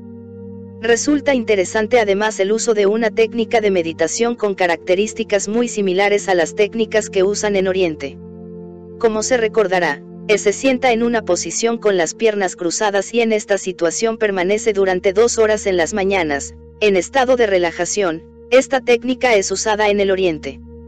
Por último, la existencia de un joven psicólogo autóctono mexicano como Juan Diego, nos obliga a verificar una consideración que habíamos tenido previamente, que era la de que estábamos en presencia de la última generación de chamanes mexicanos, por lo que ahora podríamos decir que está iniciándose un nuevo movimiento de psicólogos autóctonos que, aunque ya recibe influencias de la cultura contemporánea, sigue manteniendo cierto carácter autóctono libre de influencias externas. Capítulo 11. Don Rufino de Yucatán. A 60 minutos de la ciudad de Mérida y en un pequeño poblado, vive Don Rufino Tan, un chamán maya que durante más de 25 años se ha dedicado a curar y guiar en el desarrollo de la conciencia, a pacientes y discípulos. Don Rufino tiene una edad aproximada de 70 años y todavía conserva el vigor y curiosidad de la juventud. Habilidades de Don Rufino. Don Rufino dice poseer la capacidad de atraer hacia sí mismo cualquier espíritu de una persona hacia la cual dirija su atención. Mediante su respiración, y orientando su cuerpo en la misma dirección en que se encuentra la persona, Realiza unos movimientos característicos con sus brazos e inhala profundamente. Según Don Rufino estas maniobras atraen el espíritu de la persona. Una vez en posesión de aquel, este chamán, deposita la presencia espiritual en una de sus discípulas, la cual ha sido entrenada para incorporar dentro de su cuerpo al espíritu de la persona atraída. Una vez en el interior del cuerpo de la discípula, Don Rufino se comunica con él, espíritu, y lo sana. Según don Rufino, la enfermedad tiene su origen en la ocupación que un espíritu ajeno hace del cuerpo de una persona. Sanar a la persona es alejar el espíritu intruso y devolver el original. En ocasiones es el espíritu propio el que enferma y con él, una vez dentro del cuerpo de su discípulo, don Rufino mantiene una conversación terapéutica y le ofrece claridad acerca de su estado y condición. Cuando él, espíritu, enfermo recibe la influencia terapéutica que don Rufino le ofrece, o cuando el espíritu, intruso es convencido de dejar de molestar a la persona vehículo o blanco, la persona se cura. El maestro de don Rufino. Este chamán afirma ser discípulo de don Máximo Ken, autoridad máxima en la disciplina que don Rufino practica. Resulta extraordinariamente interesante constatar que el mismo don Máximo Ken es mencionado por otros chamanes mayas, como maestro y máxima autoridad espiritual. Un ejemplo de esta coincidencia es el de doña Susana, una chamana maya que no conoce a don Rufino, pero mencione a don Máximo Ken en la categoría anteriormente mencionada. Acerca de este personaje, no tenemos otra información excepto la de que es un ser que, según los chamanes mayas, vive en el espacio y no tiene dimensión corporal alguna. Don Rufino posee la capacidad de hacer penetrar a sus discípulos en un trance profundo durante el cual, ellos son capaces de establecer contacto con Don Máximo Ken. En esta situación sus discípulos le ofrecen mensajes y le ayudan a realizar curaciones. Interpretación. Resulta extraordinariamente difícil explicar la conducta de Don Rufino, aunque una interpretación tentativa de sus actos y consideraciones se ofrecerá enseguida. En el chamanismo mexicano, es común encontrar que los directores de algunos linajes hablen de la existencia de dos niveles diferentes de la realidad, uno en el cual la realidad cotidiana existe y otro en el cual el chamán establece contacto con un maestro o guía, quien ocupa su cuerpo y en esta situación se sirve de él para curar, ofrecer mensajes y guiar a sus discípulos. Doña Pachita era un buen ejemplo de lo anterior. Ella se conducía como una mujer común y corriente hasta que penetraba en un estado característico, durante el cual su cuerpo era ocupado y controlado por el espíritu de Cuauhtémoc, el último emperador azteca. Ocupada por Cuauhtémoc, Doña Pachita era capaz de realizar hazañas milagrosas y extraordinarias de curación y de manejo de la energía y la materia. Otros casos similares son los de Don Florencio de Morelos, Doña Susana de Yucatán, Don Iván Ramón de México, etc. Todos ellos cambian su personalidad cotidiana normal por otra, después de ejecutar una serie de maniobras que en la mayoría de los casos implican sentarse en una silla, cerrar los ojos y respirar profundamente hasta comenzar a vibrar sus músculos con intensidad. Todos los chamanes, excepto don Rodolfo de Veracruz, afirman que durante el trance su cuerpo es ocupado por otro espíritu. Don Rodolfo afirma que durante el trance no es un espíritu ajeno el que ocupa el cuerpo del chamán, sino es el mismo chamán en otro nivel de sí mismo, nivel generalmente inaccesible para la conciencia cotidiana, pero definitivamente más cercano al propio ser. Esta interpretación coincide con la postura del renunciante típico de la India quien, a fuerza de no aceptar identificarse con ningún papel social, estructura o acuerdo, acaba viviéndose como separado de su propio cuerpo con el cual tampoco acepta identificarse. Este renunciante habla de sí mismo en tercera persona, concediendo que su identidad corporal no es su verdadero yo. Así, él mismo se encuentra más allá de sus condicionamientos, historia personal y apegos, en una región de mismidad sin identificaciones, totalmente libre de restricciones y necesidades e independiente de las leyes que apresan al resto de los mortales en el interior de estructuras, identificaciones concretas y dependencias materiales. Podría pensarse que el chamán que cree ser ocupado por otro espíritu, en realidad se coloca en su verdadero yo y así liberado es capaz de realizar todo tipo de curaciones y aún milagros. En el caso de Don Rufino y de otros chamanes mayas, su referencia a la existencia de don Máximo Ken podría entenderse como un velado conclusiones. Si es correcta la interpretación de que la personalidad alterna en la que se transforma el chamán es su verdadero yo, no identificado con su cuerpo e historia, los linajes que estimulan y entrenan a sus discípulos a penetrar en trance, están estimulando un verdadero desarrollo, explicándolo mediante una errónea interpretación. Esta consideración merece mayor investigación en el futuro. Recordatorio de la verdadera identidad del ser humano. En el linaje de Don Juan Matus de Sonora, a esta identidad humana esencial se le llama la banda del hombre, y se dice que un hombre llega al éxtasis cuando es capaz de interactuar con esa banda. La capacidad de Don Rufino de interactuar con los espíritus, enfermos o intrusos de sus pacientes, podría interpretarse en base a la teoría sintérgica, como una capacidad del campo neuronal de Don Rufino de enfocarse en los campos neuronales de sus pacientes y de modificar su morfología a distancia. Conclusiones. Si es correcta la interpretación de que la personalidad alterna en la que se transforma el chamán es su verdadero yo, no identificado con su cuerpo e historia, los linajes que estimulan y entrenan a sus discípulos a penetrar en trance, están estimulando un verdadero desarrollo, explicándolo mediante una errónea interpretación. Esta consideración merece mayor investigación en el futuro. Capítulo 12. Algunas técnicas de meditación de los psicólogos autóctonos mexicanos. Es posible considerar la existencia de tres niveles diferentes entre los psicólogos autóctonos mexicanos. El nivel más evolucionado entre ellos es el del maestro, el que sabe, el que guía y entrena a otros psicólogos autóctonos.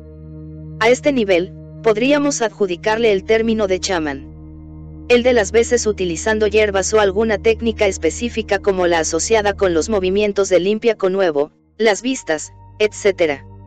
El curandero, aunque posee cierto conocimiento psicológico, es un especialista en técnicas concretas. De acuerdo con estas tres categorías de chamán, psicólogo autóctono y curandero, podemos encontrar diferentes niveles de técnicas de curación, y por supuesto diferentes niveles de conceptualización. En general, mientras más evolucionado se encuentre el psicólogo autóctono, menos dependerá de técnicas y más de su intuición y de manejos energéticos directos. Mientras menos evolución tenga el psicólogo autóctono mayor será su dependencia con respecto a técnicas que requieran el uso de objetos o sustancias específicas y menor será su uso de procesos intuitivos y de manejos energéticos directos. Por otro lado, también relacionada con el nivel de evolución del psicólogo autóctono, podemos encontrar la utilización de técnicas de meditación diferentes, técnicas que son más sofisticadas mientras más evolucionado sea el chamán y menos sofisticadas mientras menos desarrollo tenga.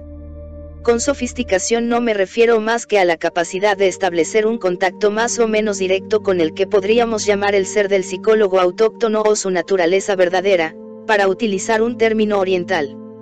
Este capítulo tratará de describir algunas de las técnicas de meditación de nuestros psicólogos autóctonos y la conceptualización subyacente a su uso.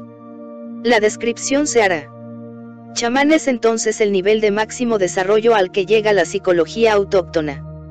El siguiente nivel es el del psicólogo autóctono que sin ser maestro posee un conocimiento suficiente como para que, además de curar, pueda ofrecer asesoría psicológica a sus pacientes, guiarlos para la resolución de problemas complejos, y ayudar al mantenimiento de la salud mental de su comunidad y también a la prevención de deterioros en esta misma salud mental. Por último, el tercer nivel corresponde a lo que podría denominarse curandero, este se dedica como su nombre lo indica, a curar, la mayor parte de las veces utilizando hierbas o alguna técnica específica como la asociada con los movimientos de limpia con nuevo, las vistas, etc. El curandero, aunque posee cierto conocimiento psicológico, es un especialista en técnicas concretas.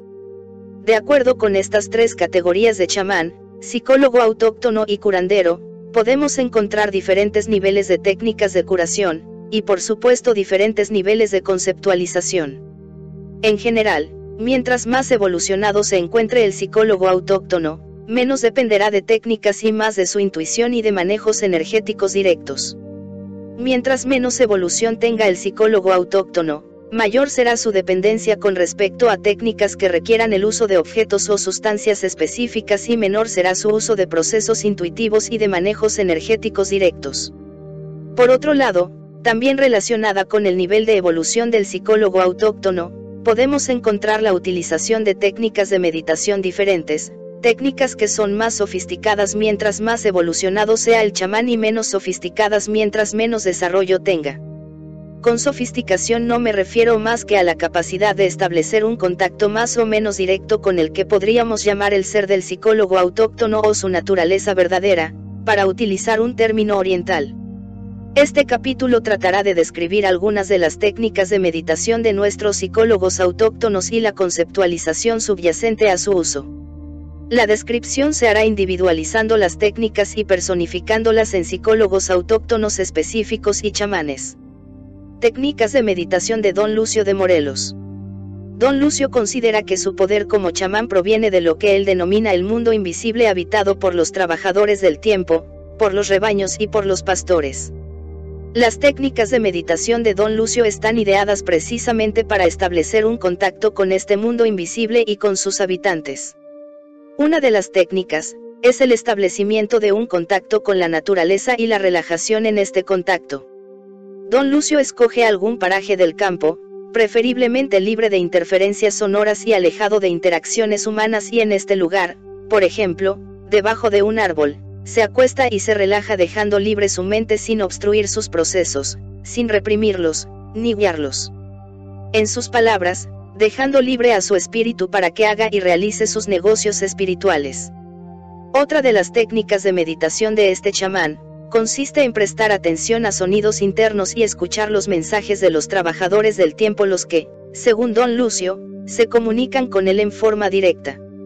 Técnicas de meditación de Doña Pachita. Doña Pachita, una de las más extraordinarias chamanas del México contemporáneo, realizaba verdaderas hazañas de curación, de manojo del espacio-tiempo, de la energía y de la materia, y decía utilizar una serie de procedimientos que le permitían realizar su trabajo.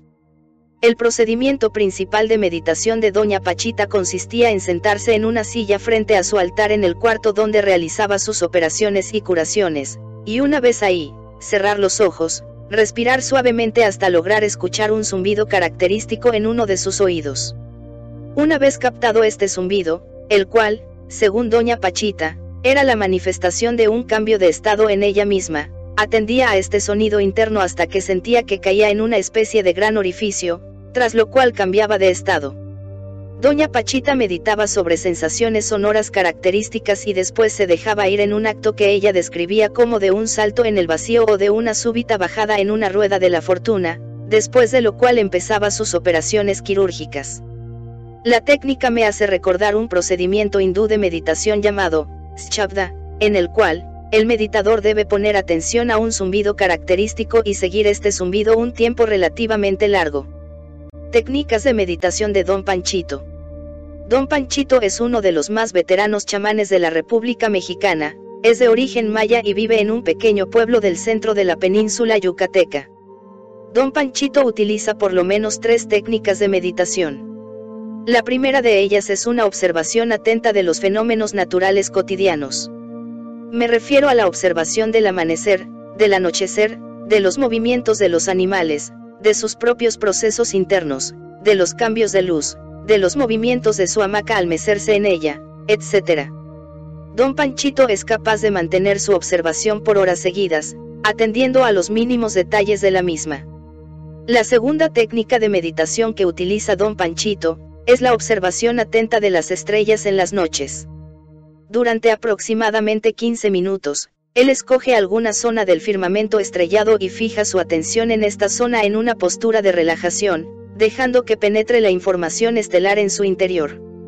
Acto seguido, Don Panchito se duerme y en la mañana recolecta sus sueños y a través del contenido de los mismos es como observa sus propios procesos y es capaz de utilizar esta información para ofrecerla a algún paciente. De hecho, la técnica de observación estelar con el subsecuente análisis de los contenidos oníricos, los utiliza don Panchito cuando algún paciente viene a consultarlo y le pide específicamente un acto de adivinación de su futuro. La tercera técnica de meditación de don Panchito, consiste en lo que él denomina hablar directamente con Dios. De esta técnica lo único que puedo mencionar es que don Panchito hace énfasis en que el sujeto del desarrollo debe aprender a establecer un diálogo directo con Dios y mantener este diálogo sin intermediarios. Técnicas de meditación de don Gaudencio. Don Gaudencio es un descendiente de los indios tepanecas y se encuentra en un nivel entre curandero y psicólogo autóctono. Don Gaudencio utiliza dos técnicas de meditación que, a diferencia de los chamanes anteriores, son técnicas activas. La primera de estas técnicas es lo que podríamos denominar la técnica del paso del poder. Esta técnica la utilizan los indios tepanecas para adquirir mayor energía y poder, y con ella interactuar en forma más adecuada durante sus procesos curativos. La técnica consiste en caminar con las piernas ligeramente flexionadas, el pecho abierto y en una posición adelantada en una especie de mimetismo de lo que podría ser la caminata de un gorila. Este paso del poder se mantiene durante un tiempo considerable sin interrupción y, según Gaudencio, provoca un incremento energético notable en el curandero. La segunda técnica también de origen tepaneca, consiste en girar lentamente la cabeza en una dirección horizontal de izquierda y derecha y luego de derecha a izquierda. Los giros se hacen apretando la barbilla en contra del pecho durante el giro lento. Según Gaudencio, los indios tepanecas llegan a mantener esta técnica de meditación motora durante ocho horas ininterrumpidas, concentrándose totalmente en el giro lento produciendo de esta manera un incremento en la capacidad de atención y la focalización de la misma.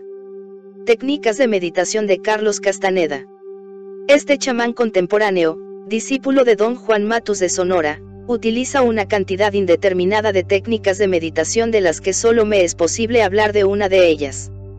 Esta técnica, muy parecida a la descrita anteriormente de los indios tepanecas, consiste en girar lentamente la cabeza también de derecha a izquierda y de izquierda a derecha con una añadidura. Durante el movimiento el curandero o el psicólogo autóctono se imagina escenas que involucran a otras personas con las que ha tenido interacción y durante el giro y al inhalar recoge los elementos de su propia presencia que siente ha dejado esparcidos en las personas con las que interactuó, y durante la Exhalación regresa a estas mismas personas los elementos energéticos que él ha tomado de ellos. La técnica permite recuperar la energía personal sin interferencias ni cruzamientos con la energía de otras personas. Desde un punto de vista psicoanalítico se podría explicar esta técnica como la de una recuperación de los procesos transferenciales y contratransferenciales del chamán. En otras palabras, es una técnica que permite elaborar las interacciones del pasado y limpiarlas de cargas energéticas y emocionales. En este sentido, otra de las técnicas de meditación que utiliza Carlos Castaneda, consiste en recorrer la memoria en forma secuenciada del momento presente hacia atrás, elaborando los procesos de interacción a través de esta inhalación y exhalación y giro de la cabeza con el objeto de restablecer el presente y borrar la historia personal y la serie de condicionamientos y asociaciones que la matizan. Una de las ideas y objetivos principales de estas técnicas es el logro de un silencio interno. En otras palabras, de un estado en el cual no exista diálogo interno con el objeto, de poder interactuar con la realidad en el presente y con total fluidez. Técnicas de meditación de Juan Diego. Juan Diego, como vimos en el capítulo 10 de este volumen, utiliza una técnica de meditación muy interesante que consiste en sentarse inmóvil como primer acto de la mañana después de despertar y permanecer en esta posición durante dos horas permitiendo que su ego se desvanezca poco a poco y en lugar suyo su cuerpo se impregne de la energía del medio ambiente. En las propias palabras de Juan Diego, su técnica consiste en permitir que la energía del ser sustituya la suya propia bañándolo de ella totalmente. Según este psicólogo autóctono, de esta forma se adquiere la suficiente fuerza como para poder aliviar los males de los pacientes que vienen a pedirle auxilio. Técnicas de meditación de Doña Josefina de Oaxaca. Doña Josefina podría considerarse como una chamana veterana que se dedica a curar en la ciudad de Oaxaca, y la que utiliza una técnica de meditación extraordinariamente sofisticada que voy a intentar describir a continuación. Doña Josefina afirma que puede permanecer consciente durante toda la noche observando sus propios procesos y estimulando lo que ella denomina viajes fuera de su cuerpo. Doña Josefina utiliza estos viajes para establecer contacto con sus pacientes, independientemente de la distancia a la que estos se encuentran y sobre todo para viajar a un paraje que dice estar localizado en el Japón y en este paraje, establecer una interacción con los habitantes que, según ella, viven allá. Doña Josefina afirma, que le basta visitar este lugar para readquirir fuerza y poder trabajar durante todo el día en sus procesos terapéuticos, sin necesidad de dormir durante las noches. Técnicas de meditación de Don Juan, el cuate, Chagala. Aunque ha sido extraordinariamente complicado entender la conceptualización del cuate Chagala, ciertamente hemos podido detectar que este personaje parece haber borrado su historia personal, y su actitud muestra una capacidad envidiable para vivir el momento presente sin interferencias. Podemos considerar que las técnicas de meditación que utiliza este chamán, estén asociadas a su capacidad de vivencia del presente en total fluidez.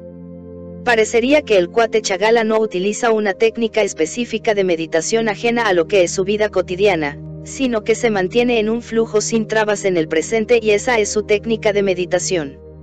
Conclusiones. En conclusión, hemos revisado algunos de los psicólogos autóctonos mexicanos y descrito algunas de sus técnicas de meditación. Es necesario aclarar que esta revisión no es de ninguna manera exhaustiva ni tampoco podría considerarse que hemos hecho un análisis final o total acerca de las técnicas de meditación utilizadas por los psicólogos autóctonos. Más bien esta ha sido una revisión parcial que a medida que tengamos mayor información podrá ser enriquecida en futuros trabajos. Por ahora es posible afirmar que en general, los psicólogos autóctonos utilizan dos grandes familias de técnicas de meditación, por un lado lo que podría denominarse técnicas activas como el paso del poder, como los movimientos giratorios de la cabeza, como la técnica que utilizan los indios yaquis de Sonora, que consiste en girar los ojos haciendo círculos primero en el sentido de las manecillas del reloj y después en la dirección contraria, técnica que se utiliza para vivir y mantenerse en el presente, y, por otro lado, técnicas que no impliquen movimientos y por ello podría denominarse pasivas, como las que utiliza don Panchito en sus observaciones de la naturaleza y en su fijación de la atención en las estrellas. Los niveles de complejidad de las técnicas de meditación varían de psicólogo autóctono a psicólogo autóctono, desde las muy concretas hasta las muy abstractas, desde las que implican movimientos específicos como, en el caso de Gaudencio, hasta las que implican el establecimiento de un diálogo directo con Dios como en el caso de Don Panchito. Capítulo 13.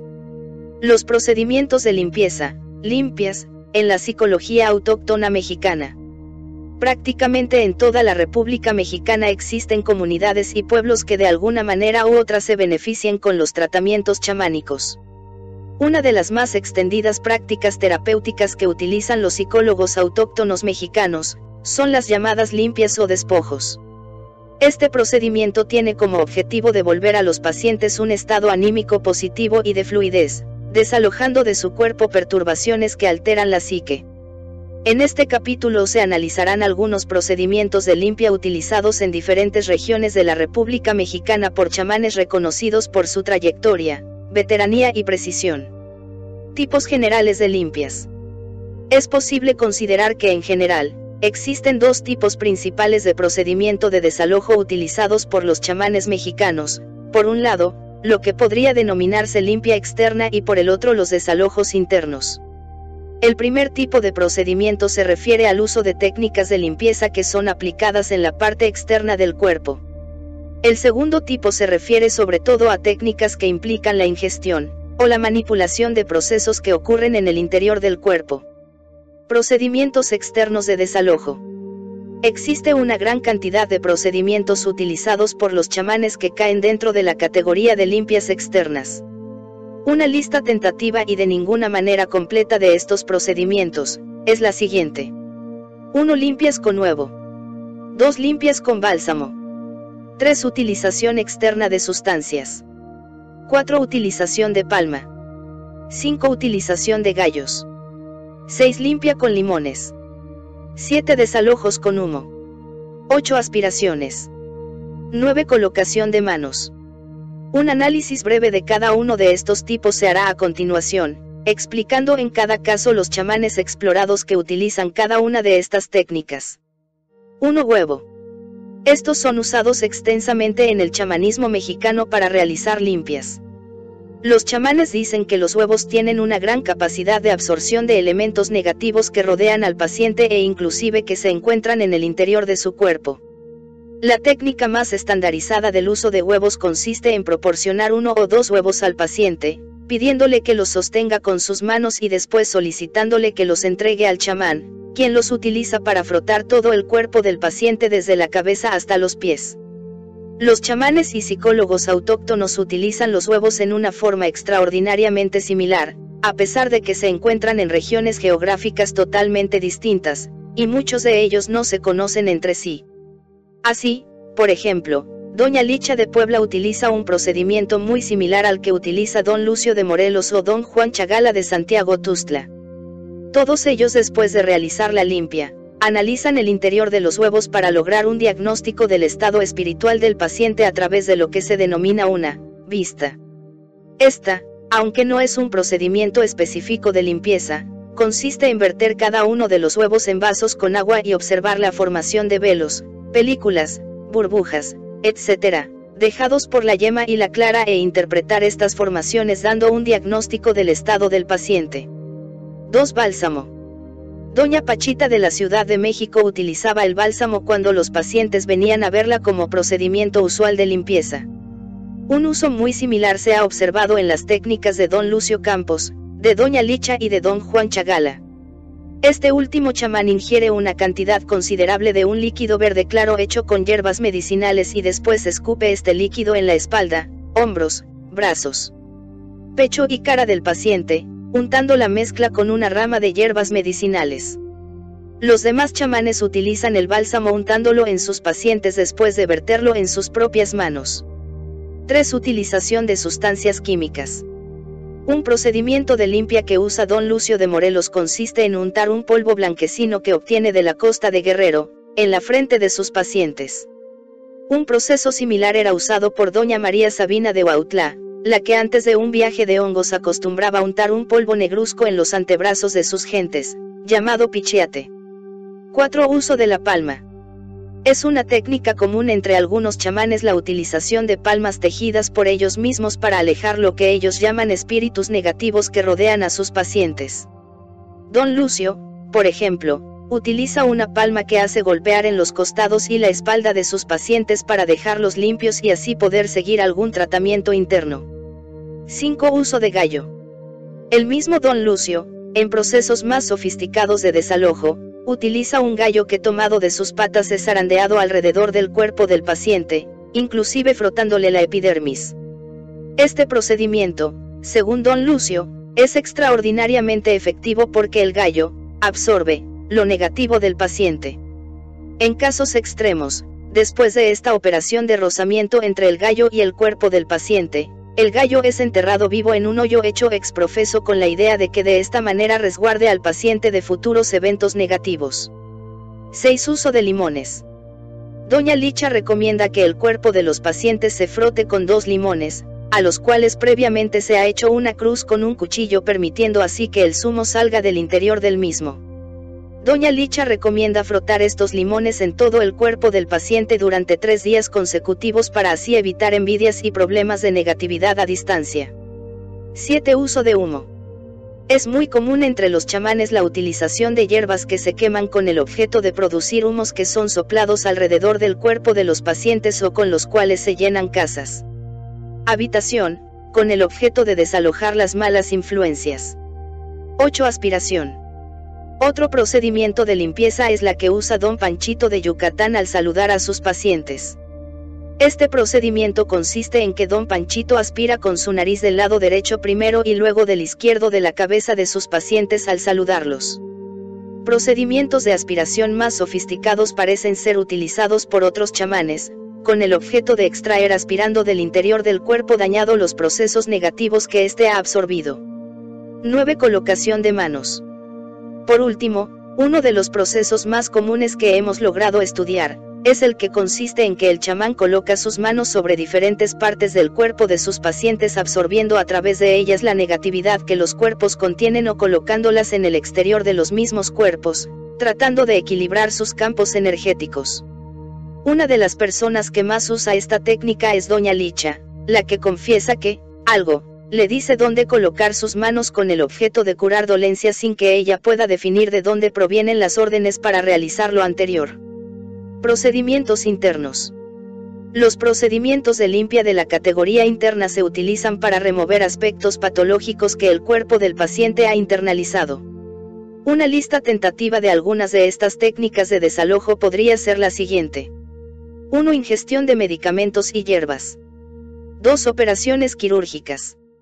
3. Operaciones psíquicas. 4. Utilización de alucinógenos. Las técnicas internas son mucho más sofisticadas y poderosas que las técnicas externas, y se utilizan únicamente cuando estas últimas no han podido resolver la situación patológica. Una descripción breve de estas técnicas es la siguiente. 1. Ingestión de medicamentos.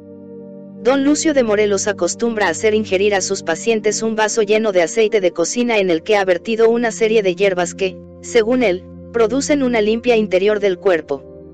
Según Don Lucio, cuando alguien tiene un daño interno que no puede ser removido de ninguna otra manera, la ingestión de su toma de aceite con hierbas, es la más poderosa y efectiva forma de hacer desalojar este daño.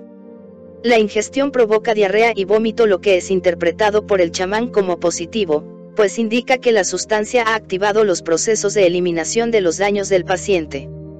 Doña Pachita también utilizaba la ingestión de hierbas y manufacturaba un vino medicinal, que según ella podría mantener libre de envejecimiento al cuerpo de sus pacientes. Don Juan Chagala también utiliza un vino medicinal de sabor y con textura similar al que utilizaba Doña Pachita con un objeto similar. Dos operaciones. No existe quizá procedimiento de limpieza interna más extraordinario que las operaciones quirúrgicas que realizaba doña Pachita en el interior del cuerpo. Estas operaciones eran realizadas utilizando un cuchillo de monte en el que no siempre había asepsia y sin que el paciente tuviera la necesidad de tomar anestésicos. El cuchillo era internado en diferentes porciones del cuerpo de los pacientes con el objeto de extraer daños, procesos patológicos, tumores, etc., que los pacientes habían adquirido. Utilizando este procedimiento quirúrgico, Doña Pachita era capaz de realizar trasplantes de órganos, de extraer úlceras y tumores cancerosos y de modificar la actividad de diferentes órganos internos. Otro de los procedimientos quirúrgicos que Doña Pachita utilizaba, era abrir el cuerpo, con el objeto de extraer úlceras y tumores cancerosos y de modificar la actividad de diferentes órganos internos, y otras veces con el objeto de extraer del mismo, alteraciones provocadas por brujería y hechicería. Para esto ella utilizaba su cuchillo de monte con el cual abría una incisión y después con el mismo cuchillo o con sus manos extraía lo que se denomina daños materializados. Tres operaciones psíquicas. Doña Josefina de Oaxaca dice ser capaz de realizar operaciones tanto o más sofisticadas que las que realizaba Doña Pachita, pero sin la necesidad del uso de instrumentos quirúrgicos sino únicamente del manejo de su mente como instrumento de trabajo para hacer trasplantes de órganos, curaciones de alteraciones importantes en el corazón, en los pulmones y en el cerebro de los pacientes, y en cualquier otro de sus órganos internos.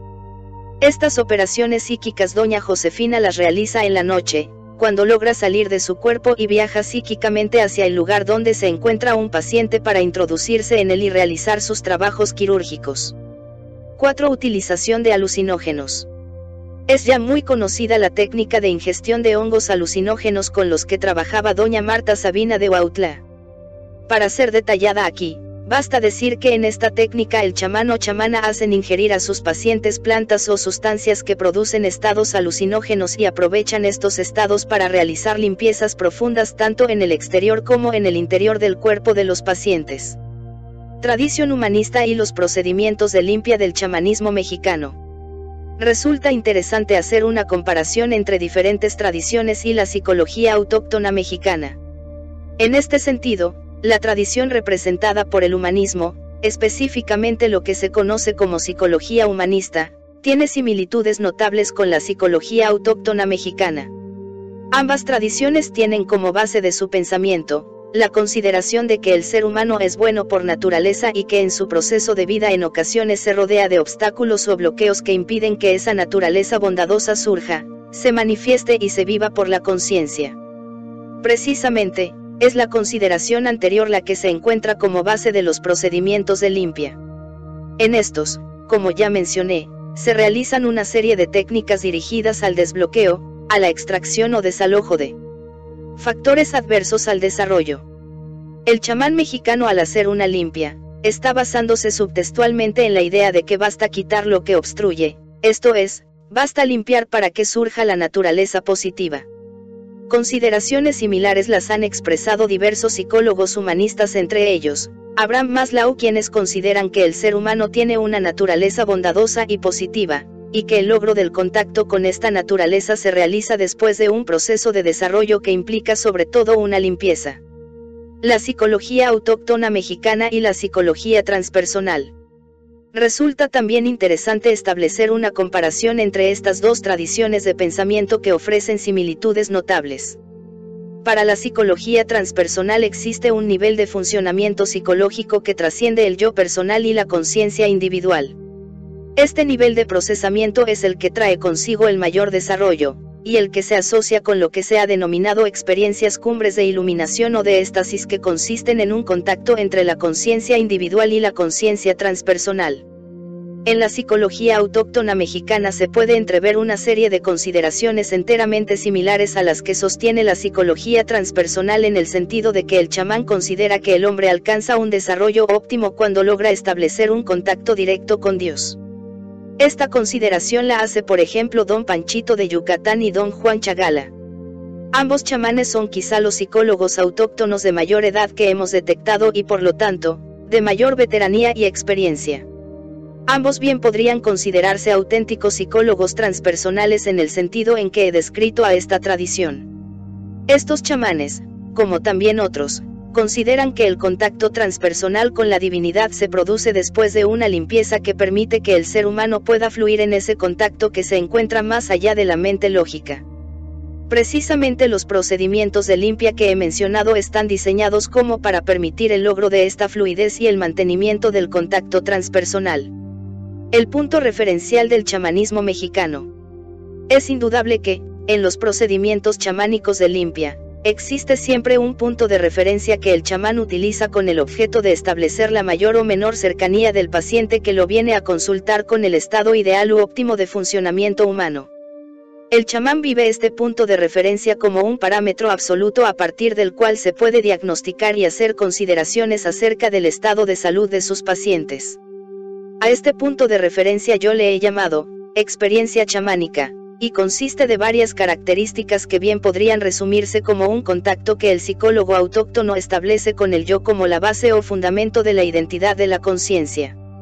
El chamán es más poderoso mientras mayor sea su capacidad de mantener este contacto con la experiencia chamánica, de no perder este contacto bajo ninguna circunstancia, y de poder transmitir alguno o todos los componentes de este contacto a sus pacientes. Cuando un psicólogo autóctono verdadero y veterano logra mantener la experiencia chamánica en sí mismo y la utiliza como punto de referencia, es capaz de detectar hasta dónde una persona que lo viene a visitar está alejada de este punto de referencia absoluto de la salud mental. Precisamente utiliza los procesos de limpia para restablecer el contacto con la experiencia chamánica, la que, según el psicólogo autóctono, se encuentra en la base de la naturaleza humana. Es muy posible que el nivel de conceptualización del chamán no sea suficiente como para explicar su propia experiencia y los puntos de referencia que utiliza en sus curaciones. Sin embargo, para un observador sensible es claro que el verdadero chamán está situado en la experiencia chamánica y la utiliza como punto referencial en todos sus trabajos. En este sentido, es notable la sensación que produce estar en contacto con un auténtico chamán. Es como si la persona que tiene el privilegio de este contacto recordará en él las bases de su verdadera identidad como ser humano. Es, por así decirlo, como restablecerse en la verdadera naturaleza esencial y recordar esta naturaleza como el fundamento de la propia identidad. Consideraciones psicofisiológicas puesto que los procedimientos de limpia chamánica provocan un cambio en el estado de la conciencia de los sujetos que se someten a ellos, es importante pensar cuáles podrían ser las bases fisiológicas de estos cambios. Si nos atenemos a una de las teorías chamánicas acerca del origen de la experiencia, teoría presentada por Carlos Castaneda a partir de las enseñanzas de su maestro don Juan Matus, podríamos decir que lo que hace el chamán al realizar una limpia, es cambiar la posición del punto de encaje del paciente, logrando de esta forma que se alineen bandas de emanaciones diferentes y más satisfactorias que las que el paciente tenía alineadas al visitar al chamán. Obviamente, postular que el chamán logra cambiar la posición del punto de encaje de su paciente, implica reconocer que el psicólogo autóctono tiene el poder y los medios suficientes como para alterar una de las medidas y uno de los moduladores más importantes responsables de los estados de conciencia. Desde un punto de vista psicofisiológico, lo que pudiéramos decir, es que el cerebro del chamán crea un campo neuronal de la suficiente fijeza y fuerza como para, al interactuar con el campo neuronal de sus pacientes, modificar la morfología energética de este último transformando así la experiencia consciente del sujeto que se somete al procedimiento de limpieza. Esta última hipótesis explicaría por qué algunos chamanes consideran como suficiente colocar las manos sobre la cabeza u otras partes del cuerpo de los pacientes para efectuar la limpieza deseada. Podría decirse que el chamán al interactuar directamente con el cuerpo del paciente, logra modificar el equilibrio energético del mismo y así provoca una mejoría notable en su estado anímico. Puesto que existen diferentes y muy variados niveles de limpieza y también diferentes grados de intervención energética del chamán, se podría postular que las alteraciones que el campo neuronal del chamán ejerce sobre el campo neuronal del paciente, tiene también diferentes grados dependiendo de factores de la actividad cerebral electroencefalográfica y sobre todo su capacidad para penetrar y alterar el campo cuántico. Se podría postular que mientras más veteranía posea un chamán, su capacidad de alterar la organización del espacio-tiempo se incrementa y con esto también incrementa su capacidad de afectar en cualquier sentido la actividad cerebral y el funcionamiento consciente de los pacientes. Obviamente, Explicaciones como la anterior dejan mucho que desear y el teórico debe ser humilde en su consideración acerca de lo que puede explicar cualquier teoría, sobre todo cuando se recuerda que chamanes tales como Doña Pachita eran capaces de materializar o desmaterializar objetos, trasplantar órganos y realizar milagros quirúrgicos, tales como la sustitución de porciones de la corteza cerebral en pacientes. Sin embargo, mientras no obtengamos una opción teórica más adecuada, la hipótesis que sostiene la existencia de una interacción entre campos neuronales y entre esta y la organización básica del espacio-tiempo es adecuada para iniciar la explicación de la experiencia chamánica y de sus correlativos y secuencias conductuales y psicológicas. Conclusiones. En conclusión, el chamanismo mexicano utiliza un conjunto enorme de técnicas ideadas para mejorar las características psíquicas de los pacientes que acuden a los psicólogos autóctonos mexicanos, y con las cuales los chamanes ejercen una labor de desbloqueo y limpieza de contenidos corporales psíquicos y energéticos. La fundamentación de los procesos de limpieza es muy similar a la fundamentación de la psicología humanista contemporánea, la que afirma, que en su esencia y base el ser humano es bondadoso, puro y capaz de desarrollarse y lo que obstruye este desarrollo son bloqueos e inhibiciones que precisamente el chamán trata de romper mediante la utilización de los procedimientos de limpia mencionados en este capítulo. Capítulo 14. Don Agustín de San Juan Copala. En la Mixteca oaxaqueña, la ciudad de San Juan Copala ha fungido como centro ceremonial para los indígenas triques de la región. Los triques son una etnia cuyas mujeres de bellísimas facciones y sus hombres musculosos y guelardos, se han fortalecido al tener que sobrevivir en las difíciles condiciones de la Mixteca Alta de Oaxaca. Uno de los más respetados curanderos del pueblo trique es don Agustín, quien vive en San Juan Copala. San Juan Copala es un pueblo pintoresco de la Sierra de Oaxaca en donde sus habitantes se dedican al cultivo de la tierra y a la creación de bellísimas telas y vestidos, utilizando diferentes tipos de telares sobre todo los de cintura. Don Agustín. Don Agustín es un anciano curandero muy respetado y querido por la comunidad trique. Su iniciación ocurrió como resultado de un trance de muerte. Cuando era joven, Don Agustín sufrió un accidente en el cual se fracturó una pierna, y perdió la conciencia de vigilia. Durante este trance de muerte, Don Agustín oyó la voz de Dios, quien le entregó tres libros conteniendo información precisa acerca de las artes curativas. Según don Agustín, al mismo tiempo que oía la voz de Dios, se dedicó a leer los tres libros hasta que, faltándole dos hojas para terminar el tercero, recuperó la conciencia cotidiana. A partir de ese momento, don Agustín se dedicó a curar porque la voz de Dios así se lo había ordenado. El fuego y el copal. En los libros que leyó don Agustín durante su trance y en las instrucciones de la voz de Dios, se le enseñó a leer el fuego y a utilizar el copal para realizar diagnósticos. Cuando un paciente va a buscarlo, don Agustín prende una vela y de acuerdo a la dirección de la flama y a las chispas que surgen del pabilo, sabe el origen de la enfermedad y su curación. Según don Agustín, el espíritu puede asustarse al enfrentarse a condiciones extremas. Cuando esto sucede, es necesario saber la localización y la dirección exacta del suceso para lanzar el copal en esa dirección y así recuperar el espíritu asustado. Las flamas de las velas le indican a don Agustín diferentes detalles de la enfermedad de sus pacientes.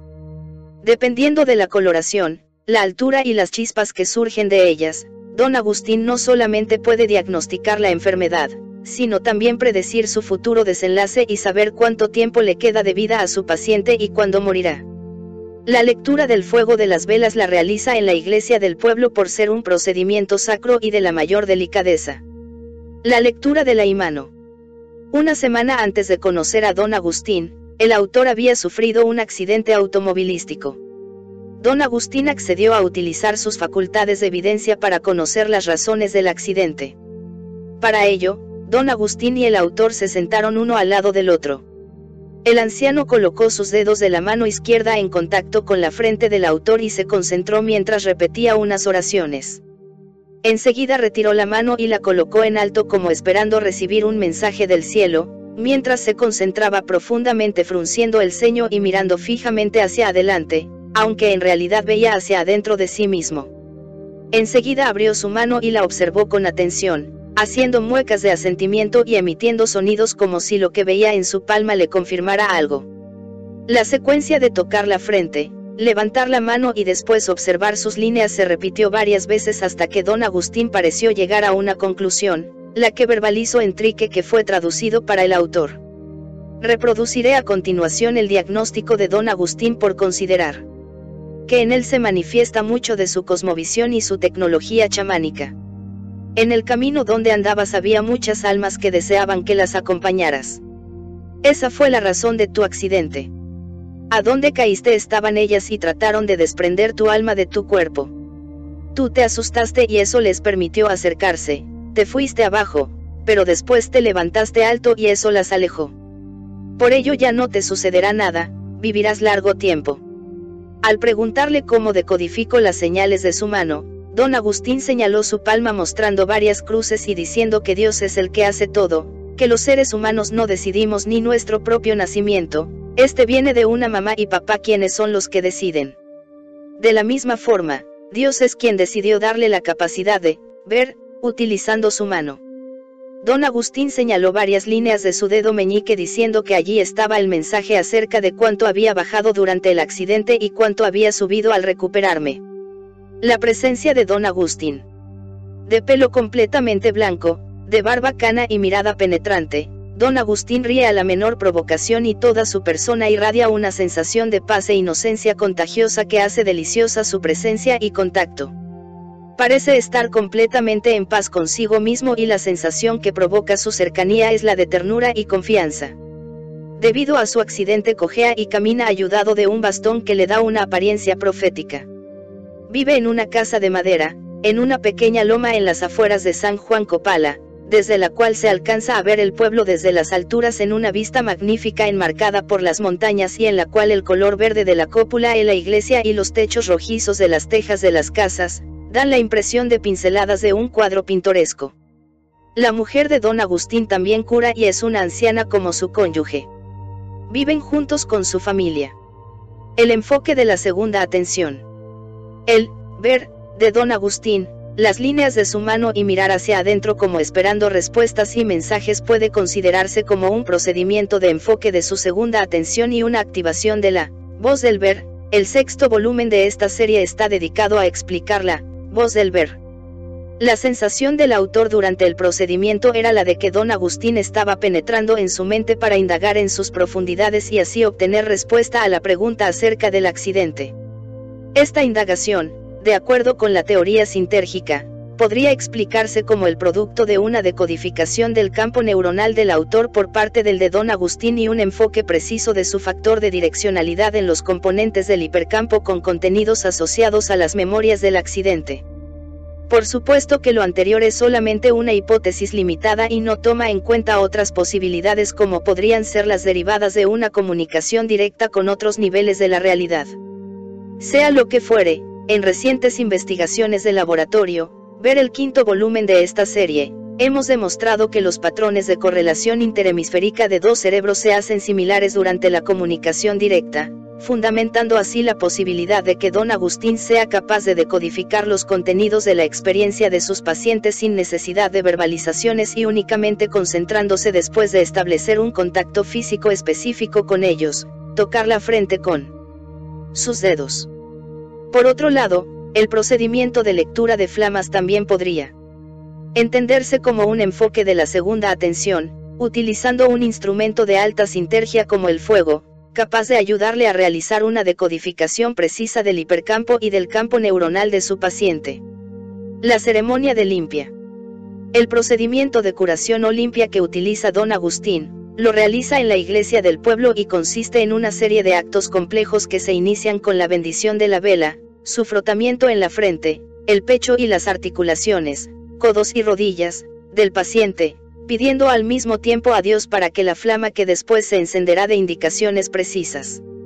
Al paciente se le entrega un pequeño ramo de flores que deberá colocar debajo de su colchón. Enseguida, don Agustín se sube al altar de la iglesia acompañado del paciente y allí enciende la vela observando con sumo cuidado la flama y sus características.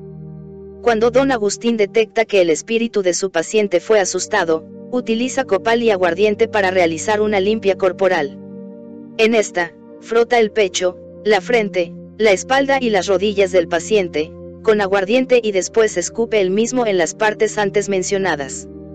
Más tarde, remoja el copal en aguardiente y lo lanza en las cuatro direcciones, enfatizando aquella en la que ocurrió el percance. También frota el cuerpo con hierbas.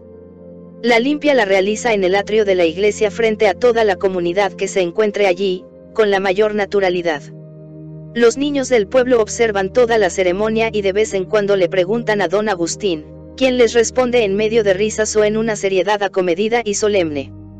Los triques parecen respetar estas ceremonias y los procedimientos son aprendidos por los niños en una bella relación didáctica, cuya característica más agradable es su naturalidad. Los niños dicen que don Agustín habla con Dios, cuando al ver la flama de la vela recita sus oraciones y éste asiente alegremente, afirmando que eso es lo que precisamente hace. Capítulo 15. Los rezadores del estado de guerrero.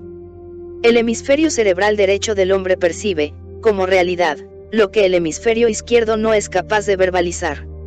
Esta capacidad de percepción acontece normalmente durante el sueño paradójico, sueño MOR, puesto que en ese estado existe una desinhibición de la actividad cortical, Corsi Cabrera et al. 1975.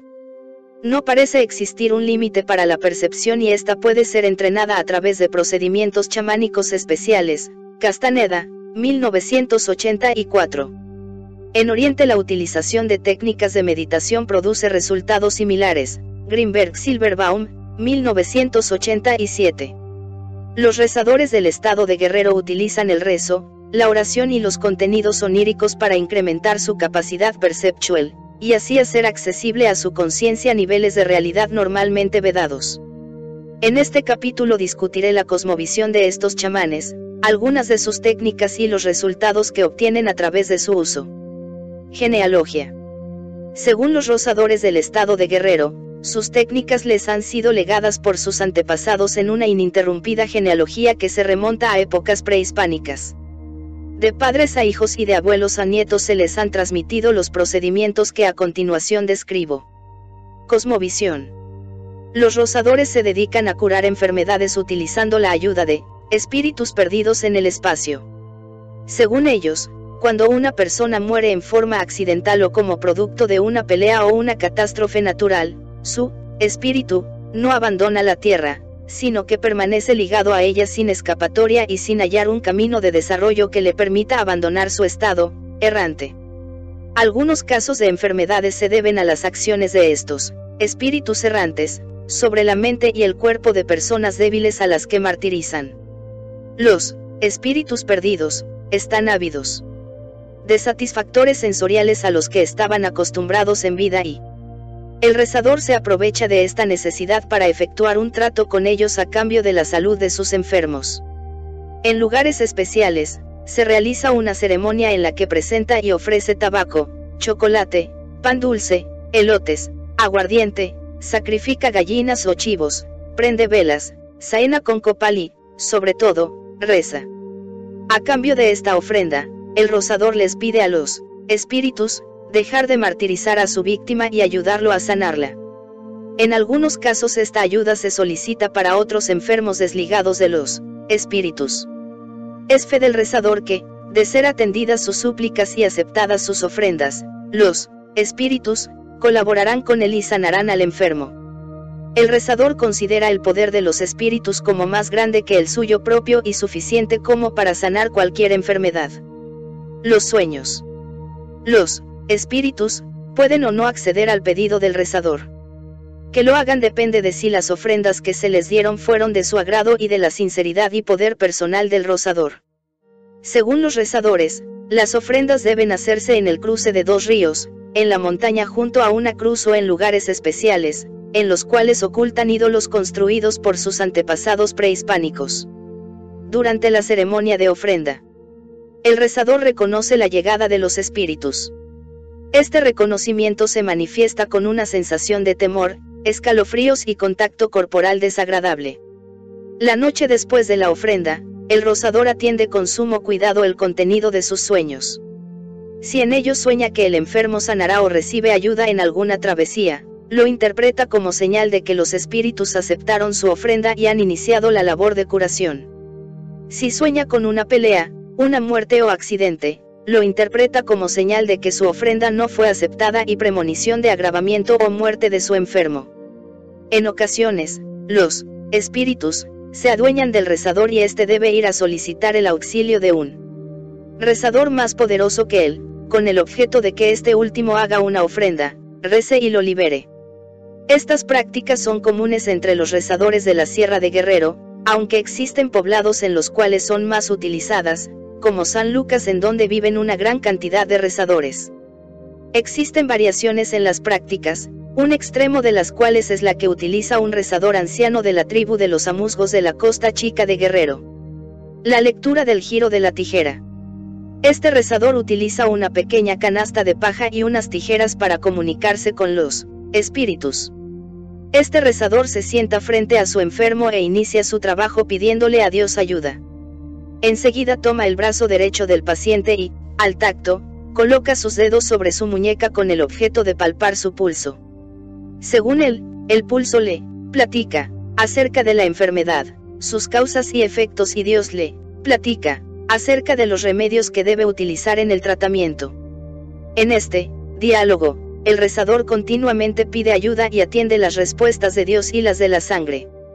Al terminar de pulsar, el rezador a musgo sopla dirigiendo el aire hacia el brazo de su paciente, subiendo desde la muñeca hasta el hombro y la cara. El rezador afirma que este procedimiento, limpia, al enfermo. Después, verifica su diagnóstico. Extrae de un pequeño bolso unas tijeras viejas y enmohecidas y una diminuta canastilla de mimbre.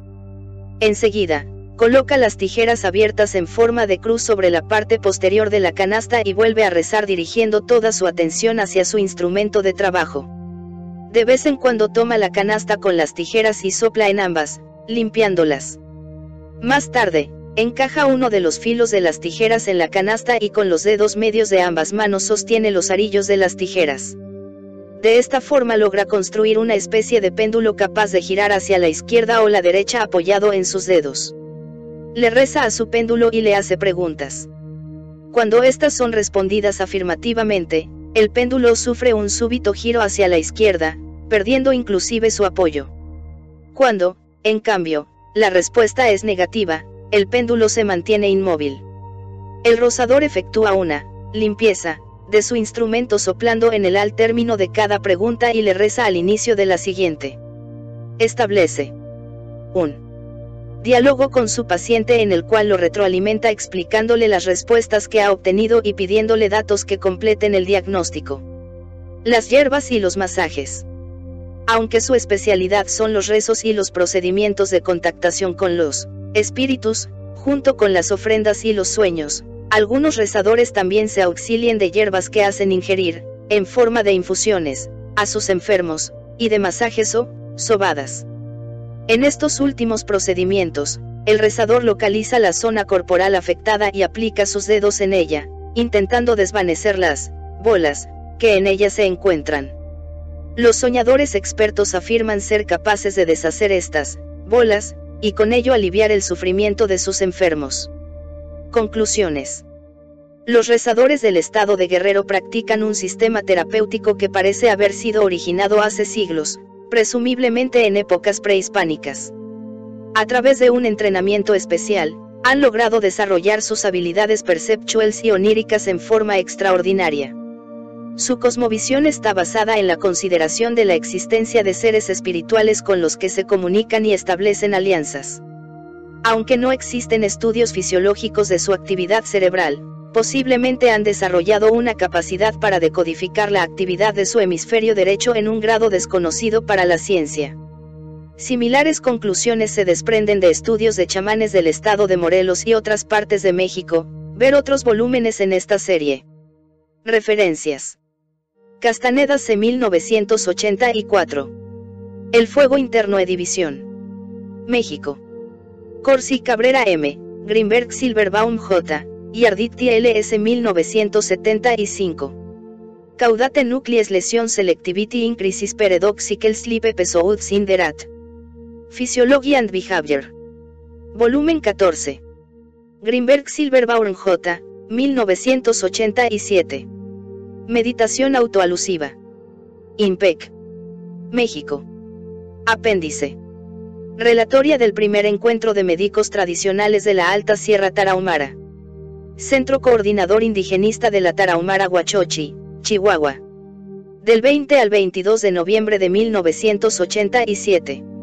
A continuación, se reproducen extractos de la relataría del primer encuentro de médicos tradicionales de la Alta Sierra Tarahumara, organizado por el Centro Coordinador Indigenista de la Tarahumara del Instituto Nacional Indigenista, con el fin de que los médicos tradicionales de la zona se reunieran para dialogar y analizar diferentes puntos relacionados con su trabajo de curación. Viernes 20 de noviembre presentación de los participantes. Mariano Ventura, tengo 55 años y vengo de la comunidad de Ohuivo. Aproximadamente llevo 5 años como Ogiruame. Mi abuelita fue la que me transmitió los conocimientos que ahora tengo, por si ella fallecía. Curo principalmente a niños con tesguino, hierbas y medicina. Recibo por mi servicio cierta cantidad de dinero. Teresa Martínez, soy de la comunidad de Ohuivo, tengo 44 años. Estos conocimientos me los transmitieron mi abuelita y mi mamá. Soy espiritista desde hace cuatro años y solo brindo atención a niños. Para las curaciones utilizo tesguino y cuando no tengo el suficiente poder mental, doy algunas hierbas. Niños bajo mi mando no ha fallecido ninguno. Isidore Holguín Cruz, yo vivo aquí en Huachochi y tengo 58 años. Los conocimientos los adquirí por parte de mi mamá y llevo en esto 15 años.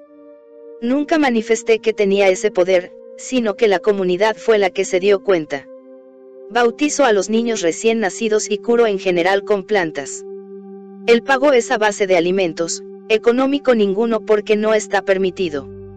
Federico González Valerio, soy de la comunidad de Cusarare, tengo 68 años y curo desde hace 15 años. Los conocimientos los adquirí por puro sentido de Dios. Curo a base de hierbas, con una bebida de maguey, para que no le llegue el diablo, a veces utilizo medicinas. El pago es con tesguino y alimentos. Mariano Santiago, tengo 46 años y vengo de la comunidad de Cusarare. Llevo curando 17 años. Soy espiritista y atiendo a los recién nacidos, bautismo. También curo con hierba y medicinas y el pago es a base de alimentos, carne, maíz, tamales, tortillas y caldo, punto. Guadalupe Ramírez, llevo 8 años como curandero, tengo 66 años y soy de la comunidad de Cusarare.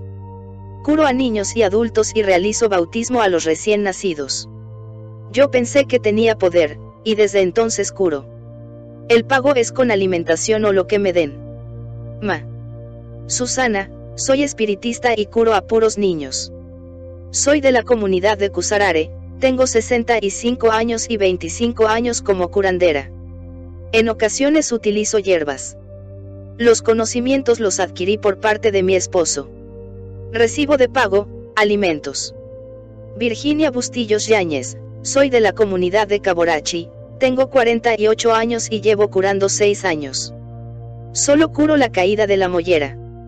Mis hermanos me transmitieron los conocimientos, recibo de pago puros alimentos. Marta Santa Rosa, vengo de la comunidad de Cusarare, tengo 37 años y llevo 10 años curando. Soy espiritista y los conocimientos los adquirí por medio de mis padres. El pago que me dan es con alimentos.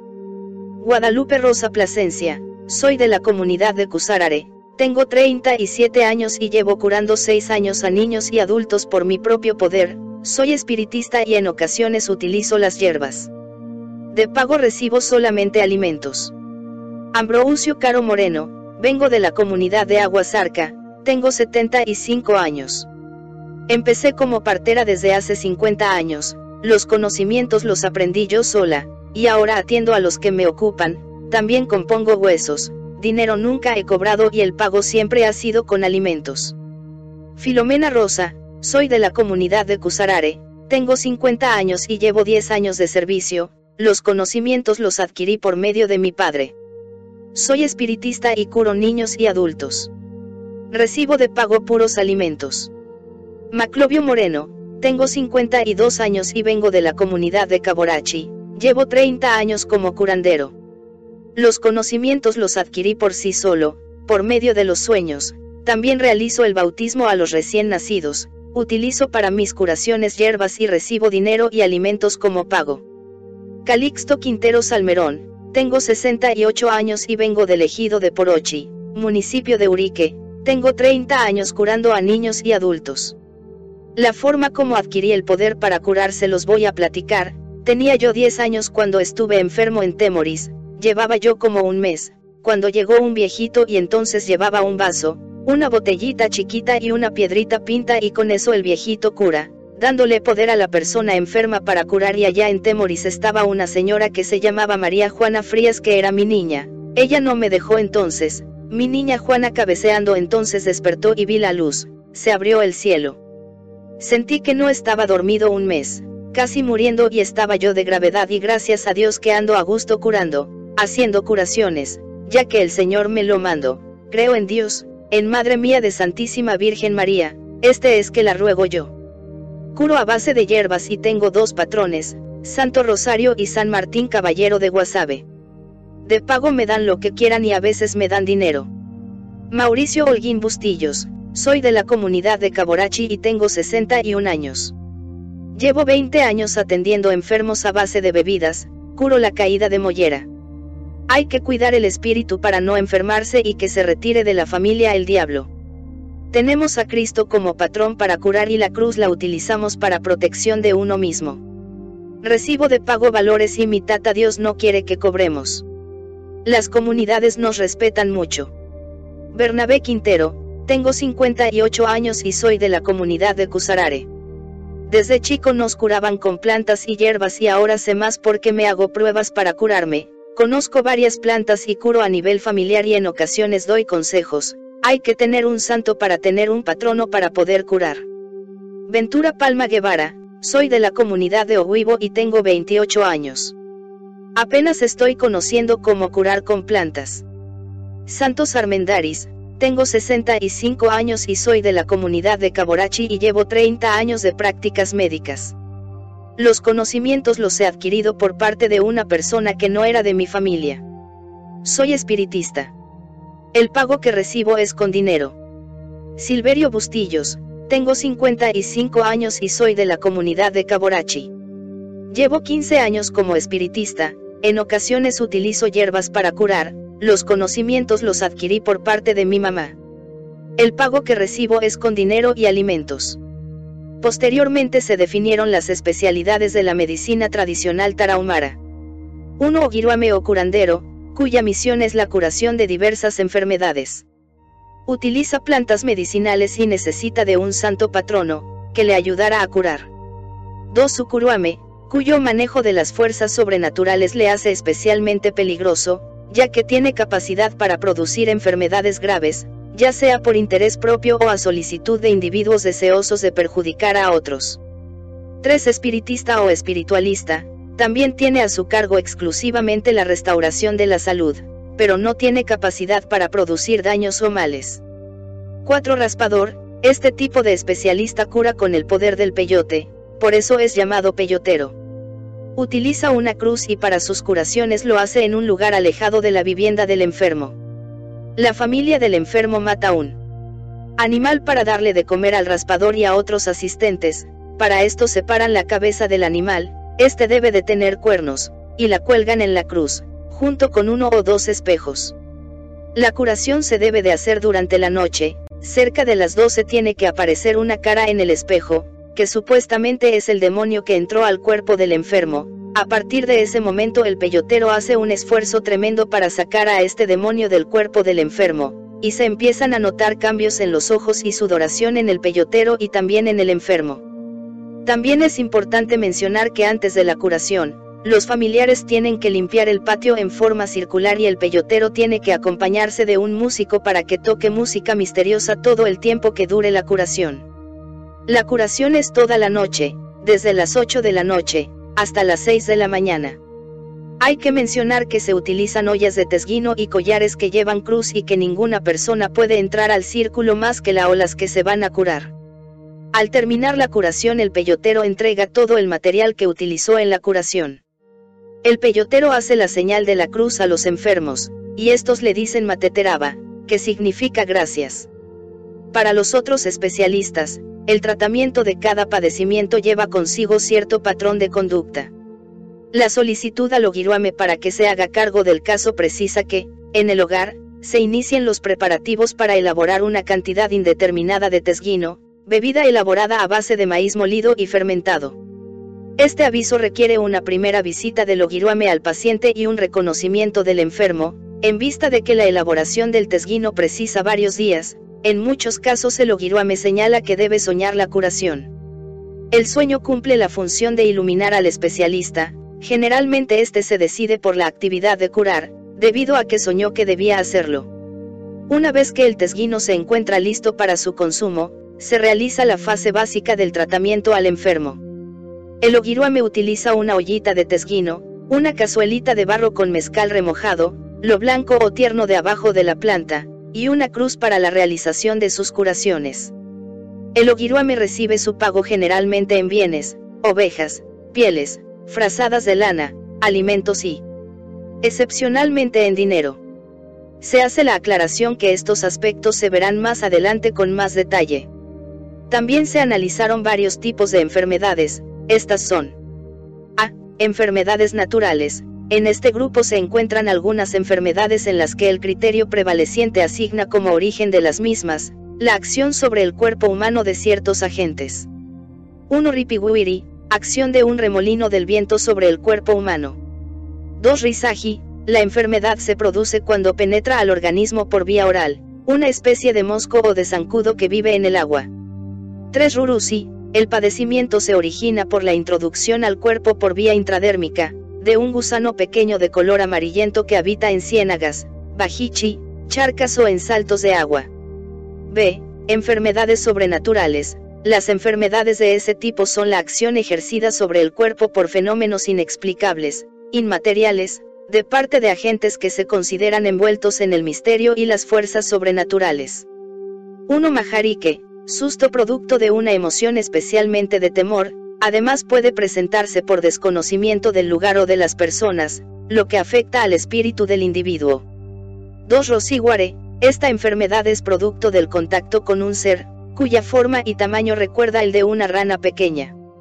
Esta enfermedad es altamente peligrosa como agente causal, y se le identifica ya sea como un animal vivo, o como una piedra en forma de rana, que el indígena teme y evita.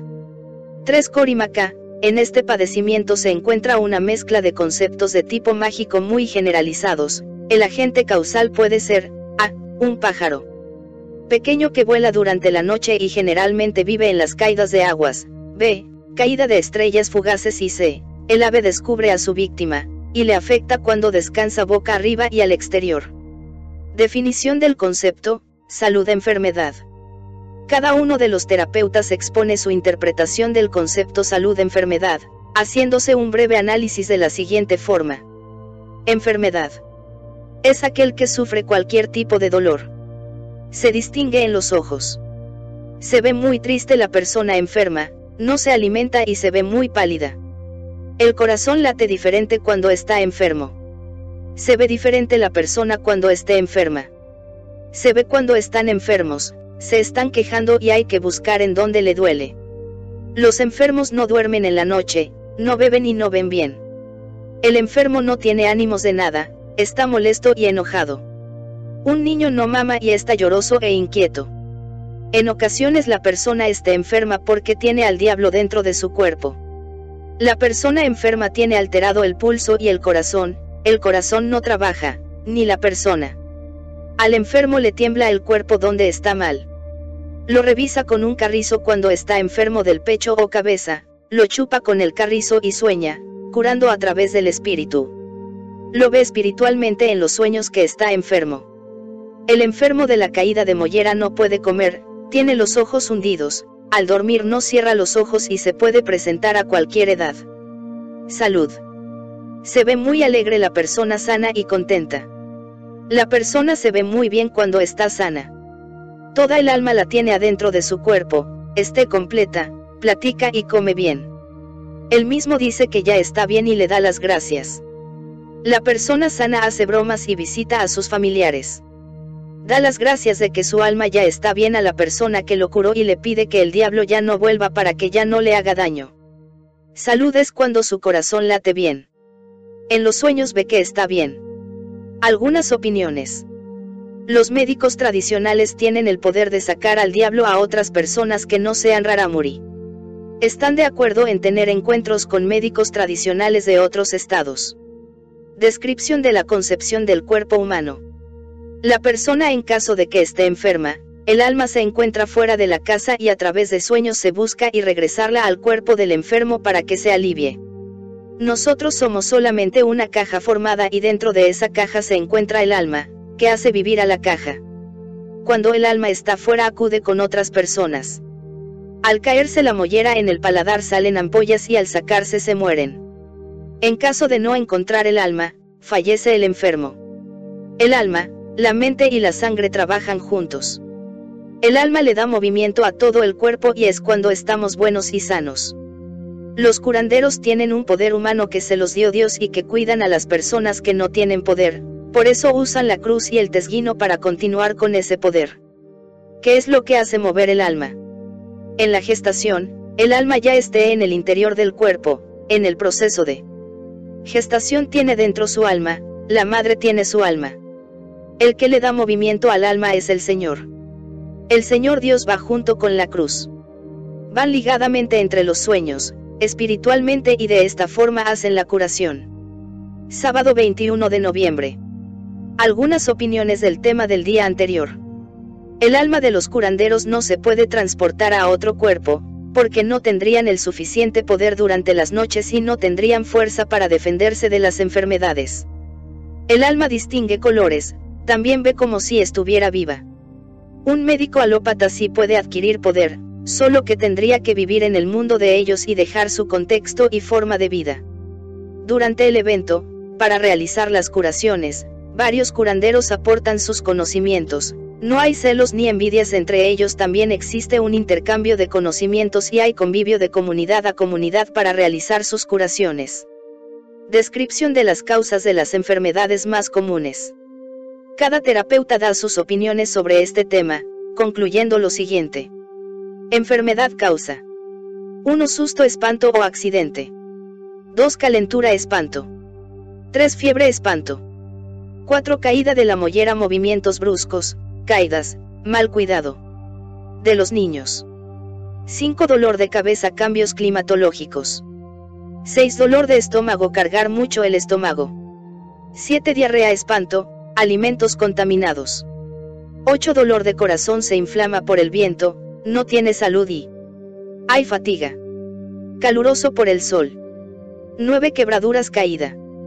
10 tuberculosis por hambre, contagio de persona a persona en las tesguinadas. 11 dolor de cuerpo por el viento no se cura por nada. 12 dolor de garganta cambios climatológicos. 13 dolor de muelas no se sabe la causa y estos enfermos no recurren al ogiruame. Los que padecen estas enfermedades tiene el alma fuera de su cuerpo. Para curar la caída de la mollera, se necesita de una persona en niños y dos personas en adultos. Cuando están muy enfermos y el ogiruame no los puede curar, no hay ninguna ciencia que los vaya a aliviar y el paciente se muere. Si analizamos lo dicho en la reunión, podríamos concluir que las causas de las enfermedades pueden ser, naturales y sobrenaturales.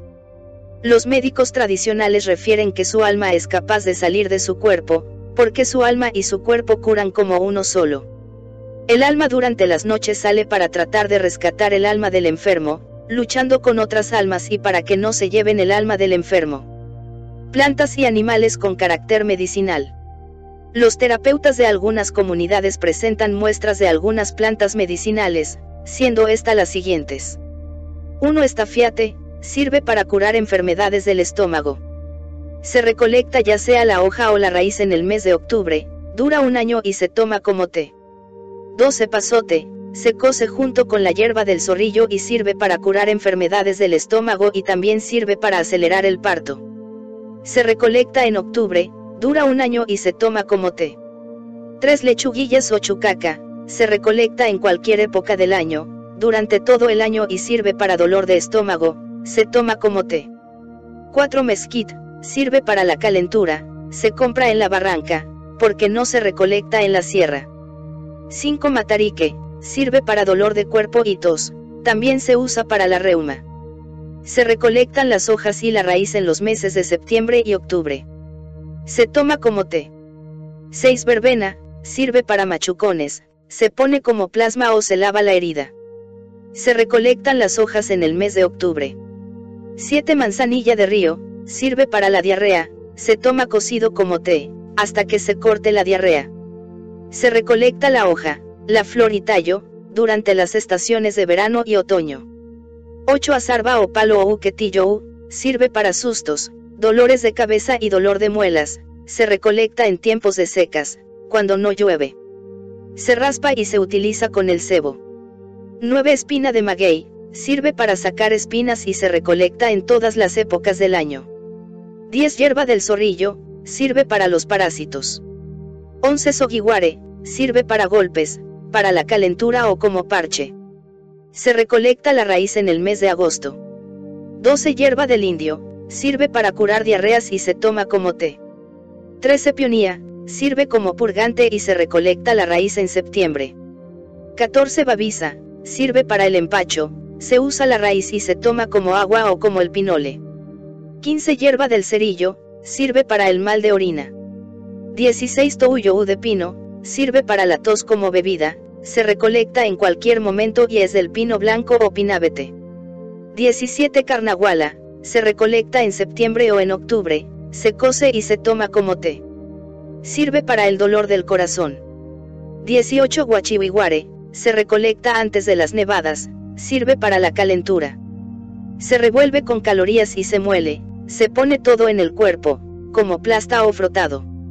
19 hierba de la muela, sirve para el dolor de muelas, se muele con agua y se coloca en la muela. Se usa la raíz. Se recolecta en cualquier época del año, cuando hay luna llena. 20 hierba de manzanilla, sirve para el riñón, se toma como té o colocado como parche. Se recolecta en cualquier época del año. Se usan las hojas y los tallos. 21 touyo del encino, sirve para el catarro, se toma como agua o como té. 22 palo de gorrillo, sirve para la calentura por dentro, se toma como té y se recolecta todo el año. 23 cereque o soutal, sirve para el susto, se pasa por la cabeza durante varios días. Se recolecta durante todo el año.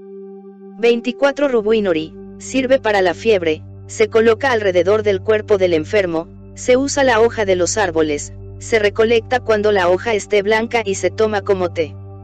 25 chucaca, sirve para enfermedades venéreas, para granos, se toma como agua o té.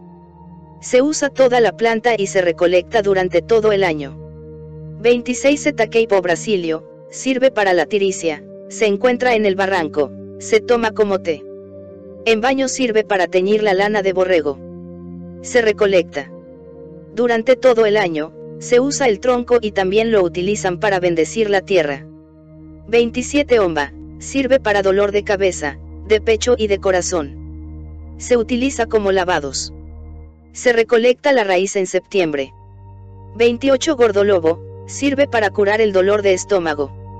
29 Tonino o cola de mula, sirve para la diarrea, se usa la raíz, se recolecta en septiembre, se toma como agua de tiempo o té. También se utiliza para paquetes y se coloca como plasma. 30 Matarique, se utiliza para reumas y para limpiar la vejiga, se usa la raíz y se recolecta en septiembre. 31 Santa Rosa y hierba de anís, se utiliza para la diarrea, se usan las hojas, la flor y el tallo. 32 Guasia o chirupate, se usa la raíz para la gastritis y la sofocación. Se recolecta en septiembre y se encuentra en la sombra. 33 Teposana, sirve para granos, se usa la hoja para heridas, se coloca como parche. 34 Flor de cerro o peine, sirve para limpiar la vejiga, se usan las hojas, flor y tallo. Se recolecta en el mes de septiembre. 35 Hierba del pastor, con aceite sirve como purga, se cocina y se da en ayunas cada 10 días y se usan la flor, el tallo y las semillas. 36 Anisillo, se usa como té y sirve para la disentería. Se utilizan la flor, las hojas y el tallo, se recolectan en el mes de septiembre. 37 Cochana, sirve para la úlcera, para golpes y enfermedades venéreas. 38 Porchonera, sirve para limpiar los riñones junto con lenite de piedra. Se recolecta la raíz en el mes de septiembre. 39 Hierba de zorrillo, sirve para empachos junto con la babisa, se toma como té y se utilizan la flor, el tallo y las semillas. Se recolectan en el mes de septiembre. 40 Pelo de elote o barba, sirve para limpiar la vejiga junto con la manzanilla del campo. Se recolecta cuando se pisca. 41 Orégano o napacá, sirve para enfermedades del hígado, se usan las hojas, flor y tallo, se toma como té. Se utiliza también para lavar heridas y se pone como parche.